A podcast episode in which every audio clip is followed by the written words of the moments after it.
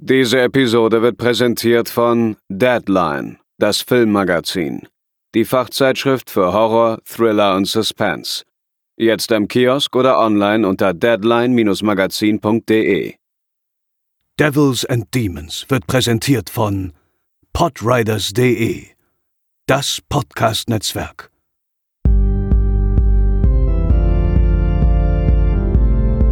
They're coming to get you, Barbara.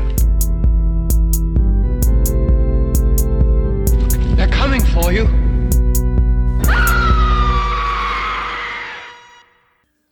Moin Moin und herzlich willkommen zur 316. Episode von Devils and Demons, der Horrorfilm-Podcast. Ich bin der Chris und bei mir sind André. Moin Moin. Und Theresa. Hallo.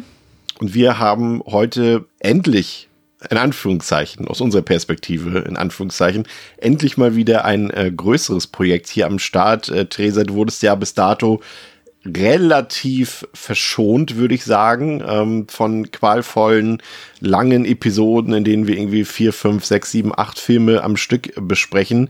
Äh, dementsprechend muss deine Freude ja, deine Vorfreude ja eigentlich ziemlich groß gewesen sein, ne? Ja, ich habe mich selten auf irgendwas so sehr gefreut wie da drauf. Also wirklich seit Wochen freue ich mich drauf. Nicht. Es, ich, die, die Frage ist, äh, André, wie sehr, also wenn du jetzt zum Beispiel einfach, wenn du die Augen schließt und sie dann aufmachst, hast du schon so ein automatisches blaues Coloring von der Umwelt um dich herum irgendwie? ja, also ich habe einen Blaufilter überall, nicht nur am Handy beim vorm Schlafen. Und äh, ich habe plötzlich wieder den Drang, irgendwie ähm, mit 2000er Rockmusik zu hören und Ledermetal zu tragen. Äh, immerhin hast du, möchtest du New Metal hören. Bei mir, ich habe die ganze Zeit äh, Alpha 65, I'm Blue, Dabadi Dabadai. also, ist auch nicht besser. ja, äh, und dazu habe ich auch noch äh, gewaltigen Hunger gerade irgendwie. Also das wird, sind alles perfekte Voraussetzungen äh, für unsere heutige Episode. Aber ähm, André, wie sieht's bei dir aus? Wir haben ja nun wirklich schon ein paar qualvolle Themen und ähm, ja Filmreihen durchgestanden. Ich hatte so ein bisschen die Befürchtung, also äh, schon mal äh, zur Einheit, wir sprechen heute über die Underworld-Reihe ähm, ich kannte nur den ersten Film und den fünften Film und den fünften auch nur so mal im Halbschlaf geguckt. Von daher war das relativ viel Neuland für mich und ich erwartete doch schon etwas qualvolles Richtung Resident Evil, muss ich gestehen, äh, und hatte deshalb doch schon größere Befürchtungen als äh, vielleicht äh, Theresa sie hatte. Ja, ich war auch. Also es war schon auch eine Aufnahme, vor der ich mal wieder Respekt hatte. Nicht zuletzt, weil wir halt auch schon länger jetzt eben Aus so dem Training raus. Genau, weil wir so eine, so eine große Franchise-Besprechung eben auch ähm, doch jetzt schon ein bisschen länger nicht mehr hatten in dem Umfang. Und ja, genau, wir, wir wissen ja einfach aus der Erfahrung heraus, dass einfach auch die Aufnahmen immer sehr doch zehrend sind, ne? wenn man so, umso weiter man voranschreitet. Wir haben natürlich jetzt hier keine äh, Hellraiser oder Saw-eske Ausmaße, aber fünf Filme sind immer noch fünf Filme. Und ähm, von daher, ja, ähm, ich war auch echt so ein bisschen, mal wieder ein bisschen, nicht Bammel, ne? Aber so ein bisschen aufgeregt, so ein bisschen, so ein bisschen Puls vor, der, vor dieser ganzen Vorbereitung. Das ist gut. Und zudem eben auch, ich kannte vier und fünf eben noch nicht, eins bis drei kannte ich. Und deswegen war ich auch sehr gespannt eben, weil eins bis drei wusste ich, ja, okay, das sind jetzt keine Banger, aber das sind jetzt auch keine Uwe Boll-Filme. Ähm, aber ich war halt auch sehr gespannt und auch da ein bisschen verängstigt, wie vier und fünf werden, weil ich eben über die Qualität gar nichts wusste, weil ich mich zu denen auch nie belesen habe oder so. Ähm, deswegen da war ich sehr gespannt eben, ob wir da noch so eine so eine komplettes Fiasko noch erleben oder eben nicht. Äh, ich muss auch gleich vielleicht, ähm, ich, ich, ich glaube, ich kann das stellvertretend für uns drei sprechen. Ähm, ohne euch jetzt irgendwie, also ihr dürft mich gerne korrigieren, wenn meine Aussage nicht stimmt, aber es ist so, die Lore von Underworld ist schon, wie sage ich das jetzt wertungsfrei, ähm, komplex, aber gleichzeitig auch nicht komplex. Auf jeden Fall ist sie so, dass, das haben Theresa und ich schon vor der Aufnahme festgestellt, wenn man mir, wenn man jetzt sagen würde, okay, Chris, mündliche Leistungskontrolle. Wir fragen dich jetzt ab, erzähl uns was über die Lore aus dem Kopf heraus. Äh, was geschieht in Underworld 1 bis 5? Ich sag mal so, dann kann ich dir so zwei, drei Sätze sagen. Hier, Celine ist ein Vampir, die kämpft gegen Lykaner, die äh, macht mit dem Michael rum, da kommt die Eve raus und äh, am Ende ist alles gut. So, das kann ich dir darüber sagen. Äh, mehr aber auch nicht. Aber wir werden natürlich euch trotzdem Inhaltsangaben äh, mit äh, an die Hand geben, aber äh, es kann sein, dass wir in unseren Diskussionen da durchaus mal ein paar Sachen durcheinander bringen oder auch ein paar Sachen vergessen, die wir jetzt für nicht so wichtig ähm, ja, für so wichtig einschätzen und ihr zu Hause denkt, was, wie könnt ihr vergessen, dass Marius eigentlich verwandt ist mit Markus und so weiter und so fort, so das scheiß drauf, machen wir nicht. Ne? Also diese Freiheit nehmen wir uns heraus. Ich glaube, das ist in eurem Einverständnis, André und Theresa, oder? Ähm, ja, ich habe ja auch schon zu dir gesagt, bei den Inhaltsangaben, da könntest du, glaube ich, reinschreiben, was du möchtest. Und wenn ich die vorlese, es würde mir vermutlich nicht auffallen, wenn es falsch ist.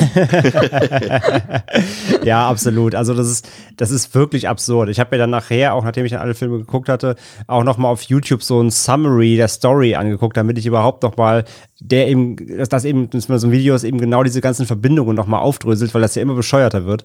Also ja, ich glaube, das sollte man uns verzeihen. Okay, also bietest du dich quasi für die mündliche Leistungskontrolle an. Theresa und ich sind die, die, wenn der Lehrer in die Runde guckt, wir gucken so nach unten auf unseren Tisch und du bist der, der so, hm, ich habe mich vorbereitet. Nee, ich bin der, der am Tablet hängt und das Video gerade guckt. ich habe da mal was vorbereitet. Wunderbar. Ja, und bevor wir loslegen, gehen wir noch mal ganz kurz in die Werbung. Ja, ich, ähm, ich glaube nicht, dass unsere Lieblingsvampirin Celine aus Underworld äh, Neujahrsvorsätze hatte, weil im Grunde, ne, da sind wir uns, glaube ich, einig, ist sie ja ziemlich perfekt. Bei einer Sache bin ich mir aber ziemlich sicher, ihren Durst dürfte die gute Celine mittlerweile statt mit kalorienreichem Blut wohl eher mit den leckeren Ice-Teas, äh, mit den Hydration und mit den Energy Drinks von Holy stillen. Ich meine, wer kann es ihr verdenken, ne? Aber auf jeden Fall frage ich euch heute zum letzten Mal nach der Einhaltung eurer Vorsätze für das Jahr 2024 ab. Das ist ja auch ähm, alles gar nicht so einfach, haben wir ja schon bei den letzten Malen drüber gesprochen, vor allem das äh, gesündere Ernähren, was ja mein äh, Vorsatz äh, ist in diesem Jahr. Und das ist natürlich auch schwierig, vor allem wenn man so wie ich kein Wasser mag und da passen eben die kalorienarmen Getränke von Holy für mich perfekt und äh, die könnt ihr euch nämlich aktuell noch bis zum Ende der nächsten Woche bis zum 29.02. im Starter Deluxe Set holen. Damit könnt ihr euch dann günstig durch die komplette Palette, durch die komplette Bandbreite des Holy Sortiments testen und ihr bekommt sogar noch einen ziemlich niceen Shaker mit dazu. Und das Angebot und alle Informationen dazu habe ich euch natürlich auch in den Show Notes verlinkt. Und wie immer bekommt ihr natürlich auch mit unseren Rabattcodes Devils Demons für Bestandskunden und Devils 5 für Neukunden ordentlich Nachlass. Also checkt es mal aus, probiert es aus, testet es aus, solange es noch geht. Ist ein ziemlich cooles Angebot, das Beste eigentlich, was es bisher gab. Und ja, viel Spaß beim Austesten und natürlich auch mit dem Rest unserer Episode. Ja, ähm, dann würde ich sagen, halten wir uns gar nicht so lange auf. Ich wollte gerade sagen, äh, beginnen wir unsere Reise nach Pandora, aber das ist ja schon wieder was anderes mit Blau. Ähm, fangen wir an mit dem ersten Film. Ähm, der kam im Jahre 2003 raus und hört äh, auf den schlichten Titel Underworld. Ähm, ist ähm, von Screen Gems und Lakeshore Entertainment, ist eine amerikanisch-britisch-ungarisch-deutsche Co-Produktion. Der Film hat auf Letterboxd eine Durchschnittswertung von 3,1 von 5 und auf der IMDb eine glatte 7 von 10. Der Film kam am 19. September 2003 in die US-Kinos und am 29. Januar 2004 in die deutschen Kinos. Hat 22 Millionen Dollar gekostet und hat damit 95 Millionen Dollar eingespielt. Und eines sage ich jetzt nur einmal am Anfang, also wo ihr die Filme gucken könnt. Ähm, das ist stellvertretend quasi für alle weiteren Teile äh, identisch. Ähm, es gibt den ersten und den fünften Teil, könnt ihr euch auf UHD besorgen. Wenn ihr die komplette Reihe irgendwie am Stück haben wollt, dann könnt ihr euch das auf Blu-ray und DVD natürlich auch besorgen. Es gibt auch ein Steelbook, wo Teil 1 und bis 4 drin sind. Es gibt, gibt glaube ich, auch eine Sonderedition mit Teil 1 bis 5. Also es gibt ganz viele Möglichkeiten. Die Filme gibt es auch digital die sind aktuell auch im Home of Horror Channel ähm, mit drin bei Prime Video. Ansonsten könnt ihr euch die auch digital leihen und kaufen. Also da gibt es wirklich sehr viele Varianten und ähm, da müsst ihr eigentlich auch nichts weiter beachten. Der Film geht 122 Minuten beziehungsweise 135 Minuten. Warum? Es gibt eine Kinofassung, das ist die kürzere, und es gibt den Extended Cut, das ist die 135-minütige Variante Macht im Prinzip keinen Unterschied. Ihr könnt die Kinofassung gucken, ähm, weil der Extended Cut hat jetzt auch nicht mehr Gewalt und erzählt jetzt auch nicht irgendwie handlungstechnisch irgendwas, was ihr da ähm, verpassen würdet, wenn ihr diese Version nicht guckt. Allerdings ist die gängige Version, also die auch in den meisten Kaufversionen enthalten ist, dann tatsächlich der längere Extended Cut. Ähm, Content Note ist mir jetzt nichts weiter aufgefallen. Ich weiß nicht, André, äh, Theresa, ich habe da nichts gefunden, was ich da jetzt irgendwie triggermäßig ansprechen müsste. Bei euch wahrscheinlich auch nicht, ne? Gewalt an Vampiren und Werwölfen. Ja, das ist natürlich. Ne, Gewalt ist, an Tieren auf eine Art. Ja, auf eine äh, Art und Weise. Fantasiewesen können wir sie auch nennen. Und ich glaube, im zweiten Teil gibt's, sterben, glaube ich, auch echte Tiere. Ja, aber in allen anderen, ähm, glaube ich, ist mir nichts aufgefallen. Okay. Ihr seid jetzt schon so, so sprachgewandt Ja. und so euphorisch dabei. Vielen Dank. Das wird heute eine richtig gute Show hier. Ähm, der Body Count äh, beträgt 67 ähm, in diesem Film. Ähm, aber ja, jetzt kann ich euch gebrauchen. Ähm, das äh, fand ich tatsächlich bei allen Teilen ein bisschen schwierig einzuschätzen, weil wir, man muss ja auch dazu sagen, André, es sind halt auch keine richtigen reinen Horrorfilme, mit denen wir es heute hier zu tun haben. Das sind ja schon eher so Action-Fantasy-Filme, so in diese Richtung. Deswegen ist es immer so ein bisschen schwierig, finde ich, das zu vergleichen, den Grad an Gewalt jetzt mit reinen Horrorfilmen, wenn wir sie jetzt irgendwie mit Diamond Train oder sowas zum Beispiel, wie wir die letzten Wochen hatten. So eine Sachen. Also ich finde, der erste Teil ist aus meiner Sicht der lascheste, was die Gewalt angeht. Da habe ich zwei von fünf vergeben. Dafür hat der aber noch minimal so ein paar atmosphärische Spannungs-, Gruselszenen, so dass ich da äh, noch eins von fünf vergeben würde. Aber Spoiler schon mal, äh, das ist die höchste ähm, Suspense-Wertung, die ich heute vergebe. Wie sieht's da bei dir aus, André? Ja, also Brutalität.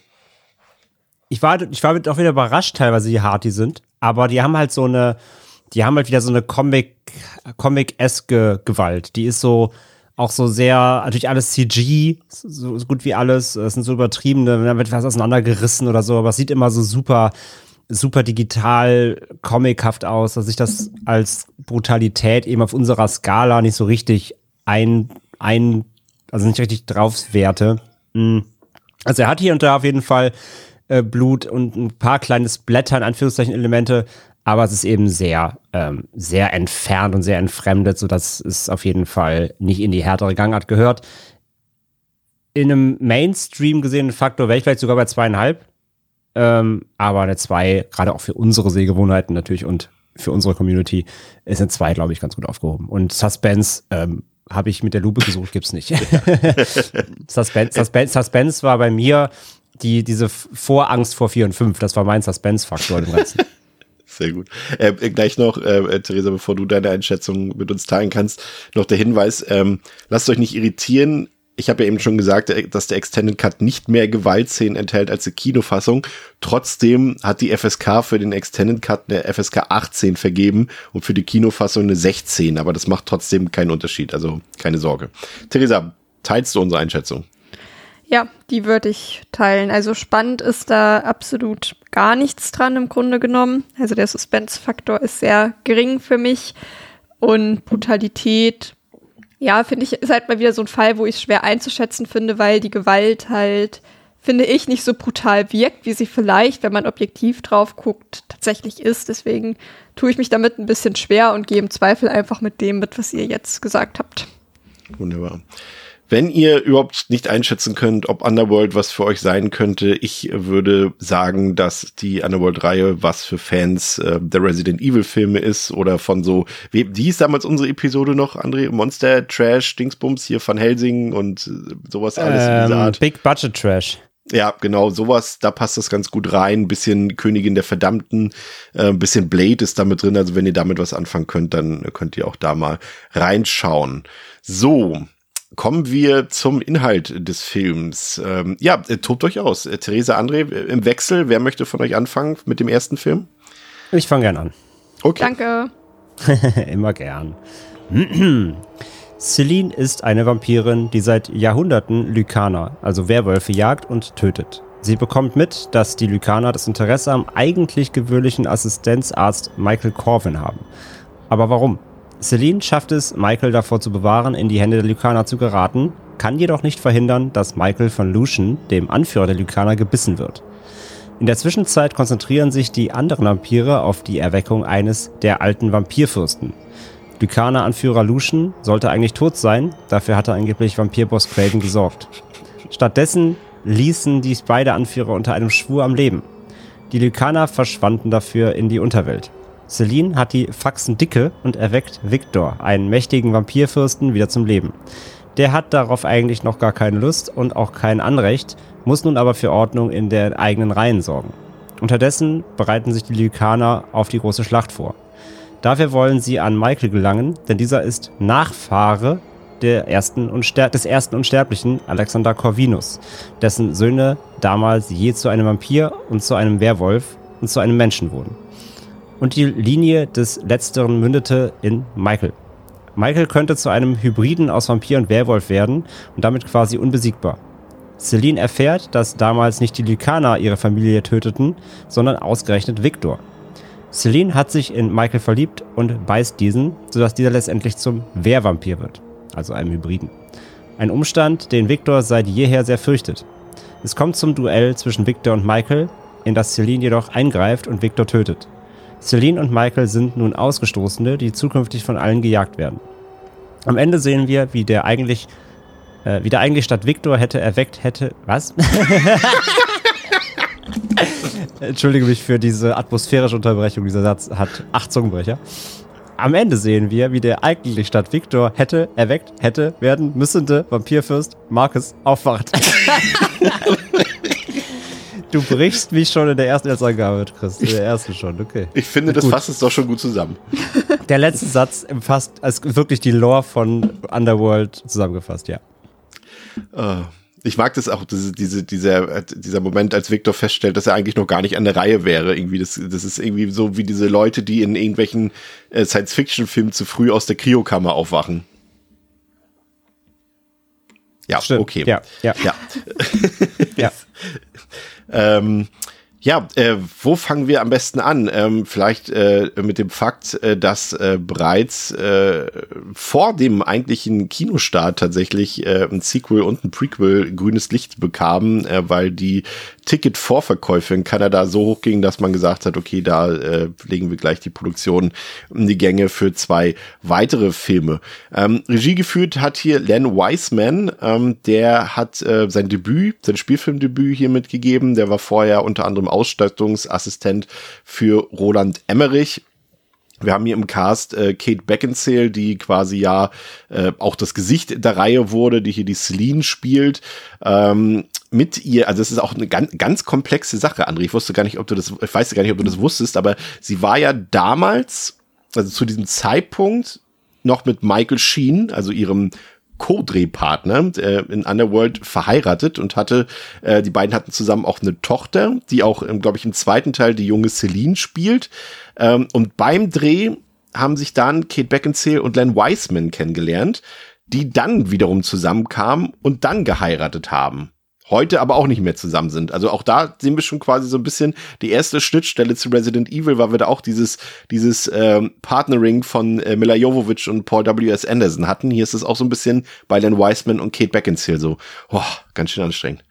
Fast so komplex wie die Lore von diesem Film. Ja, und damit ist es so ein bisschen wie bei Poltergeist. Also es scheint verflucht zu sein. Wer sich in dem Sinne von Underworld kennengelernt hat, ist wieder getrennt. Zehn Jahre später, also das ist doch viel. Ja, nee, nee, ist ein Fluch. ähm, auf jeden Fall hat Kate Beckinsale vorher eher so in, ja, historischen Filmen mitgespielt, so was man irgendwie auch so aus, aus England kennt, ne? hier so, also da hat sie jetzt nicht mitgespielt, aber sowas wie Pride and Prejustice und so eine Sachen.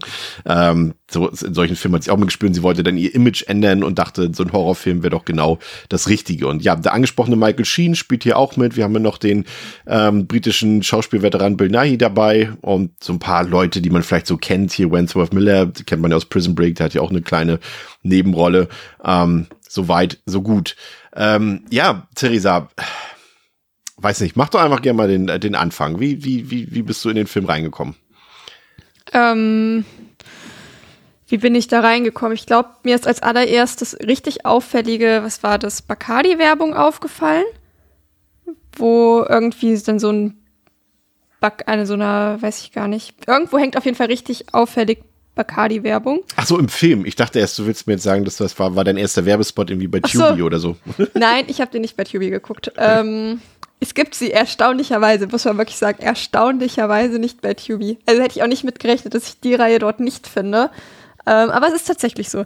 Es gibt irgendwo richtig auffällige Bacardi-Werbung, die irgendwie so dreimal auffällig im Bild ist. Und das ist, glaube ich, das, was mir so am meisten vom Anfang im Kopf geblieben ist. Wenn ich jetzt auch mal ein bisschen genauer drüber nachdenke, ähm, ja, war da irgendwie viel mit so, ja, ich weiß nicht, ich habe den Anfang auf jeden Fall auch schon nicht ganz verstanden. Irgendjemand wird halt dann verfolgt und ich war irgendwie nur mäßig interessiert daran, wie es weitergeht. Ich muss halt an dem Punkt schon mal ehrlich sagen, dass es irgendwie vom Grundkonzept ähm, mir nicht so richtig zusagt. Deswegen ist diese Filme von Anfang an sehr schwer bei mir hatten, ähm, weil ich irgendwie Vampire, naja, wird schnell albern, Werwölfe wird auch schnell albern. Wenn die gegeneinander kämpfen, dann wird es mit 95-prozentiger Wahrscheinlichkeit albern. Und wenn man sich dann noch so ernst nimmt wie dieses Franchise und da irgendwie dann aber gar keinen Raum lässt, es so ein bisschen zuzulassen, dass es dann auch mal albern wird, kommt halt was, finde ich, relativ Unspaßiges irgendwie raus.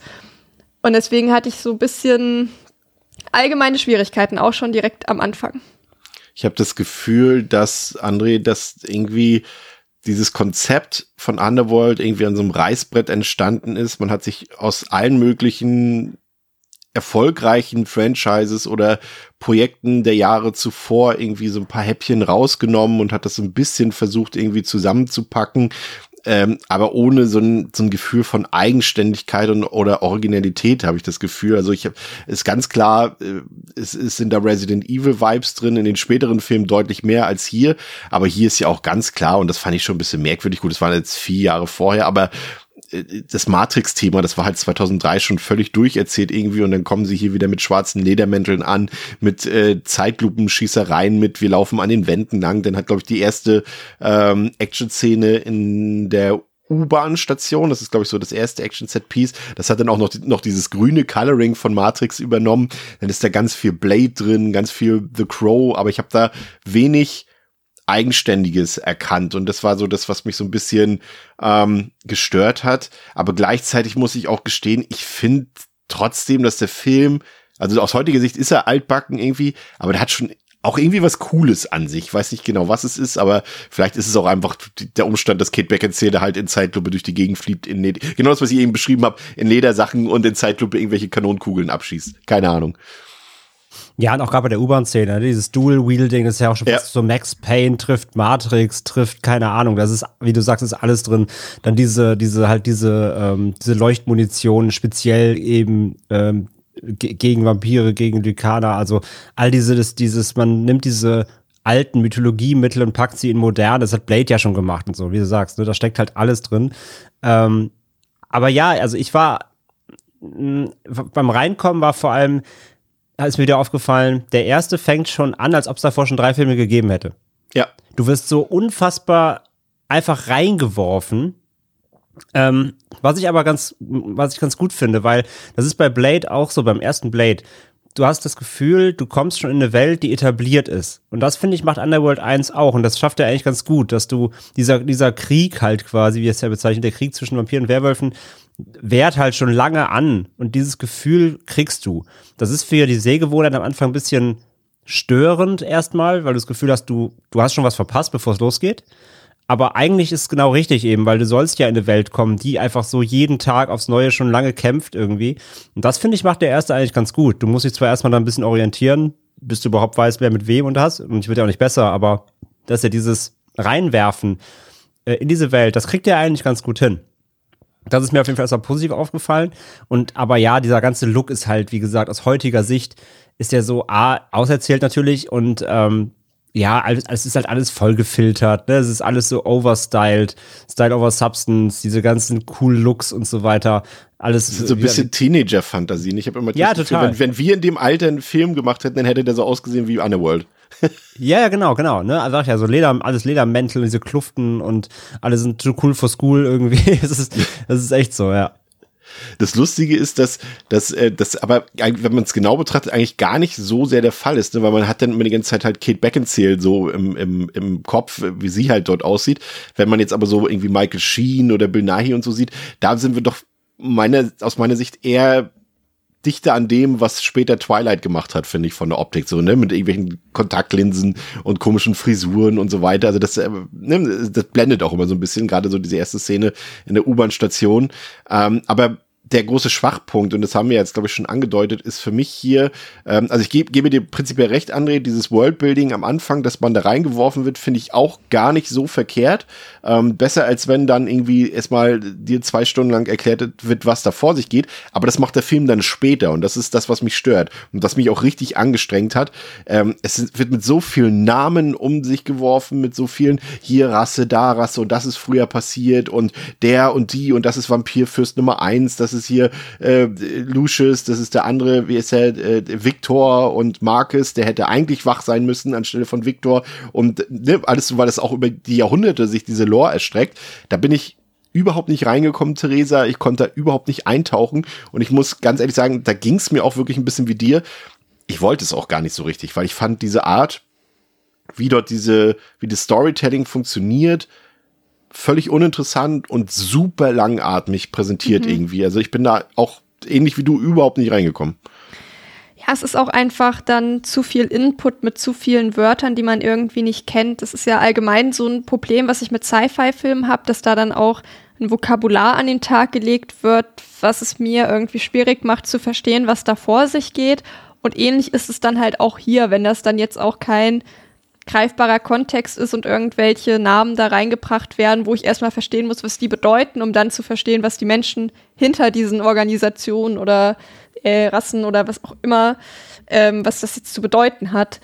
Und ja, da habe ich mich schon auch echt ziemlich verloren gefühlt. So ähnlich habe ich mich, glaube ich, bei, als ich da, als ich äh, Yakuza Zero angefangen habe zu spielen und erstmal zwei Stunden lang Cutscenes über alle möglichen Clan-Mitglieder bekommen habe, die mir da vorgestellt werden und mir dachte, ich hoffe, ich muss mir nicht merken, was mir hier gerade erzählt wird, weil während ich das sehe, kann ich mich schon nicht mehr erinnern, was ich gerade gesehen habe. Mit dem Unterschied, dass ich da mittlerweile im fünften Teil weiß, wer wer ist. Ähm, wir kommen im Teil 3 nochmal drauf zurück auf diese Aussage, weil das läuft nicht so gut damit, dass ich die Leute dann ähm, mit hoher Wahrscheinlichkeit wiedererkenne, wenn sie in späteren Filmen auftauchen oder auch nicht. Es ist dann doch ähm, etwas zu verworren alles.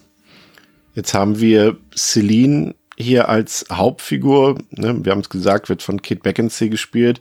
Es soll übrigens die Figur, Celine soll übrigens 19 Jahre alt erst sein im ersten Teil. Da war ich auch ein bisschen verwundert, als ich das gelesen habe.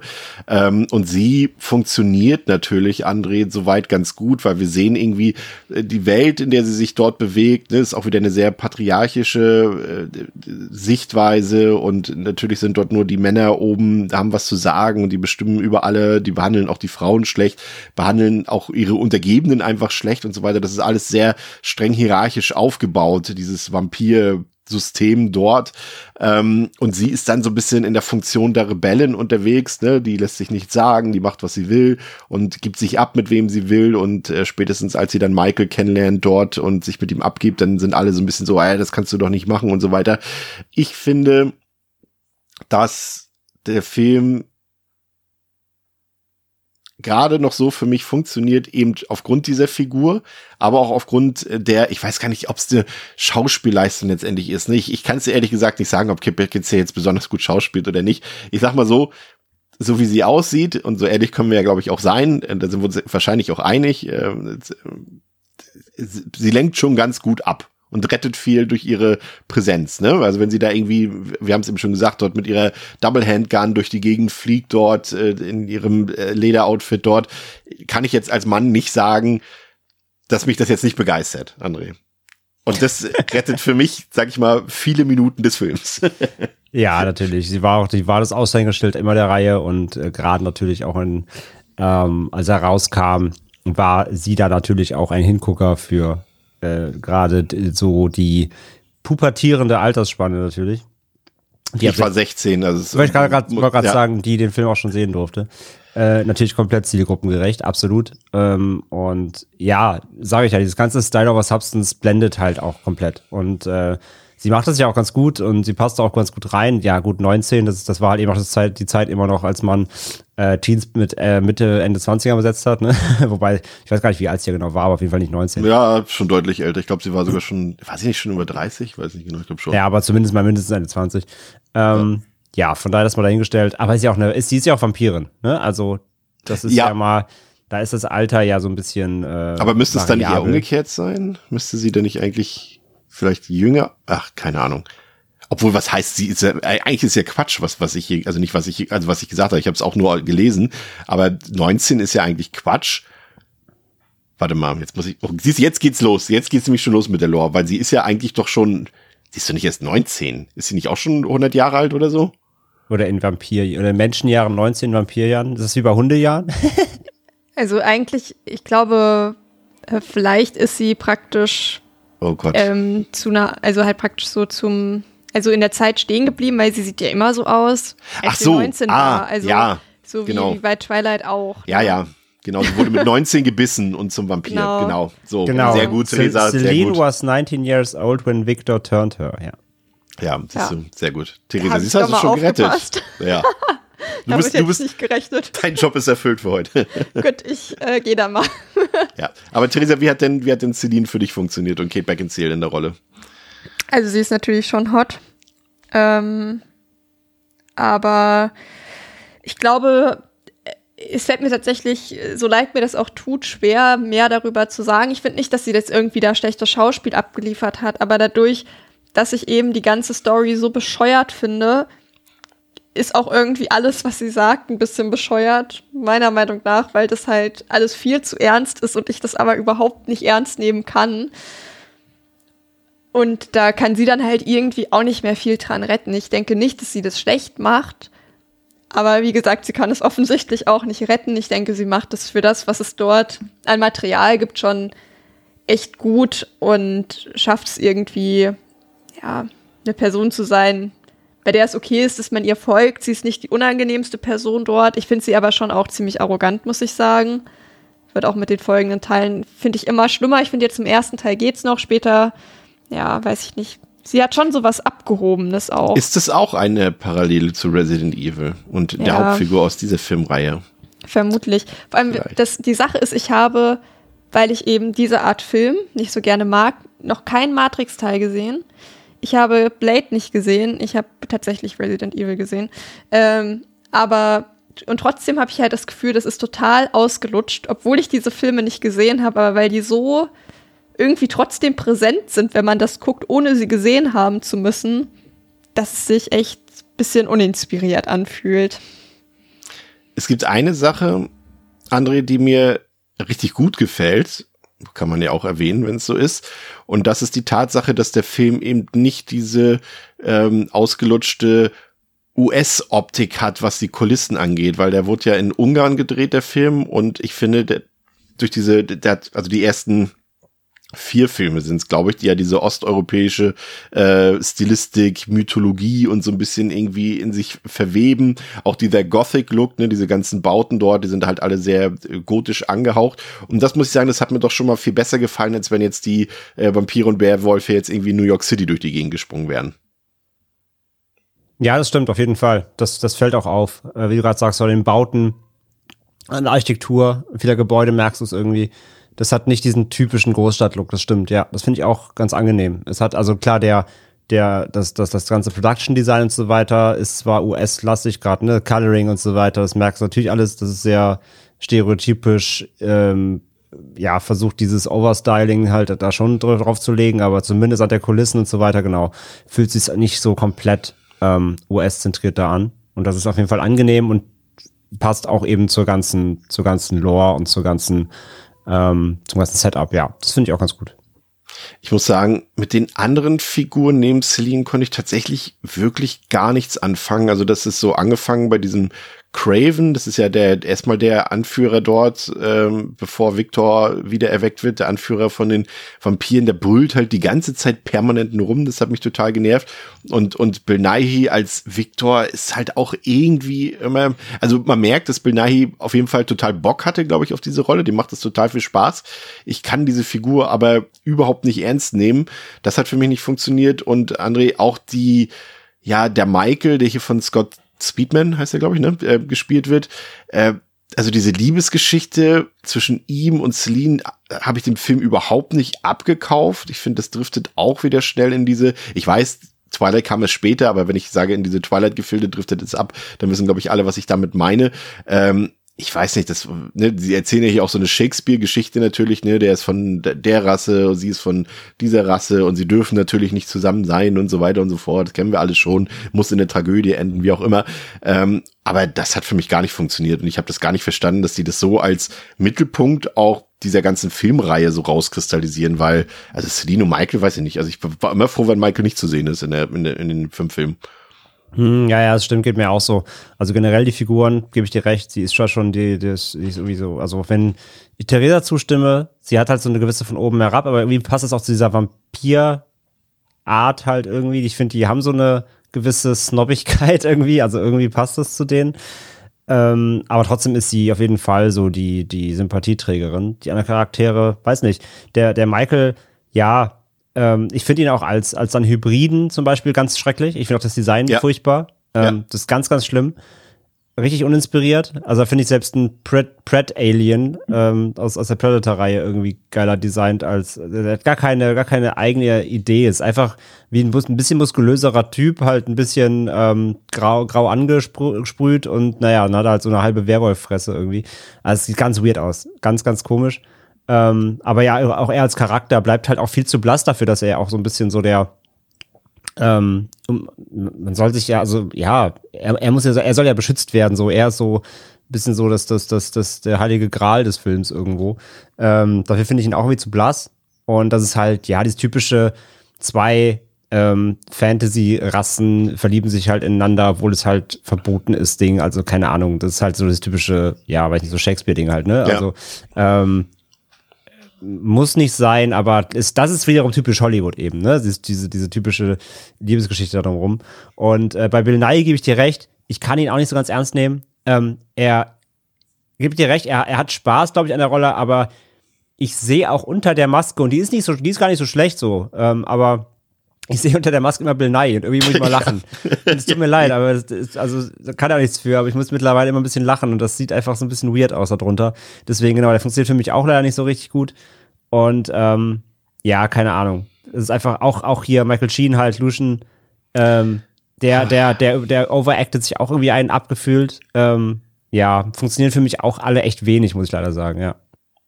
Ich fand äh, Michael Sheen tatsächlich noch okay der war in, in der Twilight-Filmreihe äh, äh tatsächlich schlimmer, fand ich, als Vampir, aber hier geht es noch halbwegs, aber ja, so richtig, ich habe ja, also ne, wie du schon gesagt hast, wie bei Bill Nighy, man assoziiert einfach zu viel mit diesen Leuten. Ne? Ich kann, als dass man das jetzt irgendwie die, so als Fantasy-Figuren auch mit so viel Make-up und so noch drauf irgendwie nicht so richtig, ja, für bare Münze nehmen kann. Keine Ahnung. Theresa, ging es dir denn etwas besser mit den Nebenfiguren oder hast du da auch gleich Kopf in Sand gesteckt? Also ich habe halt nicht die Sache, dass die mir bekannt vorkamen, weil ich mal wieder die üblich verdächtigen Filme, wo diese Leute vorkommen, nicht gesehen habe. Obwohl ich jetzt sehe, du hast hier nicht Michael tatsächlich Sheen. Liebe gesehen. Doch, den habe ich gesehen. Da Und da, ja genau, aber trotzdem ist es kein Film, den ich so super präsent im Kopf habe. Ähm, also sind schon irgendwie paar Filme bei, aber nicht so richtig. Naja, wie auch immer. Deswegen, ich habe die auf jeden Fall nicht so präsent im Kopf, diese Leute. Ich fand, was mich halt gestört hat, war, dass ich finde, dass äh, Celine und Michael eigentlich irgendwie gar keine Chemie hatten. Da hatte ich irgendwie das Gefühl, okay, irgendwie passen die nicht so richtig zusammen. Sie sehen zwar beide gut aus, aber irgendwie habe ich das nicht gespürt weiß nicht, woran das jetzt genau lag, ob das irgendwie jetzt die Inszenierung war oder daran, dass sie irgendwie allgemein auch eher so unnahbar ist und ja, wenn sich irgendwie generell das für mich schlecht vorstellbar war, dass sie sich dann irgendwie da so einer Person so öffnet und so viel für die riskiert, aber das war eher was, was mich gestört hat, dass ich den die Beziehung nicht so richtig abgekauft habe. Ja, da bin ich auch vollkommen bei dir. Ja, und es war ansonsten waren halt auch sehr viele Klischees mit bei, ne? Also das war das zum einen wieder diese ähm, typisch äh, vampireske in Anführungszeichen äh, leicht faschistische Weltanschauung, die da drin ist, die man schon kennt. Oh Gott, bloß nicht die, wir sind die edle Rasse, bloß nicht vermischen und oh Gottes Willen und so weiter und so fort. Und natürlich sind auch wieder sind es wieder so diese erhabenen äh, Interview mit einem Vampir, Vampire, ne, leben da schön im Herrenhaus, wenn die Lykaner unten im Gully leben müssen, André. Also das das kennen wir alle genau. schon, ne? Hm, das meine ich ja auch eben damit, dass die so ein bisschen snobby halt sind, ne, von oben herab. Und das trägt ja auch Celine in sich. Halt, die Vampire sind halt die Erhabenen und so ein bisschen die, die sind die Haute Couture der, der, der, der Fantasy-Wesen und die Lykaner leben halt im Gully und sind halt so eher so die Kanalratten. Ähm, die halt unterdrückt wurden, die halt, es lernen wir dann eben ja auch, dass die halt eben früher Sklaven waren, noch im, im Laufe der Lore und so weiter, ähm, dass die sich halt immer nach oben kämpfen wollen. Aber ja, dass dieses Sinnbild, das hast du ja schon ewig und äh, das wird ja auch mal so durchgezogen, sei es äh, Interview mit einem Vampir oder hast nicht gesehen. Vampire sind immer so die, die, ähm, die Eloquenten, die, die sich unters edle Volk mischen und hier die Werwölfe sind eben, ja, wie gesagt, halt so die, die, äh, die Sklaven und die, die Kanalratten. Ähm, ist halt auch denkbar Stereotype schwarz-weiß. Ähm, was mich ein bisschen gewundert hat, war, ich meine, es mag auch vielleicht daran liegen, ich glaube, wir, wir haben alle drei, glaube ich, bestimmt die längere Version geguckt. Richtig? Ja, ne? Ja. Ja. Ähm, dass sich dadurch natürlich der Film noch mal ein bisschen länger gezogen hat und ich fand auf diese Länge von 135 Minuten waren es ja, glaube ich, ähm, ein bisschen wenig Action eigentlich, ne, Theresa? Also das ist dann doch sehr viel Gelaber und sehr viel Drama. Ähm, aber so richtig Action, da muss ich sagen, habe ich doch irgendwie von so einem Titel irgendwie mehr erwartet. Ja, ähm, obwohl ich sagen muss, die Teile danach haben mehr Action und ziehen sich auch und sind kürzer. Ich weiß nicht, ob das jetzt der Schlüssel zum Erfolg gewesen wäre. Ich glaube, der Schlüssel zum Erfolg wäre gewesen, diesen Film in der Gar nicht erst Fassung zu drehen. Nicht, nicht zwei Stunden 15. ja. Oder zumindest, ähm, dass der nicht zwei Stunden 15 gehen muss. In keinem Cut muss der so lang sein. Ich ja, habe mich geärgert, dass ich die längste Version geguckt habe. Ne, man möchte es ja auch dann immer anständig hier machen. Ne? Und ich ärgere mich, weil ich glaube, ich hätte mehr mitgenommen, wenn ich eine kürzere Version gesehen hätte, weil ich schon, glaube ich, die letzte halbe Stunde ist schon, sagen wir, ich hatte sehr starke Konzentrationsprobleme. Obwohl ich schon auch sagen kann, ich bin bei keinem Film eingeschlafen. Ja, und das ist doch auch schon mal ein Qualitätsmerkmal. Ähm, Aber bei so. einem ja. habe ich ausgemacht, weil ich was eingeschlafen habe. Aber habe ich am nächsten Tag fertig geguckt. Sehr gut. Ja, ich, also, ich, André, ich finde, dass die Action-Szenen soweit jetzt mal innerhalb der Reihe gesprochen in Ordnung sind. Vielleicht sind sie sogar von allen Teilen hier noch am besten. Es ist natürlich viel Wirework, was hier verwendet wurde, damit halt die, die, die Leute da durch die Gegend fliegen können. Aber es wurden halt auch wirklich ähm, äh, viele Stunts halt dort auch gemacht und auch eben auch live ähm, aufgeführt. Ähm, Editing ist, glaube ich, ein großes Thema bei der Reihe könnte besser sein. Ich finde, im Verlauf der Reihe wird es teilweise katastrophal. Aber ich finde, hier kann man sich die Sachen eigentlich noch ganz gut ansehen. Wir haben ja schon gesagt, sie sind natürlich halt sehr matrixisiert, nenne ich es mal. Ne? Also wir haben hier so eine Bullet Hell, wir haben Zeitlupen und so weiter und so fort. Äh, ähm, die Leute laufen an den Wänden lang und so eine Geschichten halt. Dazu läuft eben New Metal. Also das ist halt so die Ästhetik halt, die zu diesem Zeitpunkt innen war. Ähm, aber ich fand, sag mal, die Action-Szenen eigentlich noch mit am besten am Film. Nicht super, aber ganz gut guckbar. Ja, finde ich eigentlich auch. Ich gebe dir recht, es sind auf die Laufzeit auf jeden Fall gefühlt wenige. Ähm, gebe ich dir vollkommen recht. Es ist viel so, es gibt auch so viele angedeutete Szenen, da wird kurz, da gibt's kurz ein bisschen Action, dann sofort wieder weg, so quasi. Da gibt's eine ganz kurze Verfolgungsjagd oder da wird's kurz turbulent, aber die dauern halt nicht so lange. Ähm, die großen Pieces sind recht, recht sehr, recht rar über den Film verteilt, so, recht rar gesät. Ähm, aber ich finde die Action hier auch in Ordnung, so. Wie gesagt, es ist alles, es ist nicht übermäßig geil inszeniert, es ist halt so ein bisschen nicht verschnitten, aber eben auch sehr hektisch natürlich geschnitten. Ähm, die Stunts, auch wenn man hier und da mal ein bisschen was sieht, man sieht halt schon, dass das meiste schon mit Schnitten gelöst wurde. Ja. Es gibt ja auch zum Beispiel bei der, ich mag halt, ich mag ja auch diese Zugszene, ne, wo die Lykan diesen Zug äh, da, äh, die Trap so Boah. quasi. Ganz hm. ehrlich, hm? Da fängt es bei mir gerade schon an. Also Zugzähne im ersten Teil, keine Ahnung. ich Ja, finde ich halt, wa- was ich, was ich da, was ich da, was ich da nett finde, ist halt, dass, ähm, dass die, du siehst dann, manche, manche Werwölfe sind auch real. Also das, es ist so ein bisschen, da hatte ich so leichte, Sorry. nein, also, also die Kostüme ja, ja, halt, ich weiß, ne? was du meinst. äh, sind halt zumindest Props, da hatte ich so leichte ähm, Dog Soldiers Vibes. ja. Ähm, wenn dann auch mal so ein Vamp- wenn wenn gebissen wird und richtig so das Blut hinten raus saftet. Also hier und da hast du, wie gesagt, auch dann mal ganz, ganz coole ähm, Szene mit drin irgendwie. Merkt Ähm. ihr diese, diese Aussage mal, auf die kommen wir später noch zu sprechen, Dog Soldiers. Ja. Ähm, da, da bin ich dann so, ja, okay, es ist, es wurde was versucht zumindest. Und im Ansatz ist es alles irgendwie schon ganz, ganz, ganz nett und halt, wie gesagt, durch dieses Overstilisierte kann man das schon irgendwie gucken. Es ist halt super stumpf und es ist nicht, es ist nicht gut, also im Sin- Sinne von inszenatorisch wirklich gut, aber es hat mich unterhalten. Das, das hat der Film schon geschafft in den, in den Actionsequenzen. Ähm, aber ja, ich gebe dir recht, auf die Laufzeit insgesamt hätte da schon ein bisschen mehr kommen können. Und ja, wie gesagt, so richtig ähm, durchdacht alles oder geil inszeniert oder choreografiert ist es natürlich nicht. An dieser Stelle auch nochmal die Anmerkung da draußen, wenn ihr jetzt denkt, oh, ich finde das aber eigentlich alles ganz toll. Ne, das ist natürlich, ich weiß, das brauchen wir eigentlich an dieser Stelle nicht sagen, aber ich sage es trotzdem nochmal, weil ich weiß, es gibt auch viele Underworld-Fans, viele Fans der Reihe draußen. Wenn wir ab und zu mal lachen oder uns über irgendwas lustig machen, das ist natürlich komplett subjektiv. Das heißt nicht, dass ihr äh, jetzt, äh, dass, dass wir uns über eure Meinung lustig machen, das auf gar keinen Fall. Also das kann man genauso gut finden, wie wir es vielleicht nicht so gut finden. Nur nochmal an der Stelle ähm, erwähnt. Ähm, was mir hier noch gar nicht so negativ aufgefallen ist, Theresa, aber auch schon nicht besonders gut gelungen, aber für 2003 sage ich noch ist okay, ist so dieser Look der Werwölfe und diese Verwandlungsszene. Also ich finde für 2003 CGI geht es gerade noch so durch. André hat schon gesagt, ein paar Sachen sind dort noch mit echten Kostümen so gelöst. Ich glaube, sie hatten ein echtes Werwolf-Kostüm dort. Äh, das sieht dann auch ganz gut aus, finde ich. Aber alles, was so CGI-mäßig ist, ich lasse es für 2003 durchgehen, aber wirklich schön ist es auch nicht, ne? Und das zieht sich ja leider durch die komplette Reihe irgendwie ein bisschen durch.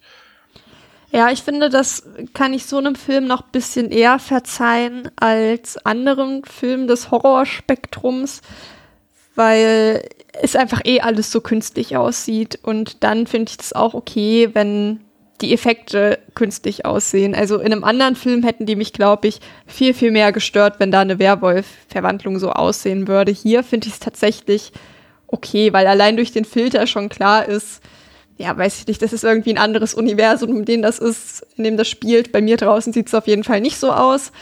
Und dann finde ich das auch in Ordnung. Oder ja, und es ist dann ja auch keine ähm, Reihe, die sich irgendwie über krassen Gore auszeichnet, wo das jetzt wichtig wäre. Das ist ja eher, dass Brutalität schon auch eine Rolle spielt, aber wie da jetzt das Blut spritzt, ist ja eher zweitrangig, würde ich jetzt meinen. Ja. Ja, ähm, ich bin im Endeffekt zu dem Fazit gekommen, dass es äh, schon mal beim ersten Teil am Ende gar nicht so schlecht war, wie ich jedes Mal denke, äh, wie schlecht der Film ist. Das ist er auf keinen Fall. Er ist nur einfach nicht besonders, ja, äh, nicht besonders innovativ, besonders originell. Ne? Ich, wir haben es schon gesagt, es ist halt eine Mischung aus Dingen, die man schon kennt, sei es die Coolness aus Matrix, die Coolness aus Blade, äh, das Vampir-Thema, dann auch so ein bisschen Sachen sind aus The Crow drin und natürlich so diese dieses ganze, ja, was man halt mit Resident Evil etabliert hat, schon, äh, das wird hier einfach wiederholt so ein bisschen, nur halt mit anderen Kreaturen sozusagen in einer anderen World. Ähm, ja, es sind so ein paar Sachen, ne, kann man sich heute die Frage stellen, muss ein Film so ein blaues Coloring haben die ganze Zeit, aber im Endeffekt ist es auch ein Trademark dieser Reihe geworden. Ähm, kann man also auch so hinnehmen, das ist alles auf super cool getrimmt und manchmal funktioniert es auch, ne? Wie gesagt, wir haben es gesagt, gerade wenn Kate Beckinsale, äh, die ich wirklich ganz wunderbar finde in diesem Film, ähm, die ist die Stärke des Films, wenn sie dort irgendwie in so ein, durch den Regen springt dort oder im Regen kämpft in ihrem Ledermantel in Zeitlupe und so weiter, dann ist das ein echt guter Matrix, äh, Underworld-Film. Ähm, da kann ich nichts gegen sagen. Ich habe da durchaus eine ganz gute Zeit mit.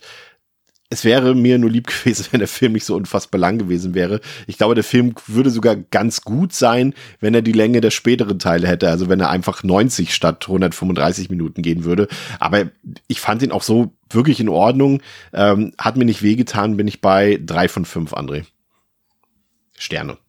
355 Andres, ja. Ähm, ja, also ich finde auch Underworld 1, ich habe ihn jetzt wirklich auch ewig nicht gesehen gehabt. Ich war wirklich auch gespannt, wie er jetzt eben wirkt. Und ähm, ich muss sagen, das ist absolut ein Film seiner Zeit, ganz klar. So eben Early 2000er, der Look, das ganze Feeling, alles, was man eben damals, was, was, was, was erfolgreich war im, im Mainstream-Kino, ähm, ist da eben drin, ist da wiederzufinden und wurde eben genutzt, um diese, ja, eigentlich, wie gesagt, sehr schwarz-weiß, alteingesessene Geschichte, Werwolf gegen Vampire, ähm, eben in diesem modernen, ähm, ja, kann man es schon sagen, so, so ein Neotech-Gewand irgendwie aufzuziehen. Und ich bin jetzt auch nicht der Riesenfan dieser Ausgangslage, aber ich finde schon, dass Underworld das irgendwie halbwegs eben einfach unterhaltsam verpackt hat eben. Ich finde auch Beckinsale auch super, die macht das gut, die funktioniert ähm, im Lied auch wirklich gut, einfach als so Galionsfigur, das klappt gut, die hat die Side-Characters sind alle so ein bisschen egal, ähm, und wie gesagt, irgendwann werden es auch einfach zu viele, aber dazu kommen wir auf jeden Fall später noch. ähm, so der, der Look und so, das ist alles super gewöhnungsbedürftig, funktioniert auch nicht mehr so richtig gut. Viele, viele CG-Momente stoßen halt auf. Das wirkt eh alles so überkünstlich, hat Theresa auch eben schon gesagt, das sehe ich halt genauso. Und dadurch fallen auch aber dann durch wieder kleine Einzelheiten nicht ganz so ins Gewicht irgendwie. Wie gesagt, äh, auch so solche Sachen, eben dieses Wirework, irgendwie im Endkampf, wenn sie, wenn sie diesen Final Heap macht mit dem Schwert bei Victor und da diesen so hochspringt, ihm im Schwert erwischt und dann so 80 Meter durch die Luft springt, aber so ganz langsam, fast schon gleitet, es dauert so unangenehm lange fast schon, bis wieder landet und sowas. Das sind so, ja, fast schon witzige Szenen drin aus heutiger Sicht, ähm, die, die auch gar nicht mehr ganz so cool wirken, vielleicht, wie vielleicht damals. Aber irgendwo fand ich es immer noch ganz charmant. Und ähm, die Action-Pieces, wie gesagt, die da sind, finde ich in Ordnung, auch wenn es irgendwie da, hier und da echt gerippt, abgerippt wirkt, aber ich war irgendwie unterhalten. Irgendwie hat mich dieses, ähm, diese, dieser, dieser feuchte, feuchte Möchtegern-Gothic-Traum da, äh, hat mich irgendwie so ein bisschen gecatcht wieder. Ähm, und ich werde auch, ich bin immer noch kein Fan von dem Film und werde auch nie irgendwie jetzt ein großer Verfechter dieser Reihe werden. Das, das kann ich auch schon sagen. Aber muss echt sagen, Underworld 1 hat mich doch irgendwie auf jeden Fall wieder so ein bisschen aus diesem Nostalgie-Faktor ähm, rausgekitzelt. Und deswegen, ich war unterhalten. Ich habe auch die ganzen Probleme auf jeden Fall gesehen. Ähm, die, die Story ist da halt, fängt schon an, wild zu werden, obwohl das noch nicht mal die Spitze, äh, noch nicht mal der, der Anfang des Eisberges ist. Ähm, aber irgendwie, wie gesagt, auf dieser ganzen, dieser ganzen möchtegern Cool-Ebene war ich irgendwie echt entertained, auch wenn es teilweise mehr unfreiwillig lustig war, eben jetzt heutzutage, als wirklich cool. Aber das ging für mich irgendwie alles dann doch am Ende irgendwo, irgendwo klar. Von daher, ich bin auch bei drei von fünf für Underworld 1. Das waren ja auch so die ersten, ich weiß, du warst ja noch ein bisschen ein deutlicher Frühstarter in dem Sinne, aber das waren halt auch so die ersten, in Anführungszeichen, Erwachsenenfilme, die man dann so geguckt hat und die man auch bewusst irgendwie wahrgenommen hat, weil man dann halt so mit 15, 16 dann doch Filme nicht mehr aus dieser Kinderperspektive gesehen hat, sondern schon mit einem gewissen Reifeprozess dahinter und dass man auch ein bisschen verstanden hat, was eigentlich ein Film ist, was da passiert und so weiter, was man als Kind ja irgendwie jetzt, man guckt ja einen, einen Film mit acht Jahren anders als jetzt mit 16 Jahren zum Beispiel. Und das war halt so diese Zeit, Anfang der 2000er, wo man sich mehr für das Thema interessiert hat. Und deswegen ist da viel, äh, ja, doch auch ein bisschen Nostalgie schon irgendwie mit bei, klingt absurd bei dem Film von 2003, aber ne, ich glaube, André, dir ging es genauso, ich glaube, bei uns lief in den letzten äh, zwei, drei Tagen äh, irgendwie New Metal auf Dauer Rotation irgendwie während der Arbeit. Also ja, also es, von es, daher. Es, es, es weckt irgendwas. Ja. Theresa, was wurde bei dir geweckt oder schlafen gelegt bei Underworld? Ja, also geschlafen habe ich danach gut, weil ich sehr müde war. nee, also ich habe dem jetzt zweieinhalb Sterne gegeben und ich glaube, eigentlich wären es eher zwei gewesen, aber mit der Vorstellung, dass es noch eine kürzere Variante davon gibt, wo ich denke, dass der Film von profitiert, dachte ich mir, gebe ich noch einen halben mehr, weil ich glaube, ich tue dem Film sonst Unrecht. Aber in der langen Fassung ist er einfach zu lang. Ich finde, ich habe es ja am Anfang schon gesagt, das ist auch einfach ein Film, der mich nicht anspricht. Ich wäre niemals drauf gekommen, diesen Film zu gucken, wenn es nicht für diesen Podcast wäre. Also nichts davon spricht mich an. Also viele Sachen aus der Zeit, die so in die Kerbe schlagen, halt auch einfach nicht. Ich habe, obwohl ich weiß, dass ähm, ja, viele Leute große Matrix-Fans sind, habe ich überhaupt gar keine, gar keinen inneren Antrieb dazu, diese Filme mal zu gucken, obwohl es bestimmt das wert wäre, die zu schauen. Da bin ich mir relativ sicher. Aber es ist einfach nicht meine Art Film, mit der ich irgendwie Spaß habe. Und ich hätte mir halt echt ein bisschen mehr Humor gewünscht, weil ich finde die Prämisse schon ein bisschen albern und das zieht sich ja durch die Reihe durch. Die nehmen das so dermaßen ernst, was natürlich auch eine Art ist, damit umzugehen. Aber ich glaube, ich könnte Spaß damit haben, wenn es auch ein bisschen lustiger wäre, aber dadurch, ja, dass es sich dann auch selbst so ernst nimmt und trotzdem ein gewisses Produkt, also einen gewissen Value auch irgendwie hat, was dort präsentiert wird, ist es dann halt nicht mehr trashy lustig. Und ich glaube, der Film würde für mich persönlich eher davon profitieren, wenn er es wäre. Ja, naja, bei Underworld kann ich, also beim ersten Teil kann ich auf jeden Fall aber noch verstehen, warum Menschen diesen Film gut finden, auch wenn es auf mich jetzt nicht so zutrifft. Ich finde, so die erste Zeit gab es schon auch noch Sachen, die, wo ich irgendwie dabei war, wo ich dachte, okay, ich möchte jetzt irgendwie schauen, wo führt das hier hin? Gleichzeitig, als dann so die, ähm, ja, diese Love Story etabliert wurde, habe ich bemerkt, dass der Film mich so ein bisschen verliert, weil ich das Gefühl hatte, okay, jetzt ist auch irgendwie klar, wo es hinführt. Plus, ich fand die, ja, Chemie zwischen den beiden irgendwie, die war praktisch nicht da, meiner Meinung nach. Und ja, irgendwie ist es einfach nicht so meins. Zweieinhalb Sterne, gut gemeinte zweieinhalb Sterne. 2006 kam dann das lang ersehnte Sequel Underworld Evolution in die Kinos. Ist wieder eine Co-Produktion von Screen Gems und Lakeshore Entertainment. Ähm, diesmal ein rein amerikanischer Film, hat auf Letterboxd eine Durchschnittswertung von 2,8 von 5 und auf der IMDb eine 6,7 von 10. Kam am 20. Januar 2006 in die US-Kinos und am 2. März 2006 in die deutschen Kinos. Hat 50 Millionen Dollar gekostet und hat damit 112 Millionen Dollar eingespielt. Und ich glaube, das habe ich vorhin vergessen zu erwähnen. Kann das sein? Ich glaube schon, ne? Also falls ich es vergessen habe, hier nochmal der erste Teil. Nee, das habe ich gesagt, ne? Ich weiß es nicht mehr, hat 22 Millionen Dollar gekostet und 95 Millionen Dollar eingespielt und der zweite Teil hat 50 Millionen Dollar gekostet, Gott, oh Gott, und 112 Millionen Dollar damit eingespielt, läuft 106 Minuten, gibt hier nur eine Fassung von, es sollte ursprünglich mal einen Extended Cut geben, aber der wurde dann nicht veröffentlicht. Ähm, der sollte dann unter anderem eine längere Sexszene zwischen Celine und Michael haben, in der es äh, unter anderem Full Nudity gibt. Ähm, aber nö, hat man sich dagegen entschieden und somit ist die ungekürzte FSK 16 Version auch die einzig erhältliche Content Note. Ich hatte es vorhin schon mal erwähnt hier für tote Tiere, die keine Werwölfe sind. Body Count 62 Kills in diesem Film. André, in Sachen Brutalität finde ich, steigern wir, steigern wir uns hier dezent. Aber ein bisschen gesteigert haben wir uns. Bin ich bei zweieinhalb von fünf. Suspense-Faktor den erwähne ich jetzt auch bei mir schon gar nicht mehr. Der ist jetzt ab hier immer 0 von 5 bei allen Teilen bei mir. Also da kommt bei mir keinerlei Grusel auf, keinerlei irgendwie Angstgefühl, Spannungs-, Anspannungsgefühl ist nicht mehr existent für mich ab diesem Film. Ja, bei Gewalt gehe ich mit. Ähm, der zweite hat schon ein bisschen mehr. Da also bin ich fast, also vielleicht sogar bei einer 3 knapp sogar schon. Gerade im Finale. Ähm, da gibt es zwei sehr schöne Szenen. Äh, aber es ist halt immer noch nach wie vor, wie auch beim ersten, es ist diese allgemeine Artificial, diese ganze Künstlichkeit, ähm, die da eben trotzdem die Gewalt auch irgendwo in ihrer Ausführung hemmt, sage ich mal, visuell. Aber zweieinhalb auf jeden Fall. Also ein bisschen härter als der erste ist er auf jeden Fall. Und Suspense, wie du sagst, äh, ja, im Minusbereich eigentlich schon. Theresa, teilst du uns, hätte ich beinahe gesagt, äh, teilst du unsere Meinung? Ähm, weiß ich nicht. Also ich würde, glaube ich, fast bei der Brutalität noch ein bisschen runtergehen. Ich habe mir nämlich auch aufgeschrieben, dass gerade am Anfang, da ist ja so ein großer Kampf im Schnee. Ist es richtig? Ja, ne?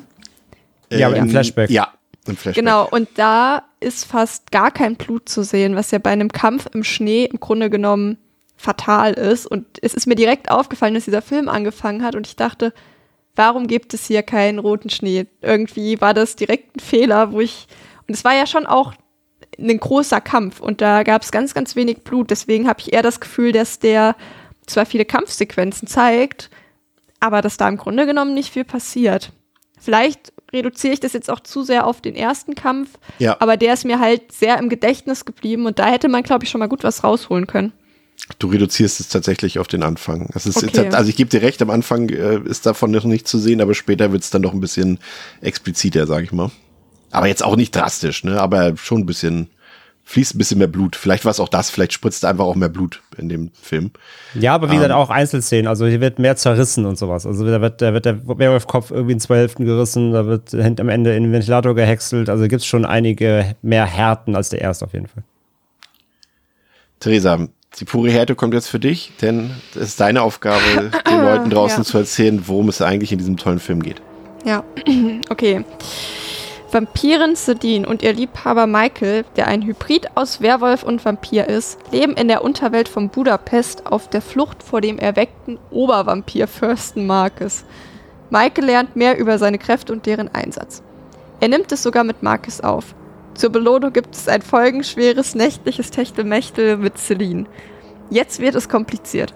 Celine und Michael erfahren, dass William, der, Stamm, der Stammesvater der Werwölfe und Bruder von Marcus von Victor, seit Ewigkeiten gefangen gehalten wird. Ich weiß nicht, was dieser Satz zu bedeuten hat. Aber okay. Marcus will seinen Bruder nun befreien. Dafür benötigt er jedoch ein paar MacGuffins, die sich im Besitz von Celine und Alexander Corvinus äh, befinden. Celine und Michael nehmen Kontakt zu dessen Vater auf, der ihnen ein paar alte Geschichten erzählt, ehe Marcus dazwischenkommt und angreift. Marcus trinkt von Celines Blut und erfährt, wo William gefangen gehalten wird. Alexander stirbt durch den Angriff, gibt aber seine Kraft und sein Wissen an Celine weiter. Marcus gelingt es, seinen Bruder William zu befreien. Ohne den offenbar getöteten Michael hat Celine keine Chance im Kampf, gegen Marcus, William und die Werwolf-Horden. Doch Michael lebt noch und hilft Celine im entscheidenden Kampf. Am Ende stellen die beiden fest, dass ihnen Sonnenlicht nichts mehr anhaben kann. Na, herzlichen Glückwunsch. Ja. Ja, äh, es gab schon zu diesem Zeitpunkt, äh, André, äh, Ideen für ein Crossover mit äh, der Blade-Reihe. Äh, Marvel hat es äh, dann verhindert, die haben da jetzt keinen großen Sinn drin erkannt. Ähm, hätte das aus deiner Sicht gepasst oder sagst du, oh, gut, dass Marvel das nicht gemacht hat? Ich meine, zu diesem Zeitpunkt ne, war, bestand das MCU natürlich noch nicht, aber Blade ist halt auch durchaus eine, ähm, das wissen natürlich viele nicht, aber es ist ja durchaus eine bekannte Marvel-Marke. Doch, auf jeden Fall. Es hätte schon gepasst. Also, also natürlich behauptet gepasst, aber rein optisch von der Inszenierung, von der Stilistik und so wäre das auf jeden Fall passend gewesen und ähm, hätte ja auch damals die Marken gut vereinen können, glaube ich, auch von der Popularität her irgendwie. Ähm, und auf, ich meine, Marcus, jetzt mal ganz im Ernst, Marcus sieht halt hier auch aus fast schon wie so ein, ähm, wie hießen die doch mal in, in Blade 2? Daywalker? Nee. Nein. Ach so, halt die- die meinst die, die, die ähm, Hybridviecher mit diesem Aufklappmaul. Weißt du, welche ich meine? Was? Nix. Wow. Äh, warte mal. Ja, keine Ahnung. Auf jeden Fall, der hat schon, der hat irgendwie für mich so, wie der immer rumspringt und hat ja, der hat ja auch diese, diese, diese, diese, ja, fast schon so sensenartigen Klauen. Der ist ja auch schon. Reaper? Diese, Nee. war das die Reaper oder? Hießen die Reaper? Ja, weiß es. Reaper. Ja, ja, Reaper, Reaper ne? heißen. Ja. Ja, irgendwie so eine, so eine Anmutung hat er ja auch schon. Also es geht ja auch so um Weiterentwickeln der bestehenden Rassen und so. Das hätte schon ein bisschen gepasst. Das macht Blade 2 ja auch. Ähm, von daher, ja, hätte ich schon irgendwo, hätte ich gesehen tatsächlich. Ja, ich hätte es mir auch gerne angeguckt, muss ich gestehen. So, die Idee klingt auf jeden Fall nicht verkehrt und ich bin auch bei dir. Ich finde auch, dass das so rein konzeptionell auf jeden Fall ganz gut zusammenpasst. Ähm, Regie geführt hat hier wieder Len Wiseman. Ähm, Im Cast haben wir alte Bekannte. Kate Beckinsale spielt wieder Celine. Scott Speedman spielt wieder Michael. Wir haben aber auch ein paar Neuzugänge, zum Beispiel äh, Tony Curran, den ähm, kennt man vielleicht aus Gladiator, aus Blade 2 natürlich. Und er hat auch schon mit Kate Beckinsale zusammen in Pearl Harbor mitgespielt und der spielt hier den Marcus. Wir haben jetzt ähm, es hier mit einer nahtlosen Fortsetzung zu tun ähm, des Originals, aber ich habe das Gefühl, Theresa, dass wir hier ja, dass das Ganze ein bisschen entschlackter ist. Ich habe das Gefühl gehabt, dass der Plot ein bisschen simpler gehalten ist, dass hier eigentlich auf der Handlungsebene gar nicht so viel passiert. Also wir bekommen ein bisschen mehr von dem, was wir schon kennen, aber eben dieser ganze Überbau, diese Lore und all das, was so, so belastend war, im wahrsten Sinne des Wortes. Ich meine jetzt durchaus auch schon vom Gewicht her belastend. Ähm, Im Original, das wird hier so ein bisschen rausgestrichen und weicht so ein bisschen einer Simplizität, äh, die ich durchaus begrüßt habe, muss ich sagen. Also es ist hier schon so, wenn man hier mal für 10, 15 Minuten einschläft und aufwacht, hat man absolut gar nichts verpasst. Und das fand ich gut.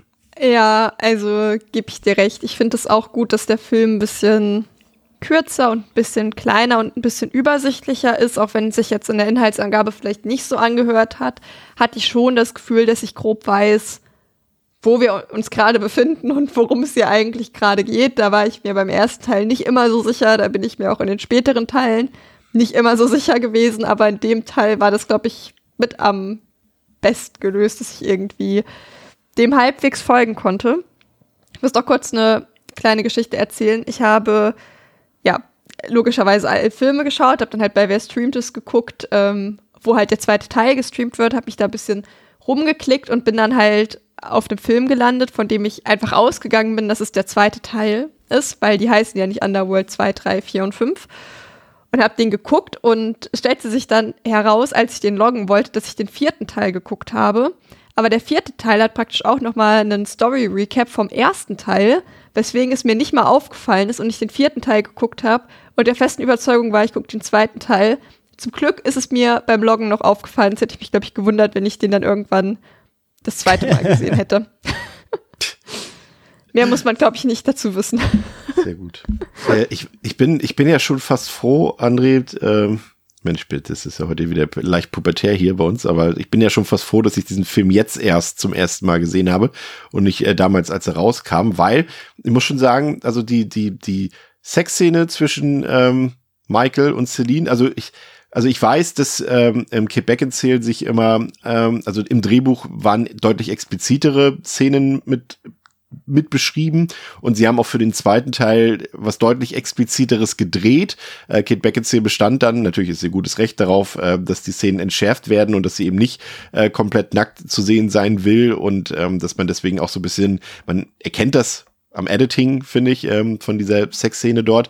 Aber ich muss schon sagen, also Kate Beckinsale war ja für uns in diesem Alter, das habe ich ja vorhin schon gesagt, ich wollte sagen Vorbild, aber das meine ich nicht damit. Äh, aber vielleicht belasse ich es bei dem Wort und alle anderen wissen, was ich damit meine. Ähm, das war schon, muss ich sagen, also das hätte mich damals nervös gemacht, diese Szene. auf unangenehme Weise oder auf angenehme Weise? Beides. Also für die Mitmenschen unangenehm, für mich angenehm, glaube ich. Beides, ja, okay. Ähm, ich brauche ja, einfach nur moralische Unterstützung. Das war jetzt eigentlich nicht mal eine Frage, aber. Aber ja, das, das, das ist es. Ja, die Szene ist natürlich die ganz logische Fanservice-Weiterführung, ne? Nachdem natürlich der erste da äh, dann auch im Nachhall natürlich entsprechende Reaktionen hervorgerufen hat, war ja klar, da muss was passieren. Ähm, aber dass es natürlich auch äh, USA-mäßig, kinotechnisch dann äh, etwas äh, entwürzt wird, das ist ja auch wieder. ja, entwürzt ist auch sehr gut. ah, sehr schön. Ähm, ja, wie, wie fandst du das, dass, äh, dass wir jetzt hier so ein bisschen von der Lore befreit wurden? Also sie wurde ja jetzt nicht irgendwie, ähm, wie war nochmal das englische Wort dafür, äh, die Bezeichnung? Geredconnt? Genau. Äh, sie ist ja durchaus noch da, die Lore, aber wir reden hier einfach nicht mehr so viel drüber. Ne? Es wird so, dass er was im ersten Teil gegeben war, das ist noch so existent, aber es wird nicht großartig ausgebaut und die Leute reden einfach auch nicht mehr so viel darüber. Ähm, kam das bei dir auch besser an, so wie bei Theresa und bei mir, oder dachtest du, oh, eigentlich fand ich das Worldbuilding ganz gut und ich hätte gerne lieber noch eine Vertiefung gehabt von dem? Ja, es wird ja schon irgendwie vertieft, also es kommen ja trotzdem mehr Informationen hinzu, aber eben ohne das so reinzudrücken. Also der erste, wie gesagt, beim ersten ist es ja so, er wirft dich halt rein, da ist schon eine Welt und dann musst du erstmal aufholen. Das ist wie so eine Aufholjagd. Der, der, Film geht einfach los, du bist drin und du musst erstmal alle kennenlernen, obwohl der Film dir quasi sagt, die kennen sich halt alle seit Jahrhunderten und alles ist schon da und du musst erstmal reinkommen. Jetzt kennst du halt zumindest das Grundgerüst und jetzt eben kommt er eben mit solchen ja, Zusatz oder ähm, eben mit so, mit so Surprise-Sachen um die Ecke, so Überraschungen, der hat noch den und den und der ist noch mit dem verwandt und hier kommt noch was raus. Aber eben nicht so erschlagend, noch nicht, wie, wie, ähm, wie es vielleicht im ersten wirkt, weil es nicht so überladen ist, weil das Grundgerüst ist etabliert, das muss nicht mehr etabliert werden. Du kennst die Hauptfiguren und jetzt ist es halt erstmal, du musst nicht mehr aufholen. Das, der Film fängt ja dann auch mit diesem, eben mit der, mit der Rückblende erstmal an. Das heißt, ähm, das, was so ein bisschen schon im ersten durch die Lore so erzählt wurde, wird halt hier erstmal ein bisschen gezeigt. Du kommst erstmal nicht im Jetzt rein und dann geht's ja erstmal überhaupt im richtigen Film los und dann kommt erst die Anknüpfung an den ersten. Ähm, und er konzentriert sich halt hier eher dann, finde ich, auf die einfach die konsequente Weiterführung ähm, und macht eher so ein bisschen Name-Dropping und hast, hast eben den neuen Oberbösewicht, klar. Ähm, aber ich finde, hier sparen sie sich noch ein bisschen aus, ähm, dass sie eben zu viel in der Vergangenheit graben. Das kommt ja dann erst, Spoiler, schon ab dem, ab dem dritten dann, beziehungsweise dritte ist ja auch noch ein Recap. Aber das kommt ja noch, das richtige, richtige, ähm, wir machen noch 20 Wege auf und noch 80 Blutlinien. Ähm, das hat der zweite noch angenehm verhindert, finde ich. Ähm, Theresa, ging es dir auch so wie mir? Ähm, ich fand gerade im ersten Teil hat mir so ein bisschen so ein richtig guter Antagonist gefehlt. Äh, das war alles so ein bisschen wischiwaschi da und mit, mit Victor und mit Lucien und so weiter und so fort. Ähm, ich fand Marcus deutlich cooler als all das, was im ersten Teil präsentiert wird. Ich finde, er redet vielleicht ein bisschen viel, aber ich finde so allein von der optischen Erscheinung, ich fand, er war so eine Mischung irgendwie aus Freddy Krüger und irgendwie den, dem Jeeper Creeper so ein bisschen. Ich muss gestehen, den fand ich ziemlich cool. Also der hat für mich den Film ganz schön aufgewertet. Ja, das stimmt. Das ist auf jeden Fall ähm, ein ansprechendes Design gewesen. Da gehe ich mit. Das ist, äh, glaube ich, ja, gehört zu den besseren Sachen von dem Film.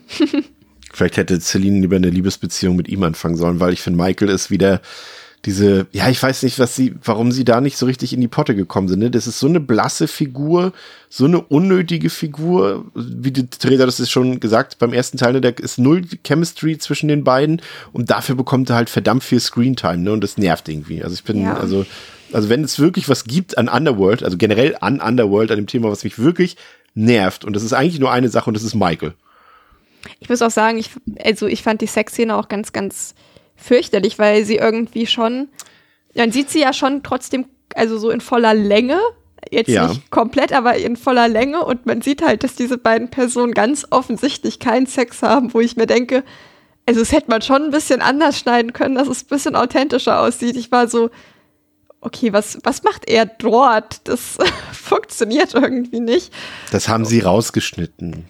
Das war ja, die sind ja schon eigentlich, da, da gibt's, das ist ein bisschen intensiver, diese Szene eigentlich. Naja, aber man sieht ja, ich weiß gar nicht, ob er, ich bin mir gerade nicht mehr sicher, ob er entweder eher so auf Kniehöhe oder auf Bauchnabelhöhe rumhantiert. Auf jeden Fall nicht auf der Höhe, wo man eigentlich meinen sollte. Auch erogene Zonen, also warum nicht? Okay, ja, aber ähm, war schon ein bisschen, dass ich das gesehen habe und dachte, okay, also irgendwie funktioniert auch das nicht für mich. Und ich muss also sagen, offensichtlich hat es bei ihr funktioniert. Okay, ja, und ja, ähm, bei mir nicht. Und ich habe auch das, also ich finde, in solchen Filmen haben irgendwie Sexszenen auch nichts verloren. Das wirkt immer off. Und das ist ja nicht mal die schlimmste der Reihe. ähm, oh Gott, ja. Oh Gott. Es, es wirkt immer off. Wir hatten das auch schon bei Blood Rain, da hat es auch schon nicht gepasst. um den okay, Vergleich jetzt ist, Jetzt ist der Vergleich zum ersten Mal gefallen. Er kommt nicht zum letzten Mal, aber. Ja, und ähm, ich musste tatsächlich da im Blood Rain denken, dass ich dachte, okay, warum, wo, wie, wie sind wir auf dieses Niveau auf einmal gekommen? Also das hat mir auch tatsächlich nicht gefallen. Es hat mich irgendwie rausgebracht. Das passt überhaupt nicht zu dem kompletten Vibe von dem Film. Hätte ich nicht gebraucht. Naja. Ich muss jetzt schon wieder, da, jetzt muss ich daran denken, André, wie, wie das ausgesehen hätte, wenn, wenn Uwe äh, Kate Beckinsale inszeniert hätte und auch wenn sie, also ich, ich habe jetzt aber vor Augen, wie sie dort vor diesem Gitter steht in, in Blood Rain, aber nur halt Kate Beckinsale in Lederkluft und wie sie sich bückt und er dann einfach so, äh, und ihre Pistolen aufheben muss, weil sie runtergefallen ja, genau, sind. Genau, Das ist wichtig für den Film. oh Mann, ey. Und während ja. sie ihre Waffen aufheben, kommt Michael und nee, Quatsch. Ähm, hat das, also, hat das für dich auch äh, jetzt, äh, besser geflutscht mit Marcus? ähm, ja, ja, weiß ich nicht. Also ich finde, wie gesagt, ich finde ihn immer noch als Hybriden ähm, nee, nee, Marcus. Ich, ich, ich Achso, weiß Marcus, nicht, Also dann wir beides. Mein, mach beides, ja. Michael und Marcus. Ja, wie hat Michael immer noch für mich irgendwie einfach, ja, die behauptete Zweitfigur, aber sie ist einfach nicht da, sie ist nicht so präsent. Ähm, ich finde ihn als Hybriden immer noch wack. Und, aber li ja. liegt's, liegt's für dich an Scott Speedman oder liegt's einfach für dich daran, wie die Figur angelegt nee, ist? Nee, die Figur an sich. Okay.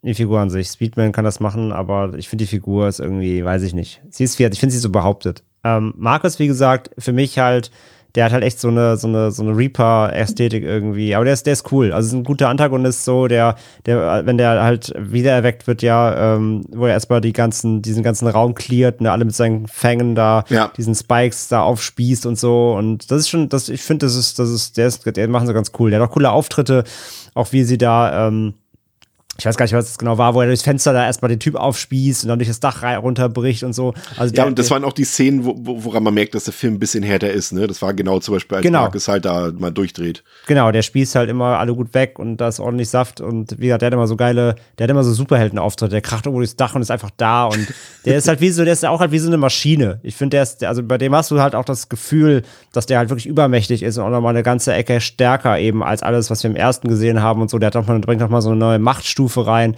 Ähm, das mochte ich auch. Also der ist ein ganz cooler Antagonist, da gibt's, da gibt's nichts. Vor allem steigern sie sich auch noch, ne? weil er so kurz vor Ende hat er ja auch noch quasi seine Evolution, die er da durchmacht, wo er sich dann noch mal ein bisschen Genau. weiter verwandelt. Ähm, das finde ich schon alles auch, muss ich auch sagen, finde ich ganz cool.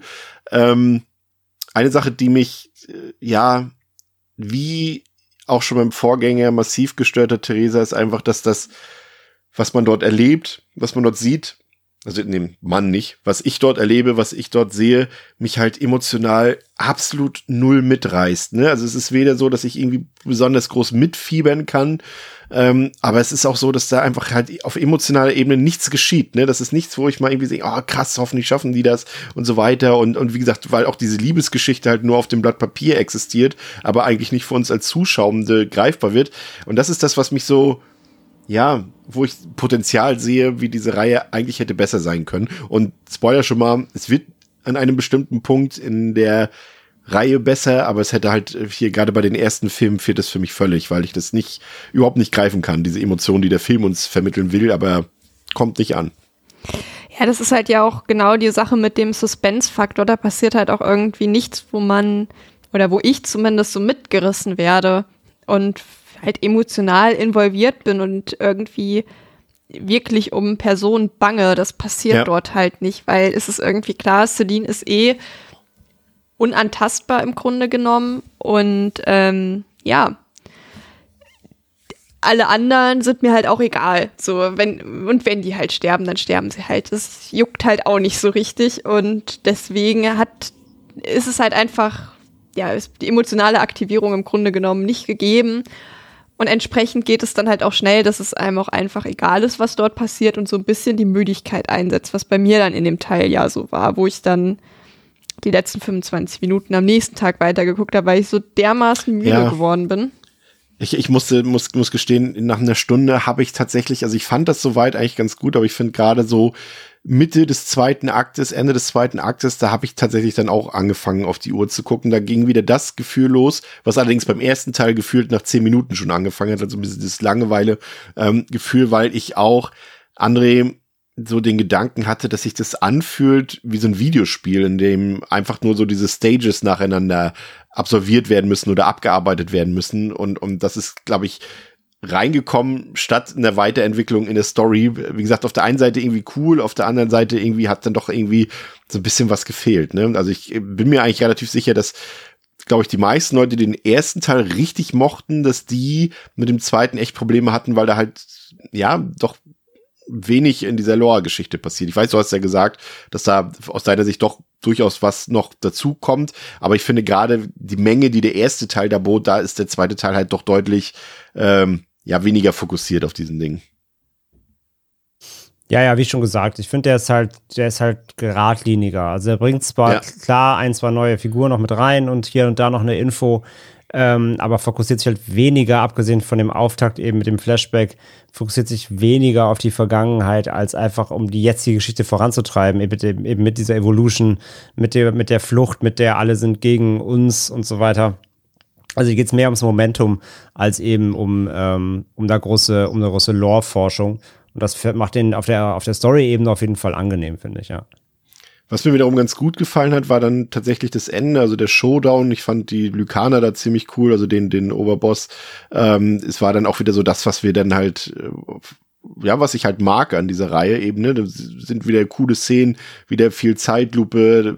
Kate Beckinsale hat wieder ihre Double Gun in, äh, in den Händen und äh, trägt, die Leute tragen alle wieder coole Lederoutfits und so weiter. Das war alles wieder in Ordnung und hat mich dann auch ähm, ähm, zufriedengestellt. Und es ist letztendlich so, ähm, André, da sind wir uns, glaube ich, einig. Ich meine, viele Szenen in diesem Film, die existieren halt nur für die Coolness, ne? Das ist halt Style over Substance, wie es im Buche steht letztendlich, ne? Und äh, auf der einen Seite finde ich, sieht man sich doch relativ schnell satt daran, aber auf der anderen Seite ist das eben die Stilistik dieser Reihe, ne? Also ich meine, das ist halt kein Roman, wir lesen hier kein Buch, also ähm, wem will ich jetzt hier was vorwerfen, wenn ich eben sage, dass da manche Szenen für die Coolness existieren? Ich meine, manchmal geht man halt deswegen auch ins Kino, ne? Ja, und gerade jetzt bei Underworld. Also ich meine, wer den ersten dann gesehen hat, weiß ja, was er sich eingelassen hat. Also beziehungsweise wusste ja, was er sich einlässt. Mm.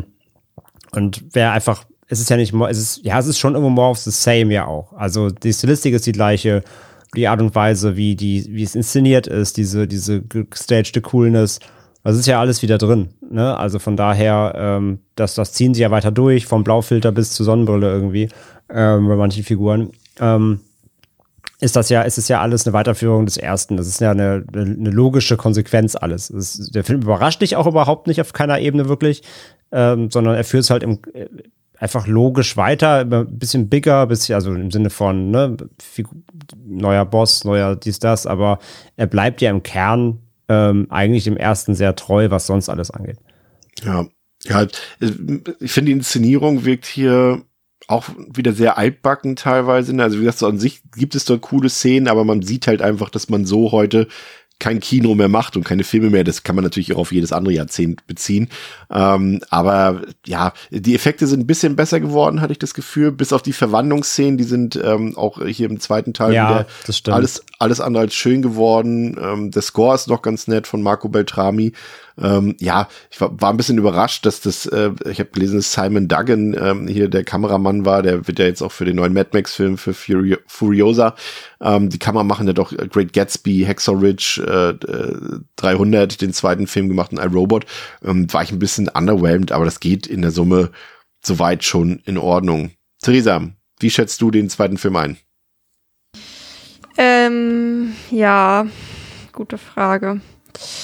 Ich habe dem jetzt so zwei Sterne gegeben, weil ich, obwohl er kürzer ist, ja, hat er sich nicht unbedingt länger angefühlt, aber hm, mich hat es halt irgendwie gestört, dass so viel geballert wurde. Ich, ich mag Actionfilme, wenn es eher Kämpfe sind und Kampfchoreografien. Gerne eher Faustkampf, keine Schwertkämpfer oder so. Das finde ich nicht so cool ich finde cool, wenn wirklich so mit den Fäusten gekämpft wird. Das macht mir dann auch Spaß, das anzugucken, gerade wenn das cool choreografiert ist. Aber hier war es halt echt so, ich habe ja schon gesagt, ich habe ähm, die letzten 25 Minuten am zweiten Tag geguckt und ich hätte mir das halt echt sparen können, weil die ersten 20 Minuten der letzten 25 Minuten nur Geballer in so einer Höhle sind.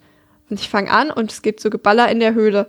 Bin so ein bisschen am Handy, guck nach 10 Minuten wieder hin, immer noch Geballer in der Höhle irgendwie wieder ein paar Minuten später immer noch Geballer in der Höhle. Und man denkt sich so, meine Kerle, seid ihr jetzt nicht mal fertig damit? Und ich, dadurch, dass ich halt aber eben diese Art von Action auch nicht so mag, was halt noch dazu kommt, dazu, dass das Grundthema mir schon nicht so gut gefällt, ähm, ja, hat der Film es halt dann noch etwas schwieriger, plus die unnötige Sexszene immer noch, ja, nicht so die Chemie zwischen Michael und Celine. Ich fand sie unnötig. Aber ähm, dafür fand ich halt die Story greifbarer und hatte trotzdem das Gefühl, dass ich besser hinterhergekommen bin, äh, worum es hier eigentlich gerade geht. Und das hat mir tatsächlich besser gefallen als beim ersten Teil. Trotzdem habe ich bemerkt, dass das Interesse trotzdem auch relativ groß war. Ja, deswegen zwei Sterne. Ich äh, will übrigens noch ein Lob aussprechen für die, das haben wir nur ganz am Anfang, du hattest es ja immer erwähnt, Theresa, für diese ähm, Eingangsszene, die da noch in der Vergangenheit spielt, diese große Schlacht dort, die da ist, da, ne, wo wir auch Marcus schon sehen und so weiter, wo die, da haben die Lykaner mich auch ein bisschen eher an, an Herr der Ringe Orks erinnert. Aber da mochte ich dieses, Voll. Äh, dieses, äh, dieses Schnee- und Eis-Setting mochte ich da am Anfang auch total, weil man da auch gesehen hat, ich habe das auch dann nochmal nachgelesen und es ist tatsächlich auch ein echtes Set gewesen. Also der Schnee war komplett echt und alles, was sie dort hatten und die Gebäude und sowas. Und das hat mir ganz gut gefallen und da dachte ich, da würde ich gerne mehr von sehen. Ähm, hat sich dann aber dann mit Teil 3 schon wieder erübrigt. Aber das war, äh, fandst du auch, ne? Die sahen aus wie Orks, ne, André? Ja, ja, komplett. In diesen Tunneln da haben die ja diese Ja. so Ketten und haben so komische, so Schutz, wie so, ja, weiß ich nicht, so wie so ein Harness an oder irgendwelche, ne, so, so, so, so Schutzplatten und so sehen die aus wie Urukai. Ja. Und, und äh, voll. Also das hat mich auch, da habe ich gefühlt, ich gucke irgendwie gerade noch irgendwie eine Underworld Lord of the Rings Crossover irgendwo. Das, das fand ich auch mega, mega seltsam, ja. Ja, ansonsten, äh, der zweite Teil hat mehr Tempo, mehr, laut Theresas Meinung, unnötigen Sex, mehr Blut und weniger äh, Storyballast als der erste Teil, äh, so wie halt äh, eine Fortsetzung äh, in der Regel halt auch funktioniert, was parallel ja auch die Resident Evil Filme, ne, das wird heute noch öfter vorkommen, der Vergleich von mir dahin, ähm, es ist Style over Substance, ist hier komplett an der Tagesordnung und es ist für mich auch gut so, ähm, weil ich eben im Vorgänger von dieser unnötig aufgeblasenen Lore gelangweilt war, genervt war und äh, hier wird das gar, hier wird gar nicht erst versucht, das weiter groß auszubauen aufzubauen. Es geht letztendlich einzig und allein darum, Kate Beckinsale in sexy Outfits, äh, irgendwelche Viecher wegballern zu sehen in möglichst abwechslungsreichen Settings und das funktioniert auch. Ähm, es geht dabei ein bisschen sexier zu, es gibt mehr Gore, die Effekte sind besser und man hat eben mit der Figur des Markus, äh, Markus auch einfach eine deutlich, deutliche Verbesserung in Sachen Antagonisten an Bord. Der Plot ist total simpel ähm, irgendwie Celine muss von A nach B um und wird dabei von C gejagt und das ist im Prinzip eigentlich schon alles. Äh, wie gesagt, es kommt vielleicht noch gar nicht so zur Geltung in unserer Diskussion hier, aber der Film ist halt auch wieder sehr blau, er ist noch blauer als der Vorgänger und man ist dann halt wirklich schon in irgendwelchen, ähm, na, ich will diese Avatar und Alpha 65 Vergleiche jetzt nicht zu Tode äh, quatschen, aber das ist halt wirklich so ein bisschen so und äh, dadurch wirkt es halt auch so ein bisschen altbacken, weil damals war es halt cool, heute ist es halt nicht mehr cool. Ähm, wie gesagt, die große Schwäche ist für mich wieder diese, diese, dieser emotionale Impact, der überhaupt nicht äh, vorhanden ist. Ähm, wir hangeln uns hier einfach von Action zu Sequenz zur nächsten Action-Sequenz wie in einem Videospiel. Dazwischen wird mal ein bisschen Exposition betrieben, aber auch nicht wirklich viel. Und so wirkt es dann zumindest im zweiten Akt doch sehr langweilig, ein bisschen repetitiv, aber das Finale reißt für mich wieder raus. Ich finde ihn minimal besser als den ersten Film, bin aber trotzdem wieder bei drei Sternen. André. Ja, also ich hatte den zweiten ja auch schon gesehen, aber eben, ich, ich, weiß gar nicht, ob ich den wirklich noch, also ob ich den schon mal rewatcht hatte. Ich bin echt unsicher. Ich mhm. glaube echt fast nicht. Ich glaube, den habe ich damals beim Release gesehen und dann nicht nie wieder. Ähm, ja, also er ging mir auch erstaunlich gut rein. Ich fand, wie gesagt, auch, er fühlte sich irgendwie entschlackter an. Ich mochte, also der, ich hatte auch den Auftakt voll vergessen, dass erst im Flashback irgendwie diese Schlacht da anfängt. Die mochte ich eigentlich auch ganz gerne, wie gesagt, bis auf, dass es ein bisschen härter Ringe wirkte. Aber ähm, ja, ansonsten, wie gesagt, der, der der Hauptfilm dann quasi, ich mochte, dass es hier so ein bisschen streamliner war, dass es sich wirklich mehr um jetzt, ums Jetzt kümmert, nahtlos anknüpft, die Geschichte weiter erzählt. Ähm, ja, Beckinsale, Celine, die Figur nach wie vor funktioniert. Wie gesagt, alles drumherum geht so. Den Antagonisten mochte ich halt auf jeden Fall, den neuen. Ähm, das hat für mich alles gut funktioniert. Die Action, die da war, war halt einfach ein bisschen kerniger, hatte ich das Gefühl. Einfach ein bisschen ruppiger, blutiger äh, wie gesagt, ein, zwei kleine Gewalt-Highlights eben auch, so gerade Endkampf, dann ähm, gab es ein, zwei schöne, schöne Szenen. Das war alles irgendwie, irgendwie hat Spaß gemacht wieder. Mhm.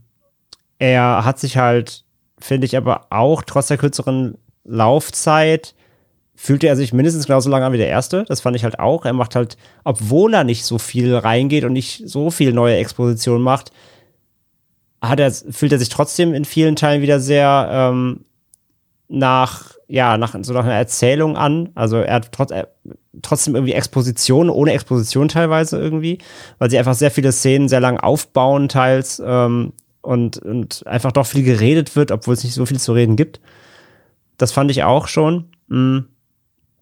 Und insgesamt war ich dann auch nach dem ersten, ich habe die beiden, äh, also den am nächsten Tag dann geguckt, quasi Evolution, also den, die habe ich in zwei abfolgenden Tagen gesehen, habe ich schon gemerkt, dass ich dann schon wieder fast ein bisschen übersättigt war vom Look direkt. Also, dass ich satt, schon wieder satt war, weil der Look ist jetzt halt nicht mega geil, sondern es war eher, ja, wie gesagt, beim ersten dieses ein bisschen nostalgisch, es kommt wieder alles hoch.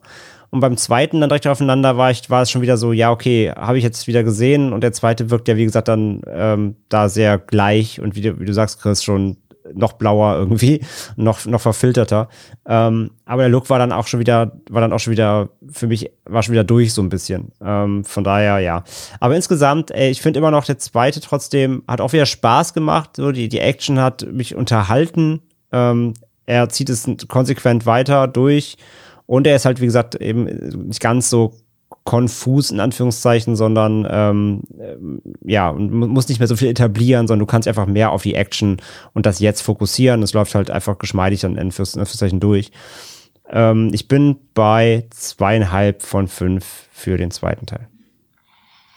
Ja, dann, ähm, wir hatten es ganz am Anfang gesagt, bevor der erste Teil ähm, überhaupt ähm, startete in den US-Kinos, wurde bereits ein Sequel und ein Prequel in Auftrag gegeben und dieses Prequel kam dann 2009 und hört auf den Titel Underworld Rise of the Lycans. Ähm, ist wieder eine Koproduktion von Screen Gems und Lakeshore Entertainment, amerikanischer Film, hat auf Letterboxd eine Durchschnittswertung von 2,8 von 5 auf der IMDb eine 6,5 von 10. kam am 23. Januar 2009 in die US-Kinos und am 26. Februar 2009 in die deutschen Kinos. Hat 35 Millionen Dollar gekostet und hat damit 92 Millionen Dollar eingespielt. Hat eine Lauflänge von 92 Minuten. Es gibt nur eine Schnittfassung davon. Das ist die, die in Deutschland ähm, ungekürzt mit einer FSK 16 vergeben wurde. Ähm, ich würde sagen, dieser Film ist noch mal ein bisschen brutaler als der zweite und der erste Film, Theresa. Würdest du mir recht geben? Also ich bin da bei einer 3 von 5. Hier wurde schon ein bisschen Ähm. mehr gespachtelt. Ja, aber ob ich auf drei hochgehen würde, ich weiß nicht. Ich fand es ist schon halt- relativ brutal. Also vielleicht Ja, glaub, im, im halt Rahmen dieser einfach Reihe vielleicht, so, ne? ne? Jetzt wieder nicht, jetzt nicht im Vergleich zu, ähm, zu, hm, fällt mir jetzt Zu anderen Ja, Filmen. Ein Horrorfilm-Podcast so fällt kein Beispiel. Jetzt nicht im Vergleich, also wenn Terrifier eine 5 von 5 ist, äh, Terrifier 2, dann ist es natürlich hier keine 3 von 5, aber innerhalb dieses Underworld-Kosmos, sag ich mal.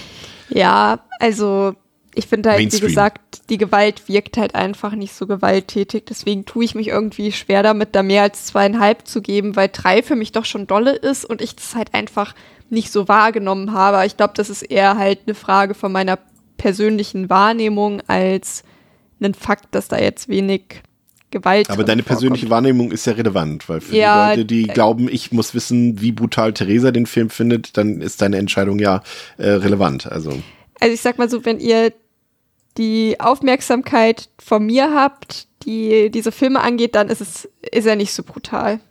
Aber ich habe vielleicht auch manche Sachen nicht ganz mitbekommen. Das André, was sagst du denn? Ähm, ja, also ich finde auch, er ist, er ist recht blutig und wird auch viel niedergemäht und einige Lykaner pranken, reißen da Wunden und so weiter. Und gerade auch diese Massenschlachten, da werden schon einige, fliegt schon einiges durch die Gegend und so. Aber auch wieder hier, ich bin auch bei Theresa, es wirkt nicht so krass einfach. Es ist immer noch, es ist vor allem, der dritte ist halt dadurch, dadurch dass es halt ähm, auch quasi Flashback der Film ist, ähm, es wirkt halt alles noch fantasyhafter, noch, noch, äh, noch weiter weg. Irgendwie spielt ja nicht mehr so quasi im, nicht, nicht im Jetzt, spielen anderen jetzt auch nicht mehr, aber ne, äh, so in der Moderne, ähm, wirkt für mich noch entrückter irgendwo. Von daher, ich, also ich finde, äh, auf jeden Fall, er ist blutig, er ist auch blutiger als der erste, auf jeden Fall, vielleicht ein bisschen blutiger als der zweite in der Gänze, ähm, aber ich bin auch wieder so bei zweieinhalb, würde ich sagen. André, der dritte Teil gehört inhaltsmäßig wieder dir. Schieß mal los. Was, was erwartet uns in diesem Prequel? Der dritte Underworld-Film bebildert uns eine Geschichte, die wir bereits im ersten Teil erzählt bekommen haben. Die Entstehung der Lykaner. Lucian ist der erste Lykaner, der von einer Werwölfin geboren wurde und der sich unabhängig vom Status des Mondes verwandeln kann. Er wächst im Konvent auf von Vampirmeister Vic er, wack- er, Entschuldigung, er wächst Vektorrechnung. er, Vektor, er wächst beim Vektorrechnen auf. Er wächst im Konvent von Vampirmeister Victor auf, wird jedoch wie ein Sklave gefangen gehalten. Victor erschafft immer weitere Lykaner, um sie für seine Machtspielereien zu nutzen. Doch es gibt auch noch freilebende Werwölfe in der Wildnis, die ständig Menschen überfallen. Sonja, die Tochter von Victor, hat eine heimliche Affäre mit Lucian, für die beide mit dem Tod bestraft würden. Während eines nächtlichen Angriffs der Werwölfe auf Sonja und andere Vampire befreit sich Lucian und kommt seiner Geliebten zur Hilfe. Dafür wird er jedoch von Victor bestraft. Lucian gelingt es jedoch, sich etwas später zu befreien und einige der anderen Lykaner mitzunehmen. Sie wollen sich nun für einen Angriff auf die Vampirfestung vorbereiten. Victor ahnt, was los ist und konfrontiert seine Tochter Sonja. Diese offenbart ihm, dass sie schwanger ist. Victor nutzt seine Tochter als Köder für Lucian, der auf den Platz, äh, auf den Plan. Hereinfällt und gemeinsam mit Sonja gefangen genommen wird. Sonja wird zum Tode verurteilt. Sonnenlicht verbrennt Sonja, doch Lucian äh, kann sich verwandeln und die anderen Lykaner alarmieren, die nun die Festung erstürmen. Lucian verfolgt Victor, bekämpft und verlässt ihn schwer. Dieser überlebt jedoch und kann sich und die anderen Ältesten in Sicherheit bringen, während die restlichen Vampire von den Werwölfen abgeschlachtet werden. Danke, André. Theresa, die erste Frage. Ja, ist immer schwierig, dich zu fragen als, als Underworld-Kritikerin. aber, aber, aber, ja, wenn du, wenn, wenn du jetzt die Frage hörst, dann verstehst du, warum ich da ein bisschen äh, Zweifel an deiner Aussagekraft. Ähm, wie notwendig war für dich ein Prequel? Wie notwendig war für dich, dass diese Geschichte gezeigt wird, die wir im ersten Teil schon ausführlich erzählt bekommen haben? Ja, und vor allem, die mich im ersten Teil schon nicht interessiert hat. Das ist, glaube ich, das viel größere Ja. Problem. Du verstehst also die Frage, also mein, meine Zweifel an der Frage. Ja, genau. Also ich hätte es jetzt nicht gebraucht. Aber andererseits habe ich das Gefühl, es ist, wäre mir jetzt auch gleich gewesen, ob es noch eine weitere Fortsetzung gegeben hätte oder halt einen Teil davor. Ich sag ich frage mal anders. Äh, Aufgrund deines Desinteresses an der Geschichte, hast du überhaupt gemerkt, dass du die Geschichte schon kennst, die du gerade siehst? Ähm, ja, ich habe auch lange gebraucht, um zu bemerken, dass sich die Hauptdarstellerin verändert hat. Aber zu meiner Verteidigung, die sehen sich echt verdammt ähnlich. Und ich hab, nein, nein, doch, nein. die sehen nein. sich ähnlich. Doch. André? Nein. André? In manchen Bildern ja. Also es gibt sogar eine von hinten Letterbox. vielleicht, ja. Es gibt eine Letterbox Review, da ging es noch jemandem so wie mir. Und dann dachte Nee. ich mir halt so, Nein. irgendwie sieht die anders aus, aber ich habe halt gedacht, man weiß ja nicht so, wegen vielleicht mal Schönheitsoperation hier oder so weiß man ja nicht. Vielleicht wurde da ein bisschen was am Gesicht gemacht. Und dann ist mir halt auch, habe ich so parallel auf Letterbox geguckt und dann ist mir aufgefallen, komisch, steht ja gar nicht Kate ganz oben und dann so, ach ja, das ist sie ja gar nicht. Okay. Und dann habe ich eine Letterboxd äh, gelesen, der es genauso ging. Ich glaube, die war sogar relativ populär. Es ging, glaube ich, mehreren Leuten so. Ich werde die noch mal raussuchen. Wie gesagt, Auf ich rede auf jeden Fall von Bildern. Also im Film finde ich es auch nicht, aber es gibt Fotos, da könnte man denken, aber wird man als, als alter Kate Beckinsale-Fan weiß man es natürlich besser, klar. Ja gut, ich bin halt kein, nicht der größte Fan von ihr und ich finde Und halt. die Bilder so, haben sie auch extra so, so, so, so ins Netz gestellt, damit die Leute drauf reinfallen und denken, ah, Kate Beckinsale und dann, äh. Ja, so wie sie halt aber auch sich gibt und wie ihre Figur geschrieben ist, ist sie halt eins zu eins die gleiche Figur. Nee. Und doch. Nein. Nein. Ich, also ich bestehe jetzt auch nicht auf mein Recht, weil, naja. Weil es dir egal ist, sag's ruhig. Ja, genau. Und also kann schon auch sein, dass es nicht so ist. Aber in meiner Wahrnehmung hatte ich das Gefühl, das ist im Grunde genommen die gleiche Person. Sie ist auch ziemlich, macht einen ziemlich arroganten Eindruck, trägt Lederkleidung, hat die gleiche Frisur, irgendwie ähnliche Gesichtszüge. Ich wahrscheinlich mal wieder meine Brille nicht aufgehabt, wie so oft. Und dann kommt es halt alles zusammen und dann dauert das halt vielleicht mal ein bisschen. Es, es wird ja zumindest äh, storytechnisch ja auch durchaus begründet, wenn da ja auch erzählt wird, dass äh, Victor ja Celine damals äh, quasi nur am Leben gelassen hat, weil er sie an seine Tochter Sonja erinnert hat. Also äh, so abwegig ist dein Gedanke tatsächlich äh, nicht dahinter. Ja, ja, ist ja okay. Ähm, Regie geführt hat hier äh, der Patrick Tatopoulos, äh, der war ähm, oder ist eigentlich ein Production Designer, das ist hier sein einziger Spielfilm gewesen. Und ansonsten kehren ein paar Leute zurück, aber in verjüngten Rollen quasi. Michael Sheen ähm, ist wieder mit dabei, Bill Nighy ist wieder mit dabei und ähm, eben nicht Celine und nicht Kate Beckinsale, sondern eben Victors Tochter Sonja, die hier von Rona Mitra gespielt wird. Die kennt man natürlich aus anderen ähm, Genreproduktionen wie Doomsday, Hard Target 2 oder Hollow Man zum Beispiel. Ja, André, äh, wie ging's dir denn? Hast du äh, quasi letztendlich dieselbe Frage, die ich eben Theresa gestellt habe, äh, wie ging's dir damit, quasi diese Geschichte einfach nochmal bebildert präsentiert zu bekommen? Hast du dich darauf einlassen können oder hast du auch gleich von Anfang an gesagt, puh, das könnte jetzt zäh werden, weil ich weiß ja eigentlich, wie das ausgeht, ich weiß, wo es hinführt. Also richtig Spannung kann da ja eigentlich gar nicht aufkommen. Und hat sich das bewahrheitet, wenn du so gedacht hast? Ähm, nee, also ich, ich weiß, ich, ich weiß gar nicht mehr, wann ich den gesehen habe damals, aber als es sich schon angekündigt hat, war ich schon so, oh nee, weiß ich noch. Also das war super unspannend, weil man wollte halt dann doch irgendwo, ähm, jetzt nicht brennend, ne, aber man wollte dann, wenn dann schon wissen, wie es weitergeht, weil der zweite ja auch äh, wieder in Anführungszeichen offen endet. Ähm, auf jeden Fall Potenzial für mehr da war. Und äh, dann jetzt hier diese, diese komplette Prequel-Geschichte zu erfahren, die, wie du, wie, wie, du, wie wir schon im, im, äh, in der Beschreibung gehört haben, immer als Text, ähm, die einfach das eben bebildert, was wir im ersten Teil einfach erzählt bekommen haben, mh, ist halt echt krass boring eigentlich.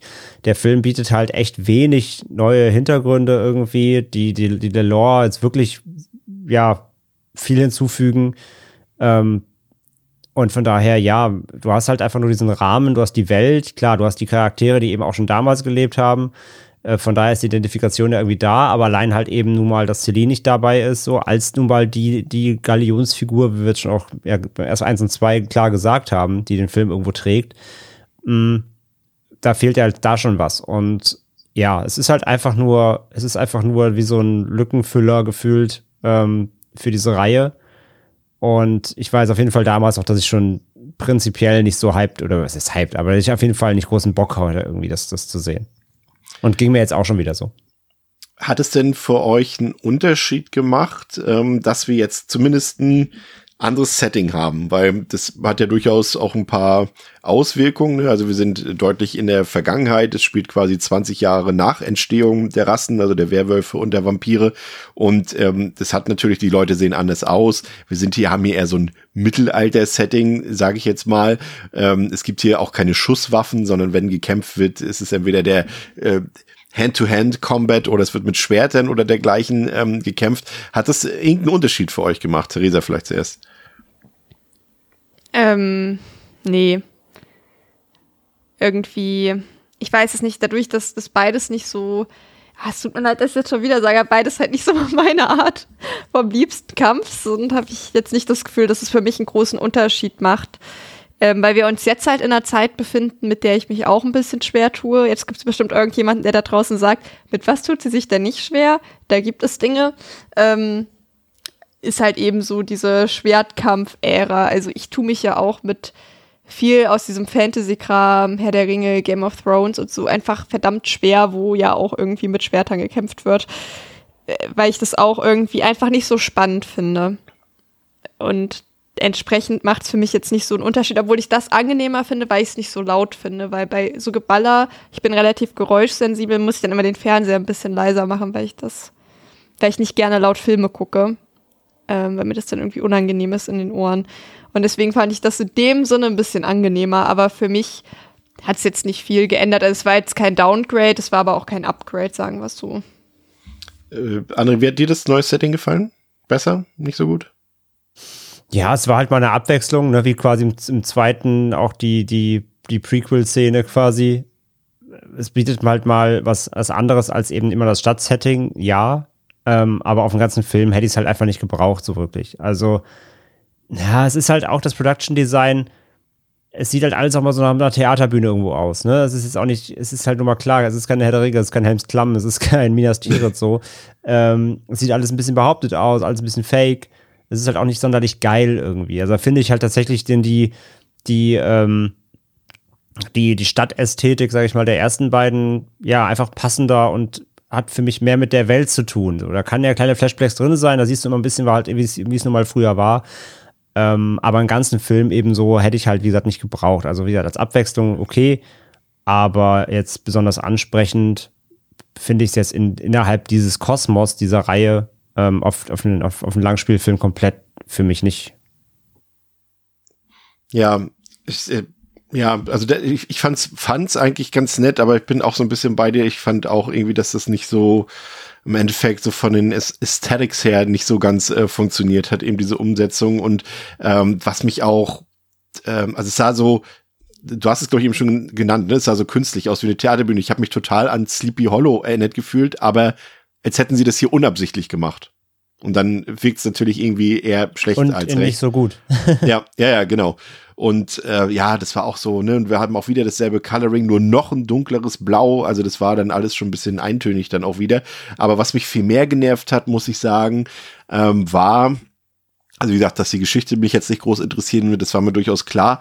Aber ich konnte so mit den Figuren und auch mit den Performances recht wenig anfangen. Also ich fand Lucien, der wie gesagt im ersten Teil noch irgendwie okay war für mich, fand ich hier war ich so genervt von ihm, auch ein bisschen von Michael Sheen, irgendwie, wer ihn dargestellt hat, dass ich es echt irgendwann schon genossen habe, als er ausgepeitscht wurde. Da habe ich so gesagt, ja, komm, das hätten sie auch mit Michael machen müssen, dachte ich mir so. Und, und auch Bill äh, wirkt wieder so vollkommen übertrieben am Overacten. Ich fand, es sah richtig blöd aus, seine, seine Kontaktlinsen, das sah so richtig kacke aus. Ich konnte ihn wieder überhaupt nicht ernst nehmen.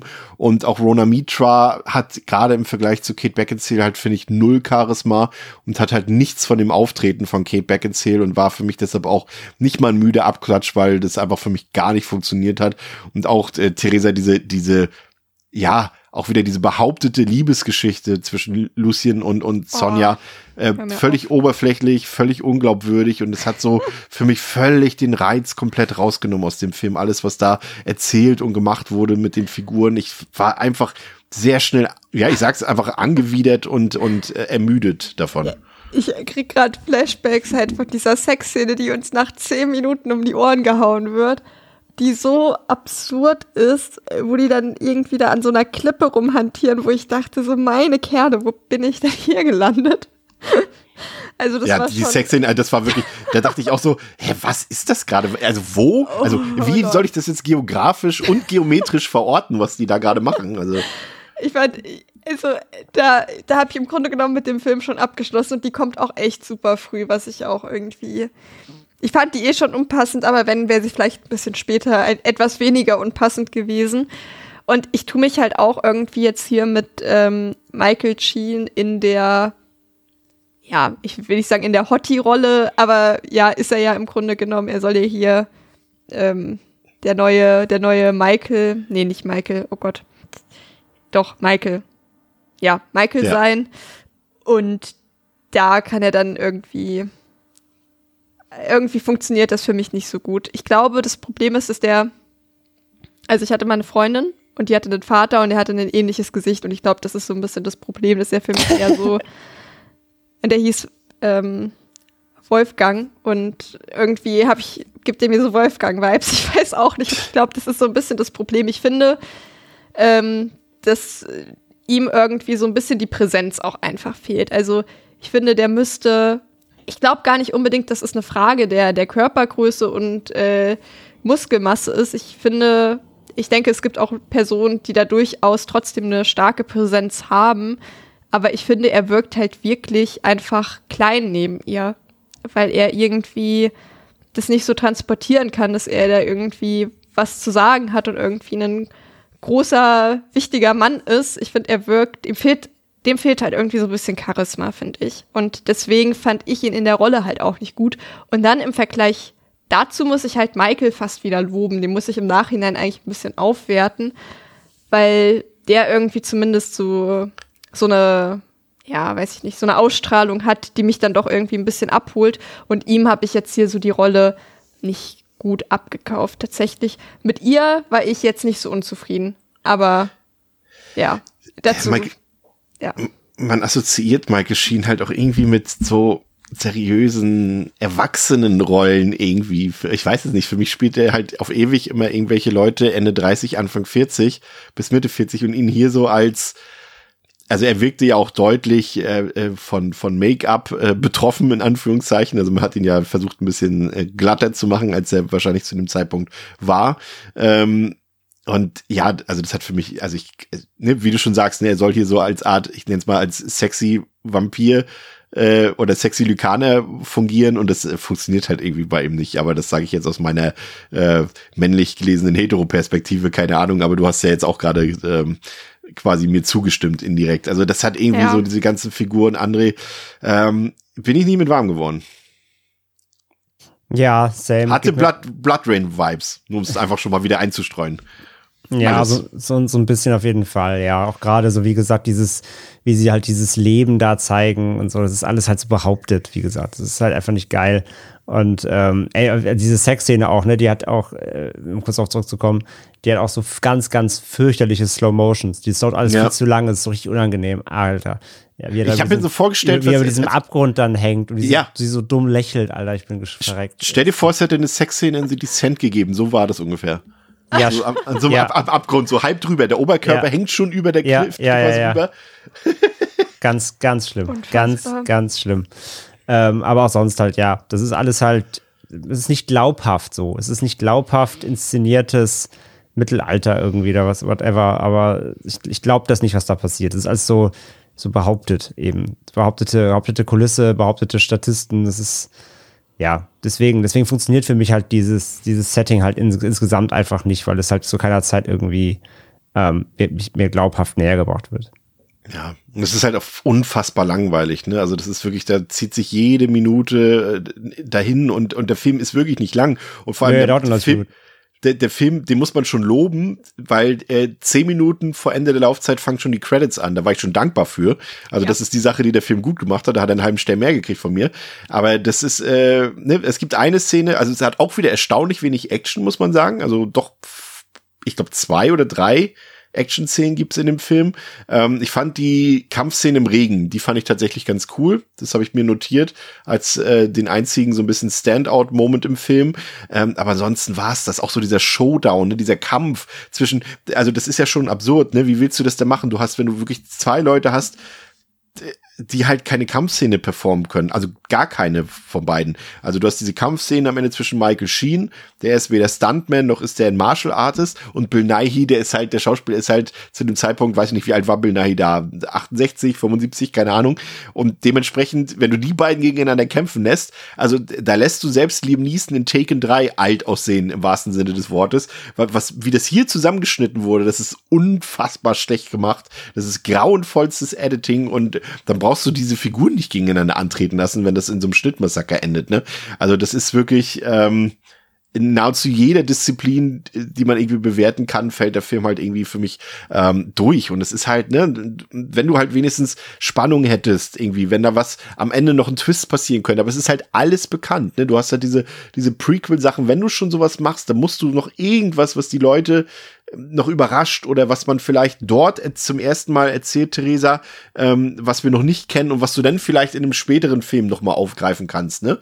Aber nee, ist halt nicht. Ja, also man bemerkt halt schon, dass es irgendwie einfach nochmal so ein Cash Grab war, wo sich jetzt halt auch nicht mehr so krass die Mühe gemacht wurde. Ich finde, man bemerkt es halt eben schon auch. Du hast gerade irgendwie die Kampfsequenzen angesprochen, dass sich da auch einfach weniger Mühe gegeben worden als jetzt irgendwie noch im ersten Teil, weil der ist damit halt schon, also der ist im Vergleich dazu fast ein Meisterwerk und da merkt man halt schon einfach, dass die da auch selbst, glaube ich, einfach nicht mehr so Bock drauf hatten, dass nur so war, okay, wir machen jetzt halt diesen Film, holen uns die Kohle, aber ich habe nicht das Gefühl, dass da jetzt viel Herzblut irgendwie reingeflossen ist. Und das finde ich halt auch so ein bisschen schade, weil ja, man kann das, auch wenn die Story eigentlich, auch wenn niemand nach diesem Film gefragt hätte, hätte man, glaube ich, trotzdem mehr draus machen können, wenn man halt eben noch eine Kleinigkeit hinzugefügt hätte und nicht nur das erzählt hätte, was vorher schon niemanden interessiert hat. und vor allem ähm, bin ich auch trotzdem, aber ich glaube, das liegt an mir, nicht so richtig viel schlauer als vorher. Ja. Ja, das stimmt. Ob es euch auch so geht. Also ich habe ja. Ähm, dann erzähle ich dir noch was Spannendes. Nämlich, ähm, André ja. hatte vorhin äh, Stichwort Dog Soldiers erwähnt. Ähm, es wurden tatsächlich alte Werwolf-Kostüme aus äh, Neil Marshalls äh, Dog Soldiers verwendet für diesen Film. Und ja. auch ähm, alte Trickeffekte aus Evolution wurden hier wieder verwendet. Also so viel zum Thema. Also nee, ich will jetzt nicht sagen, so viel zum Thema, man hat sich nicht so viel Mühe gegeben, weil ich meine, wenn man die Sachen hat, warum soll man sie nicht verwenden? Ne? Also ist natürlich auch, äh, weiß ich nicht, ob es jetzt umweltschonend ist, aber ähm, es passt vielleicht an der Stelle ganz gut.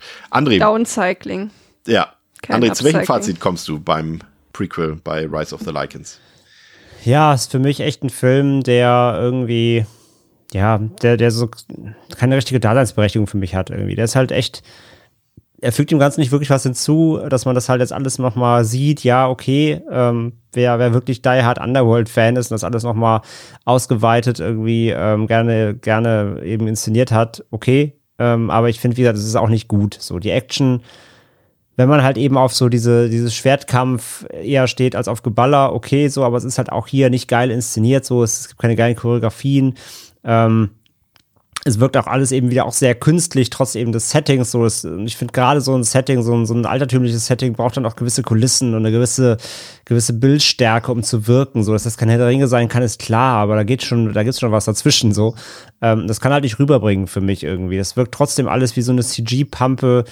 Ähm, gerade die, groß, die großen Schlachten wirken halt auch durch die Inszenierung immer trotzdem irgendwie klein, weil es gar nicht rüberkommt irgendwie, so wie sie es wollen, weil sie einfach die Mittel und auch einfach die, die Qualität nicht hatten, so irgendwie. Und von daher, ähm, auch das ist halt, es macht einfach, also, wie ich gesagt habe, eins und zwei haben ihre Schwächen safe, aber hat irgendwie Spaß gemacht, trotzdem bis zu, wieder zu schauen.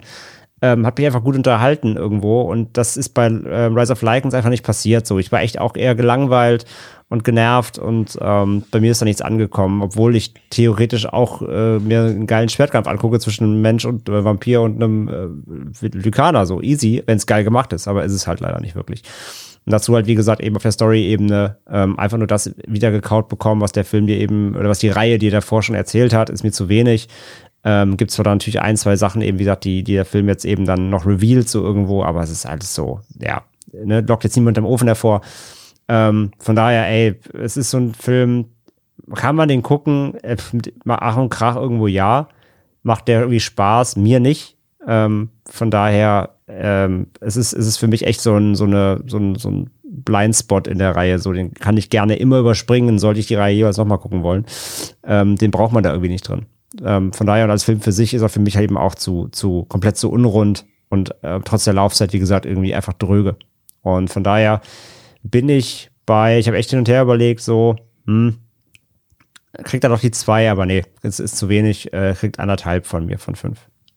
Es ist halt auch spannend und das ist, äh, sagt halt auch viel über die Originalität ähm, über die Kreativität dieser Reihe aus. Das ist halt auch immer, du siehst halt genau, was war zu dieser Zeit oder ein paar Monate oder sag mal, als die Produktion gestartet ist, was war da gerade innen und das siehst du halt immer bei Underworld, ne? Was beim ersten Teil und zweiten Teil hat so dieses Matrix, äh, äh, Blade-Ding. Hier ist es halt Herr der Ringe, ne? Fantasy war zu diesem Zeitpunkt Mitte der 2000er in Mode. Ähm, also machen wir halt einen Fantasy-Film sozusagen aus Underworld. Das kommt später auch nochmal bei Blood Wars. Ähm, da haben sie auch wieder sehr auf aktuelle Begebenheiten reagiert, aber das sieht man halt eindeutig. Ne? Also für mich auch ähm, extrem langweiliges und unnötiges Prequel ähm, mit die mit den langweiligsten und unsympathischsten Figuren in der ganzen Reihe irgendwie. Da kommt keine Spannung auf, ähm, weil die komplette Geschichte halt bereits in den Vorgängern mehrfach erzählt wurde. Ähm, Dazu passt es irgendwie auch, dass dieser Film halt im Vergleich zu Evolution deutlich weniger Action-Szenen hat, dass er damit geizt. Äh, wie gesagt, das Setting ist ein anderes. Das kann man gut finden, das ist Geschmackssache. Ähm, und wir haben mit Dunkelblau jetzt auch eine leichte Verschiebung des Colorings vorgenommen. Ne? Also ganz dezent von Blau zu Dunkelblau. Aber letztendlich äh, bin ich da auch komplett bei André. Also ich finde schon, dass äh, hat keine erzählerischen, keine handwerklichen Qualitäten. Das ist, diesen Film am Stück durchzugucken kann durchaus geistige und körperliche Schmerzen verursachen. Ähm, und ich habe da echt, äh, nachdem ich diesen Film durchgestanden habe, ge wirklich gebetet, weil da dachte ich schon so, okay, jetzt entwickelt sich vielleicht diese Vorbereitung doch in Resident Evil Gefilde. Äh, und ich habe echt gebetet dafür, dass der vierte Teil dann wieder deutlich besser wird und bin auch nur bei anderthalb von fünf Sternen. Also der Film war schlecht. Theresa.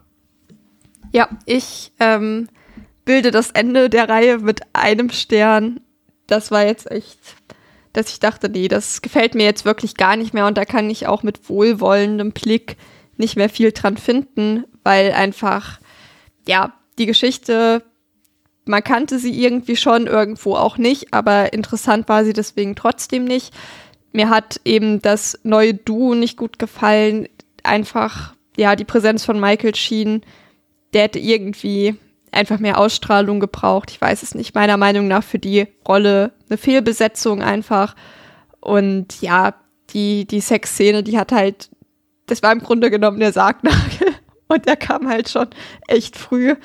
Ähm, und ja, ist, ich habe das Gefühl, man hätte irgendwie aus dieser, man hätte aus diesem ganzen Schlachtenkram und so schon noch mehr machen können, aber dann halt irgendwie als dritten Teil für so eine, von so einer Reihe ist halt irgendwie klar, dass das dann nicht das erreicht, was man damit hätte erreichen können. Und ich glaube, da haben sie sich dann vielleicht auch ein bisschen zu viel vorgenommen. Ich kann auf jeden Fall jetzt wirklich eigentlich nichts mehr richtig Positives an diesem Film finden. Ähm, hat mir keinen Spaß gemacht, werde ich auf gar keinen Fall nochmal gucken. Aber ich habe auch das Gefühl, es hätte noch schlimmer sein können. Deswegen gibt es einen Stern und keinen halben.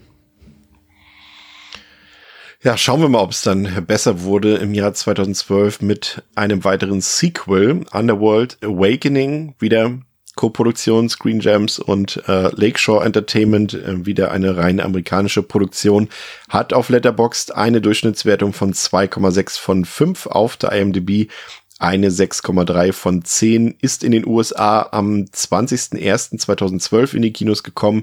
In Deutschland eine Woche später am 2. Februar 2012 hat 70 Millionen Dollar eingespielt und war der Box Office ertragreichste Film mit 160 Millionen eingespielten Dollar. Läuft 88 Minuten, ist ungekürzt. Ähm, die einzige Fassung FSK 16 in Deutschland hat einen Body Count von 128 und ist aus meiner Sicht der härteste Film der Reihe. Da bin ich schon fast dazu geneigt, im Rahmen dieses Underworld Kosmos eine 3,5 äh, von 5 zu vergeben, André.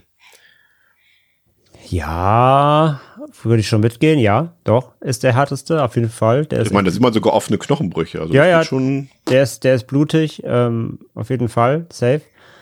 Auch hier wieder, selbe wie gehabt, er wirkt immer noch sehr künstlich insgesamt an Look, deswegen gebe ich immer noch diesen leichten Fantasy-Comic-Abzug in dem Sinne, ähm, was so die Intensität der Gewalt natürlich angeht. Ist immer noch alles im Action-Drama natürlich. Aber ja, bei so einer 3 auf jeden Fall. Theresa, du äh, gehst ja. wahrscheinlich wieder einen halben drunter, ne? Ja, aber dieses Mal würde ich tatsächlich mitgehen. Jetzt hier ist es mir auch aufgefallen und ähm, habe den schon auch als deutlich brutaler wahrgenommen. Ähm, vielleicht ist das auch noch mal so der Grund, dadurch, dass ich den ja als zweites geguckt habe, dass dann alles, was danach kam, vielleicht auch noch mal ein bisschen blasser aussah. Das könnte halt irgendwie auch noch sein. Also da wäre ich schon mit den drei, dreieinhalb auch dabei. Wunderbar. Dann überlasse ich dir direkt das Wort. Erzähl uns doch mal, worum es in Underworld Awakening geht. Was hat Celine wieder verbrochen? Ja, ähm, okay. Nun haben auch die Menschen mitbekommen, dass es Vampire und Lykaner gibt. Und wie die Spezies Mensch nun mal so ist, wollen sie ihre neuen Kolleginnen und Kollegen direkt dem Erdboden gleich machen. Was ihnen auch fast gelingt. Celine und Michael leben auch noch, werden jedoch gefangen genommen und kryokonserviert. Zwölf Jahre später erwacht Celine aus ihrer Starre und kann aus der Einrichtung fliehen. Irgendjemand hat sie befreit, dauernd sieht sie die Geschehnisse aus dessen oder deren Augen. Im Untergrund der Stadt trifft Celine auf David, ebenfalls ein Vampir, und natürlich auch eine Horde Lykaner. Celine geht davon aus, dass Michael ihr ominöser Befreier ist. Stattdessen handelt es sich um ein Mädchen namens Eve. Es ist Michaels und ihre gemeinsame Tochter und damit ein Hybridwesen. David bringt Celine und Eve zu einem von seinem Vater angeführten Orden. Eve geht es jedoch nicht so gut, doch nach der Blutfütterung durch eine Heilerin gesundet sie zum Erstaunen aller viel schneller als normale Vampire. Gesundet ist auch kein Wort, oder? Doch, du siehst ja, es wurde nicht markiert von Word. Okay, fühlt sich komisch an. Okay. Aufgrund ihrer Biografie ist Celine beim Orden unerwünscht. Dann greifen plötzlich Lykaner an. David wird getötet, äh, Celine wird außer Gefecht gesetzt und erfährt anschließend, dass Davids Vater ihre Tochter Eve an die Lykaner ausgeliefert hat. Celine erweckt David wieder zum Leben und versucht nun den Aufenthaltsort von Eve ausfindig zu machen und bekommt dabei Hilfe von Cop Sebastian. Eve wird in den Laboren von Antigen gefangen gehalten, deren Wissenschaftler einen Impfstoff gegen Vampire und Lykaner entwickeln sollen. Doch die Anlage wird von den Lykanern kontrolliert, die ganz eigene Ziele verfolgen. Aus Eves Blut sollen unbesiegbare Lykaner generiert werden. Celine schafft es, in die Anlage einzudringen und entdeckt den weiterhin eingefrorenen Michael, den sie nun auftauen möchte, ehe sie, und ihre, ehe, ehe sie ihre Tochter retten kann. Celine und Eve kämpfen gegen die Anführer der Lykaner und besiegen diese letztlich. Michael ist jedoch verschwunden. Celine schwört, den Vater ihrer Tochter zu finden. Ja, ähm, der Film ja. kam übrigens auch in, in 3D in die Kinos ähm, damals und er lebt so ein bisschen darunter, oder vielleicht auch ein bisschen mehr, das werden wir gleich feststellen, ähm, dass es sehr viele Skriptänderungen gab im Verlaufe der Produktion und es teilweise auch gedreht wurde, ohne dass überhaupt gerade das Skript fertig vorhanden war. Und deswegen hat der Film auch manchmal eine sehr seltsame wechselnde Tonalität. Er wurde gedreht von Mens Merlind und von Björn Stein, ähm, einem schwedischen Regie-Duo, die auch jetzt die haben schon ein paar andere Sachen auch gemacht, aber jetzt nichts mehr in der Größenordnung von Underworld Awakening. Ähm, ja, was erstaunlich ist, und das äh, merkt man doch recht schnell, vielleicht greifen wir da auch schon mal ein bisschen vor, André, ist, dass wir diese Underworld-Timeline gar nicht mal inhaltlich, aber vor allem ja von ihrer ja, ich weiß gar nicht, wie ich es beschreiben soll. Also, also für mich gehören Teil 1 und Teil 2 irgendwie zusammen. Teil 3 ist als Prequel so ein bisschen außen vor. Und hier Teil 4 Awakening und Teil 5 Blood Wars, die gehören dann auch wieder so für sich zusammen als einen Strang, sag ich mal, sowohl von der, von der Art der Inszenierung her, aber vielleicht doch auch inhaltlich, weil wir haben irgendwie in Teil 1 und 2 die Figuren dieselben und in Teil 4 und 5 dieselben Figuren und quasi nur Kate Beckinsale ist sozusagen der Verbindungspunkt so ein bisschen und ähm, das, das, ja, weiß ich nicht, das hat man, hat, hat sich für mich so ergeben irgendwie rein von, vom Gefühl her. Ja, würde ich schon mitgehen. Also ich meine, klar hast du die Verbindung und Awakening führt ja dann schon auch klar zwei weiter. Zwar waren die Sachen wie diese Organisation alles in zwei noch nicht angedeutet, weil ich wette, das Skript stand da noch nicht. ähm, aber sonst vom ganzen Look and Feel alles versuchen sie es ja komplett anzuknüpfen. Deswegen, ähm, der Übergang ist ja schon da, wenn man dreimal ausklammert, aber ja, insgesamt ähm, kann man das so ein bisschen in Blöcke aufteilen, weil man eben die zusammenhängende Figuren, auch so ein Michael, der ist zwar hier, der, der kommt zwar vor, in Anführungszeichen, aber ist ja nie da. Ne? Also der ja. spielt ja auch hier nicht mehr die Rolle, sondern hier ist dann eher eben dann Eve und so weiter. Genau, da hast du schon recht. Also man kann das so ein bisschen ähm, in, in Blöcke aufteilen. Aber ja, der große Bogen ist wie gesagt schon da und geht ja auch dann lore-technisch ähm, da weiter. Aber ja, macht ja jetzt hier ein komplett neues Fass auf quasi.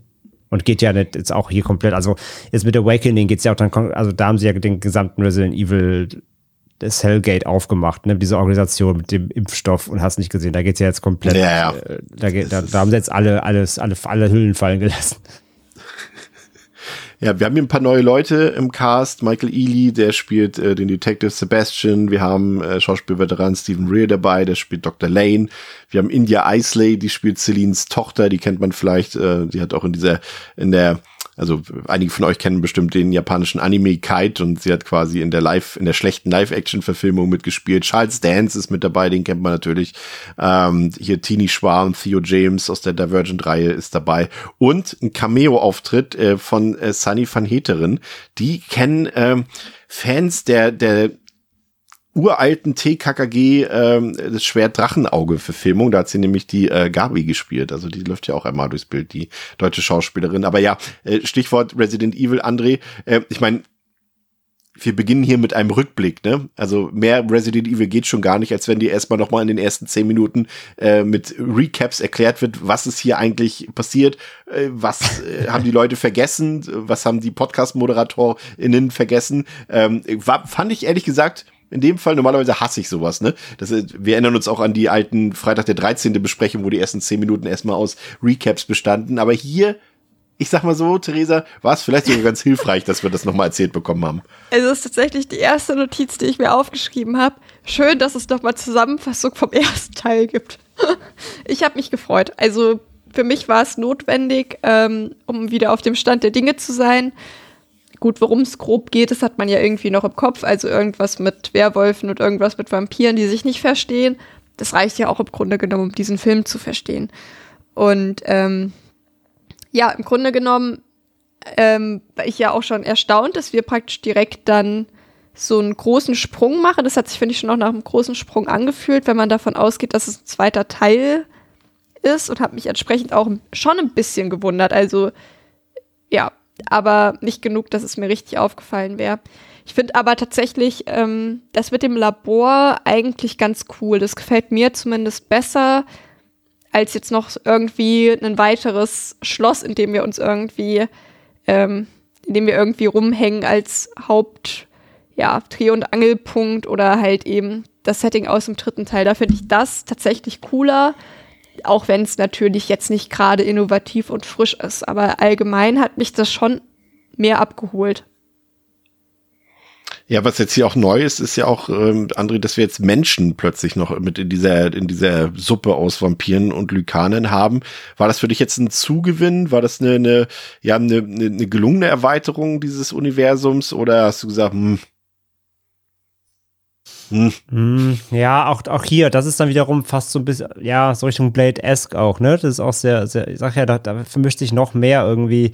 Jetzt hast du halt die dritte Fraktion, die Menschen wissen halt jetzt über alles Bescheid, ähm, wollen halt so beide Seiten bekämpfen. Ähm, dass auch erstmal der Film mit anfängt, eben, dass halt Celine Michael gefangen wurden irgendwie, um da auch erstmal so eine Überleitung einzusparen, die dazwischen halt nicht erzählt wird, ne? Weil dazwischen gibt es halt Teil 3, das ist ein Prequel.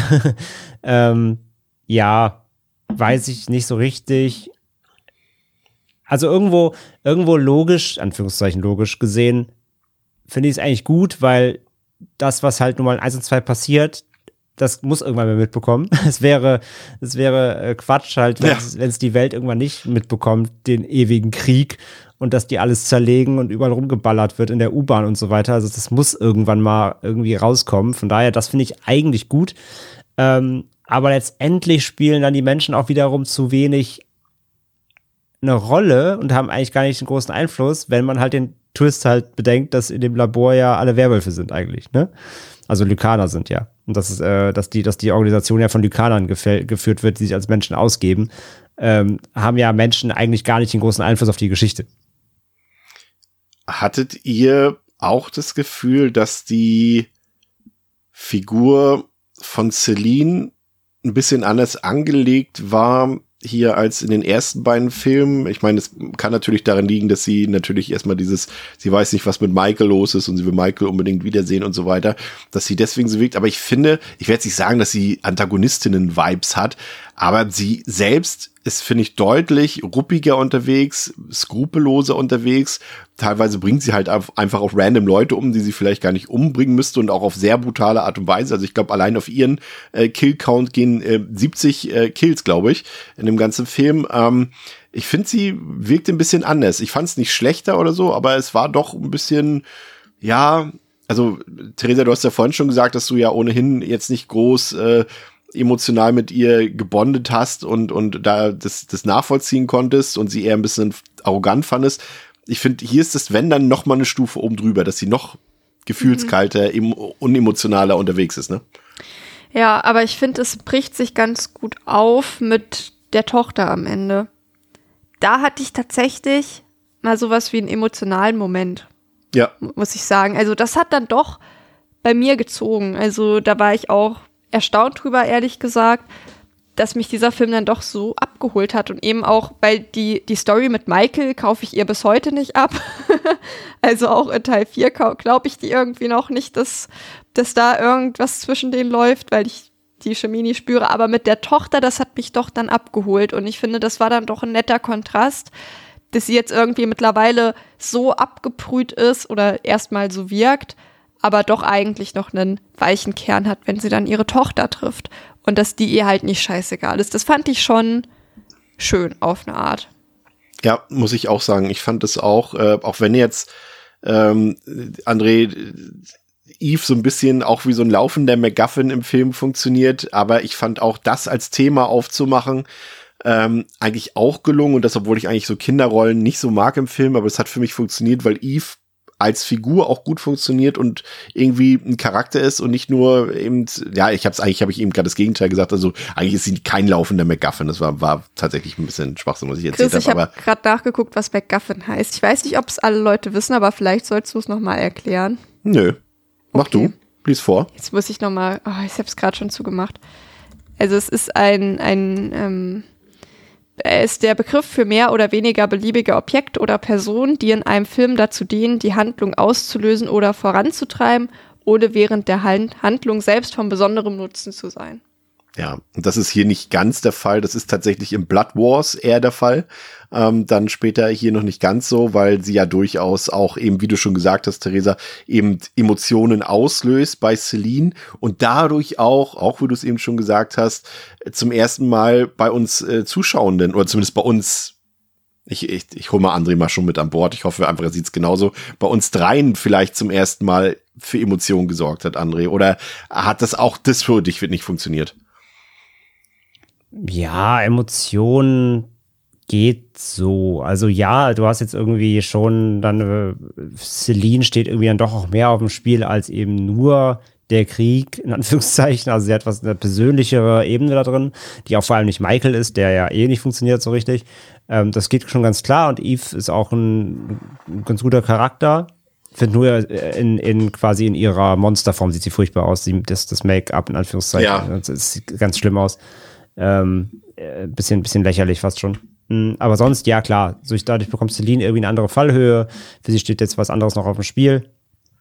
Ähm, dass das Kind halt einfach halt da ist, in Anführungszeichen, erstmal ist halt ein bisschen weird, aber äh, wie gesagt, wenn man die Brücke schlägt von, von ähm, Evolution kommend, alles fein.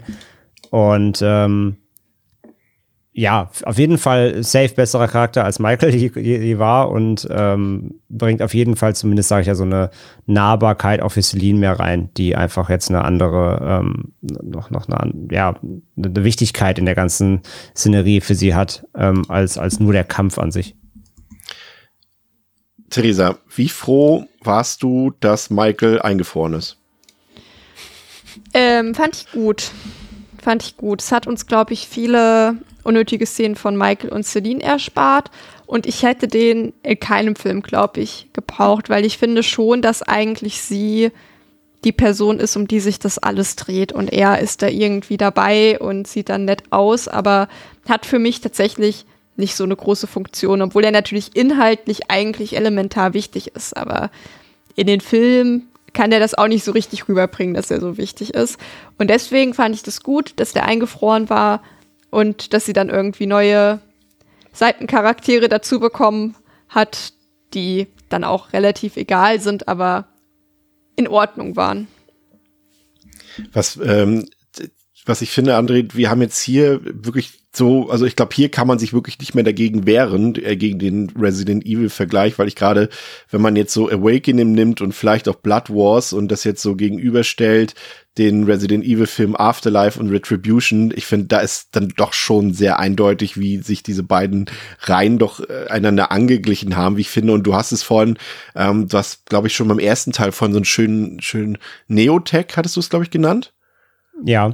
Und hier ist es auch nochmal, ich finde, hier wird es schon auf die Spitze getrieben, so ein bisschen, ne, dass du auch wirklich diese teilweise sehr glatten und künstlichen Kulissen hast, dieses, alles so ein, das ist so ein, ja, so Hightech, aber das sieht nicht echt aus. Das sieht so auch wieder so eine, wie so eine fiktive Hightech-Welt aus. Und es sieht alles so aus wie diese, diese riesigen, wie sagt man, diese Untergrundareale in diesen Resident Evil Filmen in den späteren. Und das sieht hier alles schon sehr gleich aus. Ich muss gestehen, ich fände es irgendwie cool. Ich finde, es hat irgendwie gepasst, weil ich finde diese sehr, also wenn man diese Künstlichkeit so auf die Spitze treibt wie dieser Film, funktioniert es, funktioniert das Konzept Underworld für mich tatsächlich am besten. Da war ich ein bisschen überrascht von. Ja, und das ist, was ich meine. Also, das, das, man fühlt sich vom Setting dann doch wieder mehr zu Hause eben. Ne? Also, Rise of Lycans fällt da einfach für mich raus. Ich finde das Setting besser und ja, ähm, äh, das hier, das wirkt noch artifizieller irgendwie, aber es passt irgendwo. Ähm, es ist irgendwie noch mehr, es geht noch mehr kaputt, es ist noch mehr Stadt irgendwo. Ähm, keine Ahnung, die Tiefgaragenszene oder es ist irgendwie, aber auch wieder so eine Mischung. Du hast ja auch so ein bisschen wieder so eben die, die, die, ähm, ja, die Unterschlüpfe so ein bisschen der, der, der äh, Vampire oder der Lykaner, aber eben auch wieder viel Stadtsetting und so und einfach dieses sehr artifizielle funktioniert für mich da echt einfach immer noch am besten in der Reihe. Das macht das für mich schon mit aus. Ähm, und ich finde aber auch das Awakening, also der, ich finde auf, der hat eine, ich finde der Film hat eine weirde CG, also gerade so die Werwölfe. Oh, die ähm, sehen, die sehen grausam aus. Die sehen echt nicht gut aus, auch dieser, halt dieser dieser Überwerwolf, der Überlikaner. Ähm. Ey, komm, ey, der sah aus wie der, fast so schlecht aus wie der Troll im, im Klo bei Harry Potter 1. es stimmt.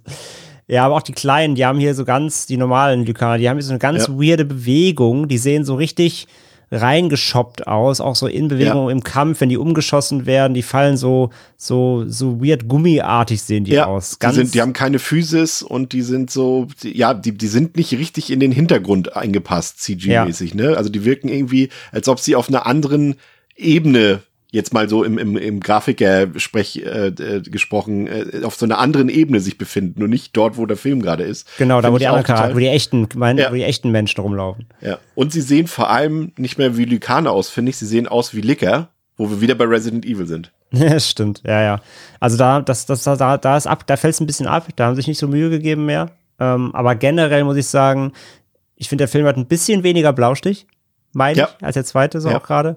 Jetzt, er ähm, geht jetzt wieder, er geht jetzt mehr Richtung, ja, klingt auch blöd, weil er nicht, also Richtung Schwarz wieder mehr, finde ich. Also ein ja, bisschen mehr Kontrast rein irgendwie. Genau, ein bisschen Kontrast rein, genau.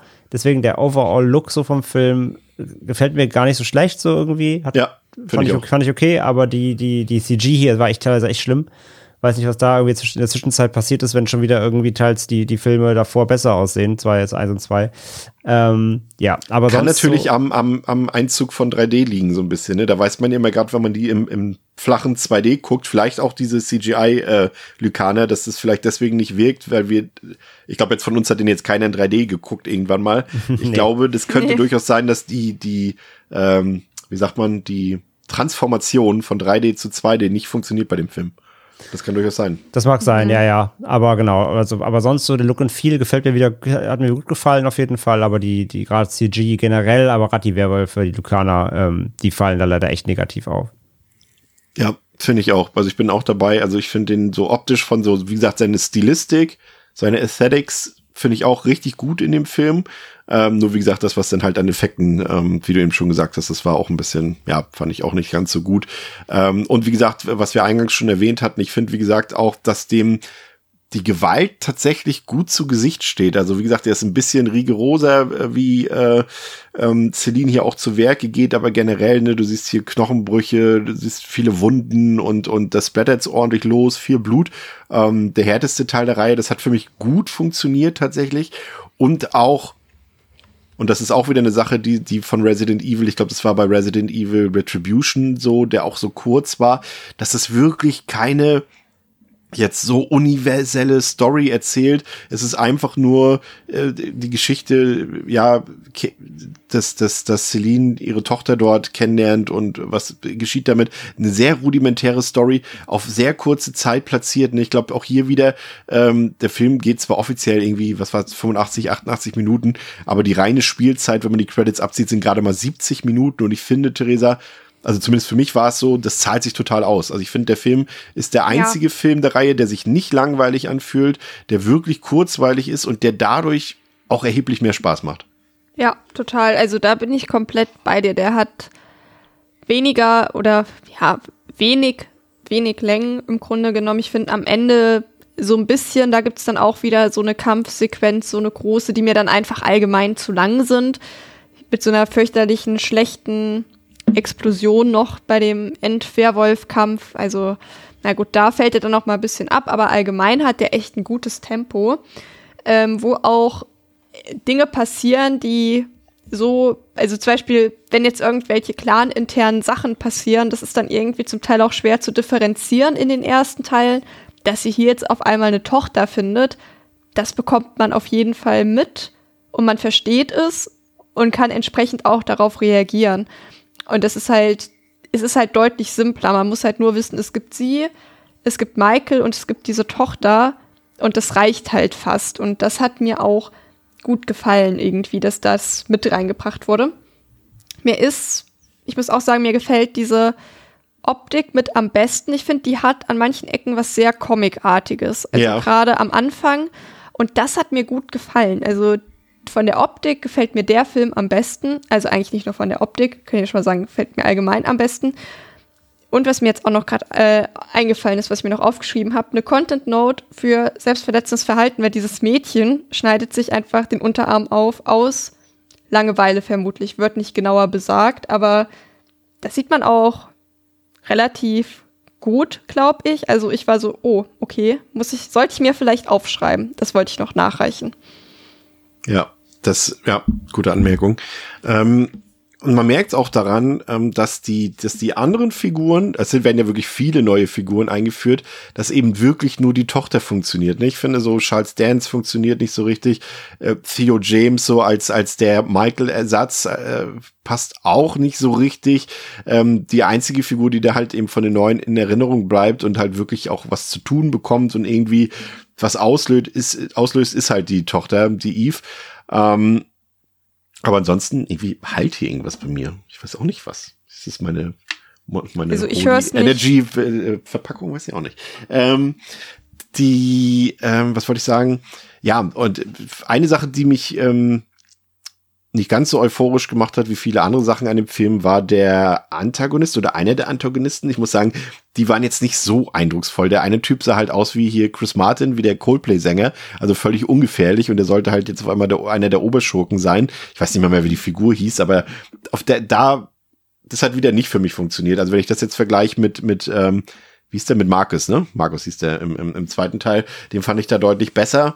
Ähm, aber ansonsten muss ich auch sagen, ähm, also ich kann auch direkt schon eigentlich in mein Fazit so ein bisschen übergehen. Also ich finde, dass der ähm, mit seiner Angleichung ans äh, Konzept und Rezept äh, von Resident Evil deutlich punkten kann. Der ist auch, Theresa, auch für mich der beste Film aus der ganzen Reihe.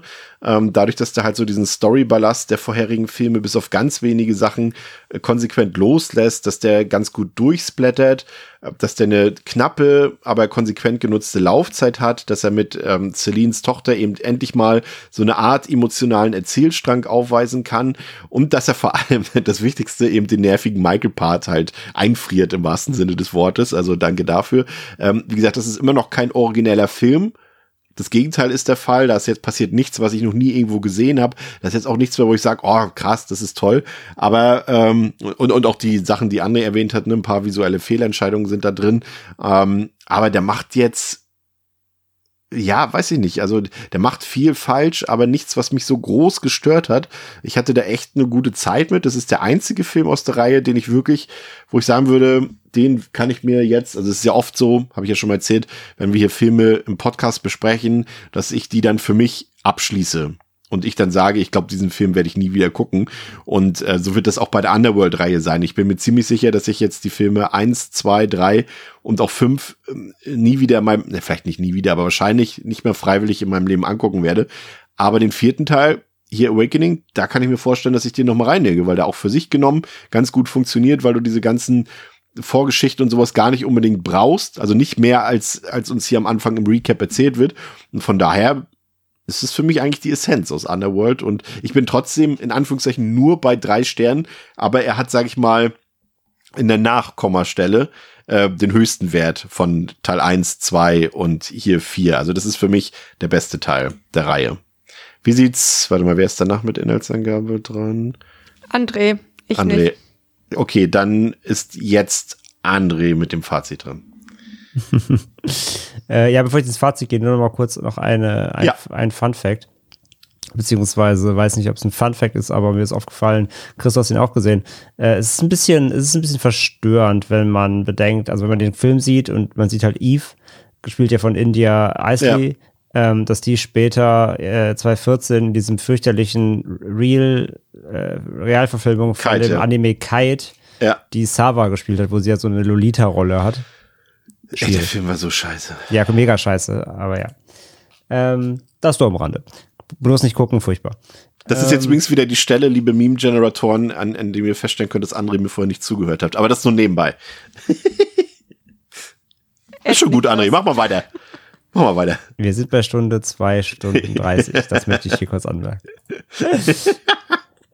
Das Geile ist, es gibt halt schon ein Meme dazu und das ist so fantastisch. Deswegen brauche ich mich gar nicht mehr darüber innerlich aufregen, weil ich weiß, dass die Leute das da draußen dann auch mitbekommen. Also voll, alles gut. Mach weiter. Muss, man muss die Memes ja füttern, wie sie fallen. Ne? ja. Äh, Awakening ist, ähm, ja, wie gesagt, ich war ja auch frisch, habe ihn vorhin nie gesehen. Hm. Von daher war ich halt wirklich skeptisch, weil wir wissen ja aus unserer äh, Historie, dass mit Fortschreiten von Reihen die Filme meistens nicht besser werden. Eher gegenteilig. Das haben schon einige bei uns ja bewiesen und es ja immer zehrender wird, auch dann über sie zu reden, über sie zu gucken, äh, um sie zu gucken und so weiter. Und glücklicherweise hat Underworld hier mit dieser alten Regel auch für mich gebrochen, denn Awakening ist erstaunlich unterhaltsam. Auf jeden Fall. Ähm, ich mochte halt einfach die Rückkehr so, gerade nach dem dritten dann wieder, den ich ja wirklich halt auch echt dann sehr mürbe fand, ähm, war es dann schön zu sehen, dass irgendwie das Setting wieder da ist, natürlich das Beckinsale wieder da ist, dass die Charaktere wieder da sind ähm, und man irgendwie ein bisschen, bisschen wieder nach Hause kommen, so ein bisschen.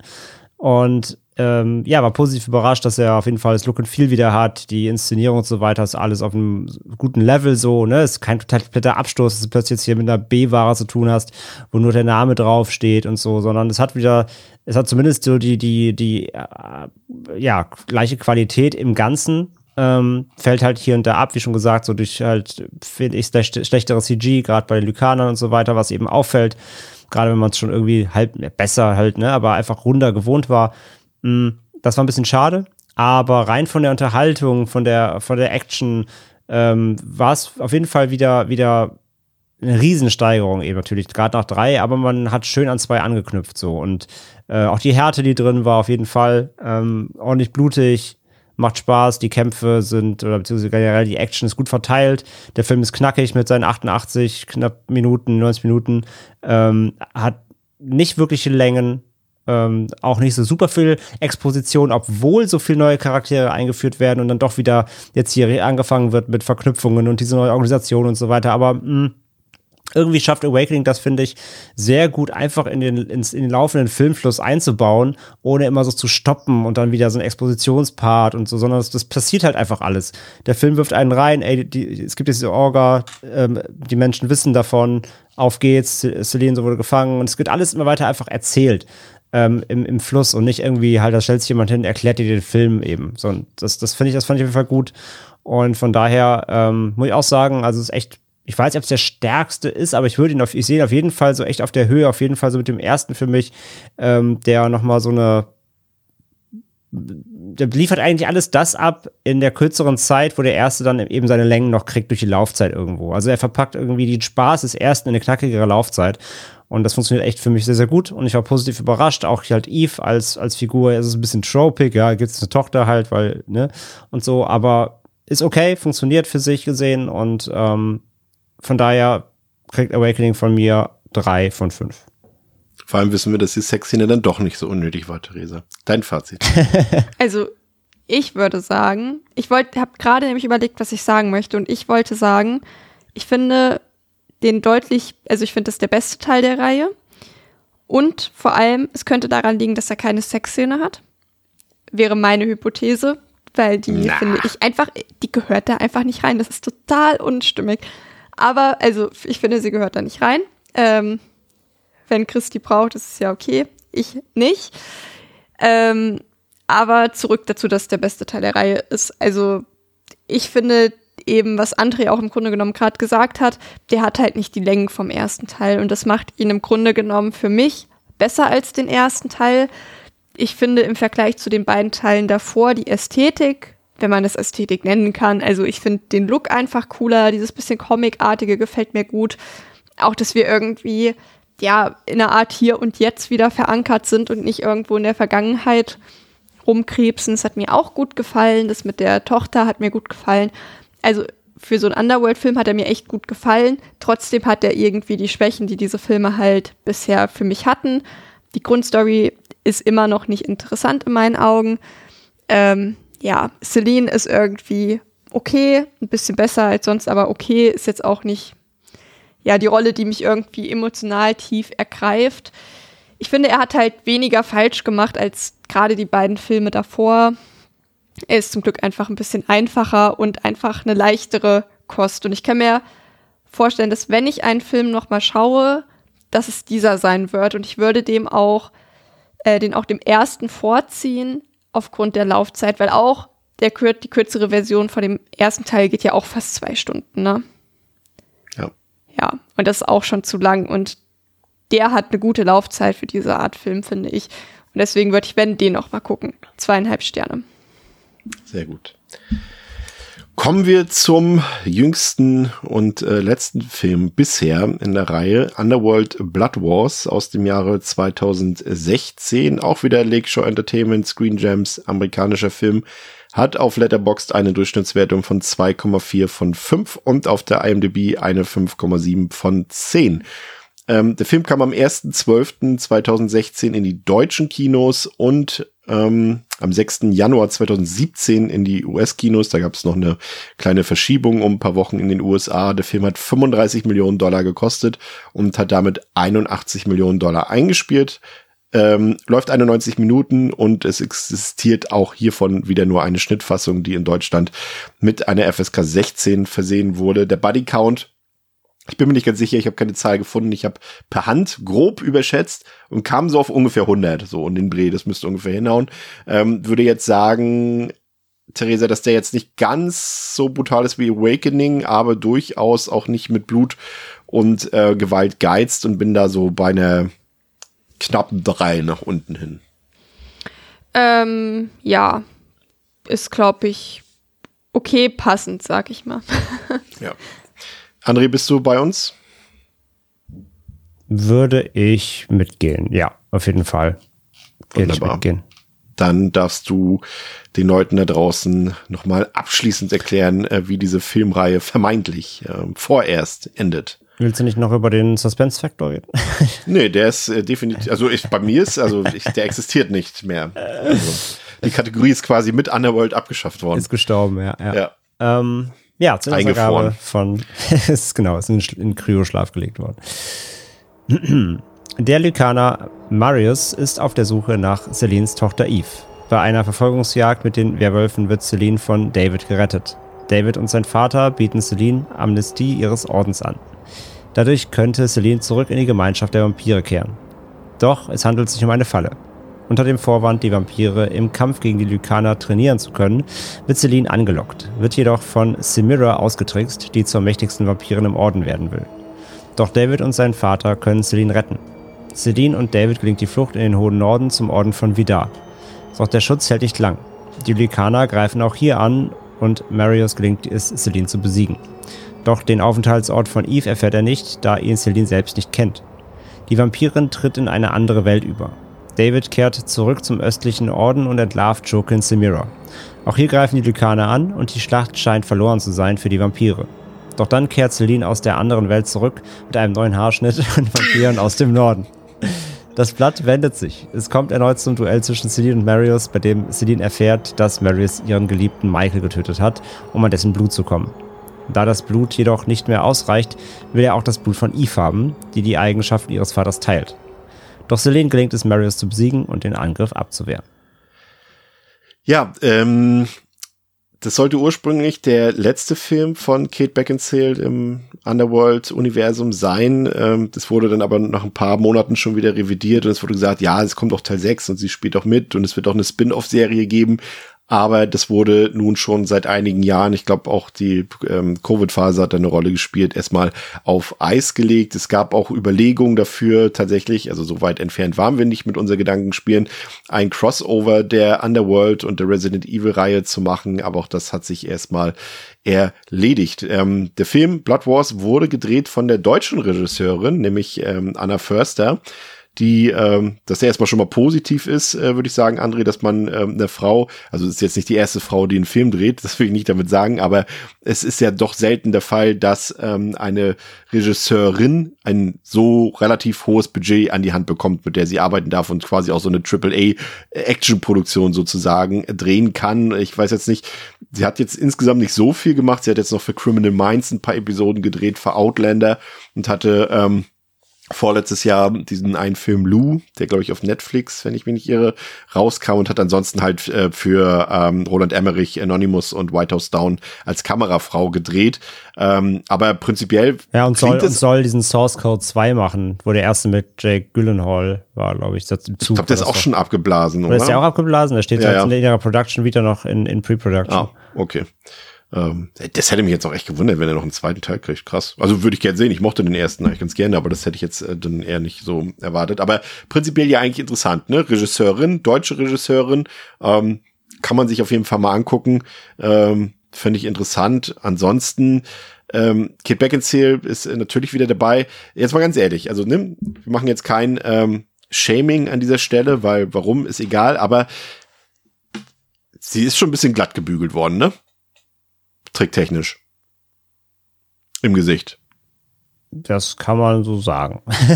Also das ist, also wer jetzt Nicht nur durch die neuen Haare.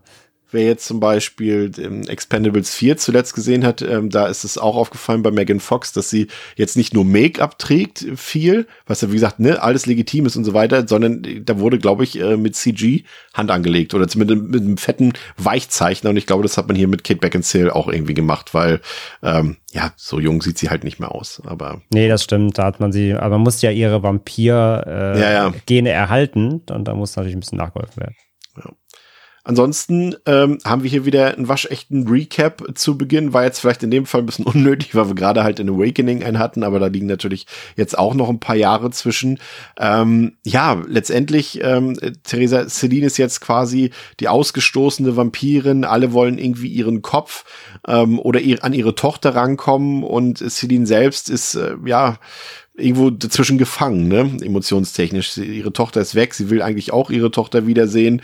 Ähm, ja. Hat's Ja. dir gefallen? Der ist mal der Aufhänger. Ja, der Aufhänger mit der Tochter, habe ich ja eben schon gesagt, hat mir eigentlich ganz gut gefallen. Jetzt nur ein bisschen blöd, dass die Tochter ja gar nicht mehr vorkommt. Das wäre ja schon gut gewesen, wenn die dann jetzt auch noch mal eine richtige Rolle gespielt hätte, ne? Aber gut, man kann halt offensichtlich nicht alles haben. Da hatten sie mal eine gute Idee und ja, dann wird die hier irgendwie so ein bisschen verschenkt. Dann hätte ich mich irgendwie zumindest gefreut, wenn wir noch ein schönes emotionales Wiedersehen oder sowas gehabt hätten. Ja, ist ein bisschen Aber- komisch, ne, dass sie, dass sie Sachen rausgestrichen haben. Also wie gesagt, Tochter existiert ja auf dem Blatt Papier noch und ist hier in dem Fall jetzt wirklich ein MacGuffin, äh, sogar ein unsichtbarer, quasi bleibt im Kofferraum sozusagen, äh, um mal im, im Tarantino-Sprech zu bleiben. Aber ähm, auch die Menschen hat man ja auch komplett wieder rausgeschrieben hier. Die spielen jetzt auch wieder überhaupt keine Rolle mehr, ne? Ja, ja, und vor allem die Tochter spielt ja für die Geschichte ja schon auch eine Rolle. Deswegen hätte ich es schon auch gut gefunden, wenn die wieder da ist. Aber gut, dann halt irgendwie nicht. Das hat mich so ein bisschen verwirrt, weil ich dachte, darauf wird es hinauslaufen. Aber da habe ich mich wohl getäuscht. Doch wohl alles nicht so vorhersehbar. Ähm, alles ist möglich in Underworld. Ja, es hat mich nicht so gepackt, ehrlich gesagt. Ich glaube, mir hat dieses vielleicht auch dadurch, dass es im Teil davor Menschen gab, ich glaube, das hat den, der Reihe gut getan, weil sie dadurch etwas greifbarer wird mit ihrer absurden Lore. Und dadurch, dass man irgendwie Menschen da drin hat, habe ich das Gefühl, wird es irgendwie, wurde das wirklich ein bisschen geerdet. Und das hat der Reihe, glaube ich, gut getan und das fehlt mir hier wieder. Ich habe bei diesem Film, André, wirklich komplett das Gefühl gehabt, mehr als bei allen anderen Filmen, dass wir es hier mit einer reinen Cash-Cow zu tun haben. Zum einen, ich meine 2016, welche Serie hat dort gerade den Planeten erobert und äh, hat irgendwie alles inspiriert? Natürlich Game of Thrones. Was macht Underworld? Machen Game of Thrones draus aus Underworld. Ne? Also wo wir vorher irgendwie diesen osteuropäischen Gothic-Look hatten, sind wir jetzt irgendwie mythisch und stilistisch irgendwie nach Skandinavien gegangen. Das sieht alles ein bisschen nach Wikinger aus, das sieht alles ein bisschen nach Westeros aus. Äh, wir haben hier plötzlich noch mehr Fraktionen, wir haben Intrigen, die da gesponnen werden zwischen den Fraktionen. Als ähm, David und äh, Celine in den hohen Norden reisen, ich meine, die haben dort sogar eine Mauer und eine schwarze Festung. Also die haben halt einfach alles geklaut von Game of Thrones dort und äh, naja, also ich weiß nicht so recht, ob das eine so gute Idee war, aber also es beweist halt wieder mal, dass diese Filmreihe halt keine Eigenständigkeit äh, hat, ne? Ja, ja, absolut. Das, also die Versatzstücke hier, ist, wie schon eben die ersten Teile das aus ihrer Zeit genommen haben, nimmt halt der Teil jetzt das, was damals so um 2016, 15, 16 rum eben ak aktuell war. Ja. Genau. Ne? Die Einflüsse sind halt immer da. Sie nehmen sich das, was gerade irgendwie so modern oder angesagt ist und lassen das irgendwie in diese Welt einfließen. Ähm, das fällt absolut auf. Und hast dadurch eben auch halt jetzt hier wieder nicht nur dieses reine Großstadt-Setting. Mm. Außerdem sind, muss man ja sagen, es sind ja eigentlich sogar zwei McGuffins im Film. Es ist einmal die Tochter und Michael.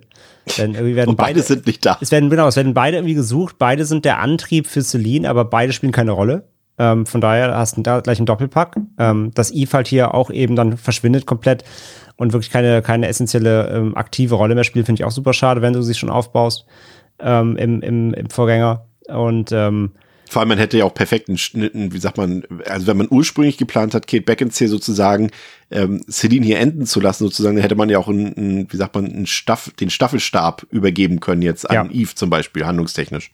Ja, zum, zum Beispiel, das viele Möglichkeiten gehabt. Ähm, werden aber alle außen, außen vor gelassen, sondern lässt halt Celine irgendwie nur durch, durch die Gegend treiben. Ich meine, sie selber ist ja dann auch für einen Moment quasi raus, als sie in dieser anderen Welt ist, quasi so ein bisschen.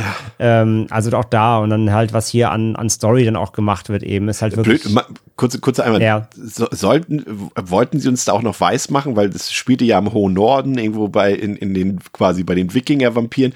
War sie in Valhalla oder was sollten, wollten sie uns da Ja, I don't machen? know. Ich weiß auch nicht, was das sollte. Ich, das ist, das finde ich auch, es ist alles irgendwie ungeil. Da, da kommt so super weirde, ja, einfach irgendwas rein, was auch vorher noch nie Thema war. Dann wird es auch wirklich ganz, ganz albern irgendwann. Ja, und, und, und wer hat ihr diesen Ombre-Haarschnitt gemacht mit den blonden Strähnen in der Anderswelt? Also, Aber das sieht schick aus. es, es, es sieht fantastisch aus. Ja, das ist es halt wie bei, das ist wie bei Dragon Ball. So, wenn die Super Saiyajin werden, kriegen die ja auch so blonde Haare und so ist das halt hier auch.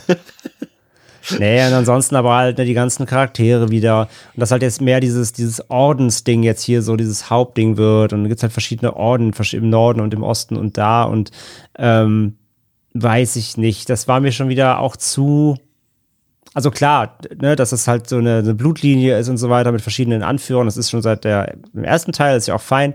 Aber hier im Blood Wars kriegt das halt so diesen, wirklich diesen klassischen Vampir-Clan-Vibe und äh, so irgendwie, ne, die, die kommt, die, die, die Fake Lycana Company aus, aus vier ist egal, die, wie, wie sagt, die Menschen sind wieder egal, es, es gibt gar nicht mehr das große Ganze, jeder weiß Bescheid, ist schon wieder weg und so. Ähm, das ist echt Gefühl, der, der, weil du meinst vorhin ja auch so, Awakening und Bloodline gehören zusammen, äh, Blood Wars gehören zusammen. Ich habe fast eher das Gefühl, Blood Wars steht nochmal für sich einzeln fast schon irgendwie, weil er ja. doch, doch dann auch wieder so viel ignoriert, was der vierte macht ähm, dann doch wieder ein eigenes Ding aufzieht, wo es wieder mehr um diese, diese Vampir-Hierarchien geht und wer da wem ruled und welcher wer der Nachfahre und der rechtmäßige Thronfolger quasi ist. Also wirklich Game of Thrones. Ähm, ja. Ey, du hast sogar diese Figur von diese Serena, die ist halt sogar wie, wie Cersei angelegt in Game of Thrones. Also es ja. ist sogar fast dieselbe Figur, ne? Ja, ja, das, das stimmt, das stimmt.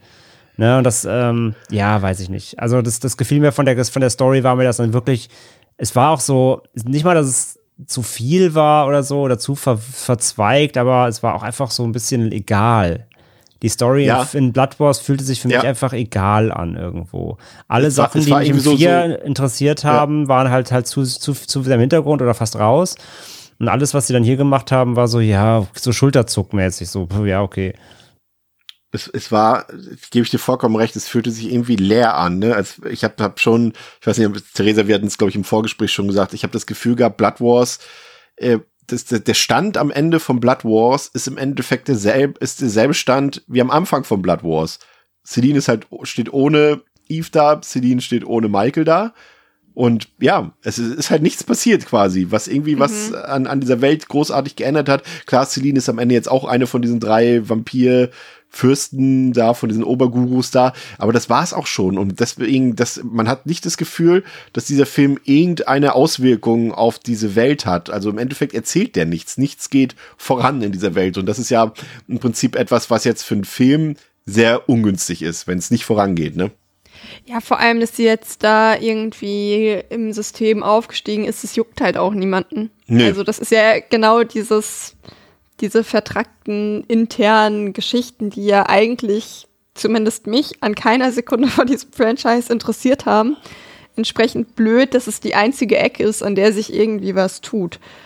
Und ähm, ja, ich fand auch die neuen Leute, die dort irgendwie etabliert wurden, ja, die, die Seitencharaktere waren halt noch nie wirklich wichtig, ähm, auch wenn sie erstaunlich häufig wiederkommen und trotzdem unwichtig sind, das muss man auch irgendwie erstmal schaffen.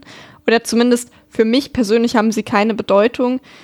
Entsprechend, ähm, ja, war ich jetzt auch nicht ähm, super intuit mit den neuen Charakteren, die da eingeführt wurden. Also diese äh, Samira, ja, Samira. Ja. Die fand ich aber noch ganz gut eigentlich. Ja, weiß ich nicht, die mit ihrem äh, Kerle da wo sie also irgendwie auch super arrogant, wo die den so richtig fertig gemacht hat. Das tat mir ein bisschen leid für den irgendwie. Ich weiß es nicht. Ich äh, habe so gar keinen Bezug zu diesem Film, bemerke ich. Ich habe wirklich, bei den anderen hatte ich irgendwie zumindest noch, äh, auch wenn es irgendwie war, okay, das gefällt mir nicht, was ich hier sehe, aber da habe ich das Gefühl, der ist wirklich einfach, ich habe den gestern erst gesehen, aber der ist komplett an mir vorbeigegangen, bemerke ich. Ja. Ja, ich, ich finde zumindest, also weil du die Samira-Figur ansprichst, ich hab, finde zumindest, dass die Schauspielerin, die Lara Pulver, die kennt man ja auch, dass die zumindest Bock hatte, diese Figur so ein bisschen, ja, vielleicht sogar fast schon im Nighy-Stil, so ein bisschen so überspitzt ähm, anzulegen. Das fand ich eigentlich ganz gelungen, aber wenn du dann halt wieder so diese, ja, ich habe nichts gegen Theo James, aber das ist für mich halt so ein nichtssagender Schauspieler, der halt da ist und der irgendwie in keinem Film bisher, in dem er mitgespielt hat, irgendwie ähm, glänzen konnte oder irgendwie die Leute mitnehmen konnte und so eine Leute brauche ich denn halt im Film nicht. Da gibt's auch gibt's ja einige Schauspieler ähm, so aus dieser Kategorie und das war dann für mich auch ehrlich gesagt ein bisschen überraschend, dass der hier wieder aufgetaucht ist. Mhm. Ähm, aber ja, das war irgendwie das, ich fand auch, das hat nicht so ganz zusammengepasst, was der Film, also zum einen diese Welt dort im Norden, aber zum anderen dann auch wieder diese Welt im Osten zu erzählen, wo dann aber auch wieder so Laborszenen und sowas zwischen waren. Und das hat für mich dann auch stilistisch nicht so ganz funktioniert. Ne? Zum einen dieses, dieses Wikinger-Setting, André, und dann wieder dieses Hightech Resident Evil-Setting. Ähm, ja, ja, genau. Das, das hat irgendwie nicht gepasst zusammen, ne? Das, das war, wirkte irgendwie komisch und da waren auch so diese Action-Szenen, ist für mich der vielleicht sogar der schlechteste Film in dieser Hinsicht. Also äh, sämtliche Action-Szenen sind völlig zu Tode geschnitten. Selbst einfachste Kampfchoreografien sind hier nicht zu erkennen. Das fand ich wirklich katastrophal. Und auch so Sachen bei äh, André, erinnere dich daran, äh, als Celine und äh, quasi die die Revue-Show Celine und Marius äh, on Ice wie sie dort auf dieser Eisfläche ja, ja, ja. gegeneinander kämpfen. Das hatte mich an so schlimmste DC- und Marvel-Filme erinnert, in denen einfach so irgendwelche gewichtslosen, äh, physiklosen Figuren gegeneinander kämpfen irgendwie und du hast nicht das Gefühl, dass es irgendwie einen Impact hat, eine Dynamik hat und es war echt, muss ich sagen, also die Action-Szenen sind grauenvoll, muss ich ganz ehrlich sagen. Ja, gehe ich, geh ich mit. Ähm, Finde ich auch. Die, die sind auch so ja auch fast ein bisschen egal. Mhm. ähm, es gibt, es gibt nichts, keine, keine, ich sag mal, ikonische, hat die Reihe jetzt eh nicht. Aber es gibt welche, die merkst du dir irgendwo. Oder wenn zumindest wenn du ja siehst oder so, dann bist du so, ja, okay, die stimmt, die war das und die ist ganz nice, die hat ganz gute, ganz, ganz gute Elemente, die ist irgendwie, hat ein hat ein cooles Setting oder die hat eine gewisse Härte oder so. Und die Action-Szenen in Blood Wars sind alle so, ja, du hast halt diese Degenfechterei da in dem, in dem Herrenhaus, aber auch alles so, wo, wo ihr, ich weiß, wie hieß sie eine, ich habe die Namen alle schon wieder nicht mehr auf dem Schirm, weil die auch alle so egal waren. Ähm, wo dieser Zweikampf ist, ich glaube, ist das The Mirror, wo er sich so vom Spiel, vom Fenster so ersticht von hinten in, durch den Mund? Nee, ich sag mal ja. Ich weiß nicht mehr, wer, wer, wer es war. Aber dann ist es auch halt auch so übelst halt CGI halt zu sehen, ganz klar eben. Und dann sprudelt da CGI-Blut aus dem Mund und so. Das ist auch alles so, ah, das ist so offensichtlich. Die versuchen sich mal zu vertuschen halt irgendwie. Das ist äh, so irgendwie zu tricksen. Ähm, und ja, auch dann die, auch das Final Battle da in diesem, in dem Saal, wenn, wenn ja, weiß nicht. Es ist alles, nee. es ist alles wirklich echt zu, zu runtergedampft irgendwie. Man, man, man hatte coole Fights, wenn man bedenkt, ey, im Finale von Teil 2 mit dem, diesem, das war Resident, das war schon Resident Evil, in der Helikopter da runtergeholt wird und halt in den, in Rotor reingepfeffert wird, so. Das war das Level, was wir halt schon hatten.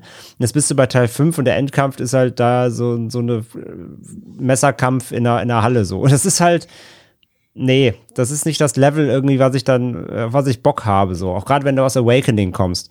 Ähm, so, da, da waren die Action-Szenen einfach cool, die haben Bock gemacht, es war, es war temporeich, so. Und hier ist es halt irgendwie alles so ein bisschen so, ja, so zu gediegen und zu gedegen und, ach, keine Ahnung. Ähm, das ist so spät für schlechte Wortwitze. Ja. Ja, es ist, es, ist, es ist nicht dynamisch, irgendwie überhaupt nicht. Mir, mir gefällt diese Mischung irgendwie nicht, die sie versucht haben. Und es ist auch zu wenig von dem, wie gesagt, was Awakening dann wieder, wieder reingebracht hat, um dann bei Blood Wars sich davon wieder doch sehr weit zu entfernen an, an den meisten Stellen so. Und von daher, das hat für mich irgendwie auf der reinen, auf der, auf der Dynamik, dynamischen Ebene, auf der Unterhaltungsebene, hat das für mich in Blood Wars echt nicht funktioniert. Ja, und es kam auch wieder diese, diese, ich bin auch, Theresa, ich glaube, wir waren da ja ungefähr einer Meinung, so dass dieses, dass Vampire und Ballern auch nicht die beste Mischung ist, ne? Weil gerade wenn so viel umhergeschossen wird, ich denke, ich assoziiere halt Vampire immer damit, dass sie quasi ihre Gegner anspringen und dann irgendwie in den Hals beißen und so weiter, aber nicht, dass die sich gegenseitig erschießen oder irgendwie sowas. Und das hat mich hier dann auch wieder so ein bisschen angeödet.